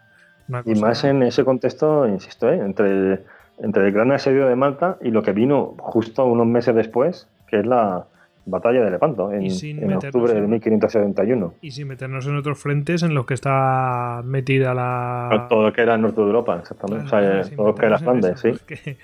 sería una cosa ya mm. demasiado. El libro, por cierto, el de, el de mármol, ¿está editado por la Universidad de Granada? Sí, sí, sí, sí. O sea, que lo pueden encontrar, que no es... Se puede encontrar, sí, sí, en la propia... En la eh, editorial de, la Universidad de Granada, allí puntos de venta, sí, sí. Y luego están las otras dos crónicas, que son la de Diego Hurtado de Mendoza, también está la editora la universidad, y luego la de Ginés Pérez de Ita. Y luego ya más, así para quien se quiera acercar de una forma pues más, más ligera, más asequible, hay un número de Experta Ferro, que es el número 25, que también está muy bien. Además, como, como hace siempre Experta Ferro, pues tiene unos mapas buenísimos, un artículo sobre el asedio de Galera con una, imagen así a dos páginas, o sea, muy, muy completo, ¿no? Y también algunos artículos de estos autores, de Javier Castillo también tiene un, artículo muy completo sobre todo el desarrollo de las operaciones militares, luego todo el contexto, ¿no? Político, eh, social, todo el detalle de otro autor, de autor de qué pasó con ese exilio forzado de la comunidad morisca. O sea que es un número también muy recomendable para, para tener una imagen general de, de esta guerra. Bueno, genial. Em, estaba buscando el número de la, de la conferencia de... Em, pero no lo encuentro. De... ¿Cómo se llama? De Javier, de Javier, Castillo. De Javier Castillo. Aquí está, mira, es el H-File número 30. La rebelión de los. Claro, yo lo buscaba por Alpujarras. Y es que es la rebelión de los moriscos granadinos. Entonces, sí, bueno, pues vamos a distinguir entonces esta historia como Guerra de las Alpujarras. Sí, sí. Que responde además al, último término jurídico que le dio la monarquía hispánica. y así también. El término variamos un poco. Eh, exactamente. Bueno, pues que sepáis, bueno, pues ahí tenéis más contenido sobre el tema. Em, pues nada, ¿algo más de bibliografía? Pues no, no, vamos, si no destacaría, esto sería así lo principal. Es que ya digo, la guerra como tal tiene pocas, pocas monografías eh, dedicadas al conflicto. a los moriscos hay muchísimo, pero, pero en la guerra hay muy poco que, entre en, ella. Quizás, sí, quizás a lo mejor lo hemos pasado por alto, pero bueno, yo creo que las consecuencias de esto son casi por todos conocidas, ¿no? De las consecuencias que tendrá para los moriscos eh, bueno, al final acabarían expulsados de la propia península, o sea, de la propia España, sí, de 1609 se decreta su expulsión y en 1614 ya no queda pues prácticamente ninguno, sí. O sea, fue una, experiencia traumática. Y evidentemente cambió la historia de España, porque eh, aunque era una minoría que era presuntamente cristiana, aunque algunos de ellos sí que lo eran, realmente era una minoría islámica todavía en España, de modo que o sea, España sería un modo diferente, étnicamente o culturalmente, eh, a como lo es hoy, eh, si no hubiera, producido esta guerra, quizás. Más para, o sea, salvando la distancia, ¿no? Pero más, pues, mm, o sea, salvando mucho la distancia, tipo Bosnia, o sea, una minoría islámica importante, ¿no? Dentro de, de la, de la península ibérica. Porque si, mal si mal no tengo entendido, era la expulsión o bien los ejecutaban o abandonaban sus formas culturales directamente y se integraban a las formas culturales completamente, ya no la religión, sino culturalmente se integraban a mm. pues lo que decía Cisneros, ¿no? Eh, para pasar a formar parte del resto de la Sí, esa, esa, razón de Estado. O sea, lo que, por eso decía ese diálogo, aunque sea ahí eh, sacado de la serie, ¿no? O sea, no algo literal recogido por las crónicas, pero es esa esa visión de la razón de Estado. Es decir, más allá de la religión, no es tanto una cuestión religiosa, aunque evidentemente esa dimensión era relevante, pero es, decir, la lealtad política pasa por esa eh, filiación religiosa también en, los modos de vida, modos de vestimenta, lenguaje, etcétera. Sí. Bueno, pues eh, vamos a despedirnos, pero antes de despedirnos tenemos que dar las gracias a pues, todos los oyentes, por supuesto, especialmente a los que son mecenas y mm, de manera más importante a los eh, que han producido este capítulo, los patronos héroes de las Termópilas, Daniel y Cristian Carrillo, el ecuatoriano en Tokio. Bueno, pues nada, Javier, oye, muchas gracias por estar con nosotros. Eh, pues muchas gracias a vosotros. un placer. casa, tú aquí tienes tu casa, tú eres ya veterano de, estas guerras con, nosotros, con, con Istocast. Y pues muchas gracias, de verdad. Porque lo que no sabéis es que, bueno, Javier dice, oye, ¿qué te parece si hacemos esto? Vale, fenomenal. Bueno, pues eh, yo te aviso cuando pues, lo hacemos, no pasa nada, ya se publicará. Si es que el contenido siempre es interesante que traes tú, o sea que, y además es un contenido pues. que realmente la gente no suele tratar. Y entonces lo agradecemos doblemente. No solamente pues un placer. como lo cuentas, sino muchas gracias de verdad. está muy bien, muy, muy buscado. Y además con ese toque de, decir, bueno, ¿os suena esto? Eh, sí, es que eso. sí, sí, eso realmente es llamativo. Sí, esos elementos de continuidad en la historia de la guerra, sí. Pues nada, ya sabéis que a Javier lo podéis encontrar en Twitter, arroba Javier Jordán E. Y eh, también lo podéis encontrar a través del grupo eh, GESI, que es el grupo. Eh, bueno, aquí Sí, de estudio de, seguridad internacional. Eh, de seguridad internacional. Fíjate, no tengo las, las, siglas especificadas, pero bueno, su página web es seguridadinternacional.es. Em, y nada, que si os habéis quedado con ganas de más y no lo habéis escuchado en otros capítulos, tenéis el Istocast 86, el Istocast 101, el 151 y el 170. Y yo creo que hemos mencionado prácticamente todos de los de los que has, eh, en los que has intervenido. Y, pues un gusto, un, gustazo. Que, genial. Ahí seguimos. Exactamente. Bueno, y nada, ahora ya mm, deciros que estamos en todas las redes sociales que imaginéis, que nos podéis encontrar en cualquier caso en nuestra página web istocast.com. Y nada, ahora sí, a despedirnos todos. Javier. Muy bien, pues hasta la próxima. Venga, Agur. Adiós. Sempre fidelis.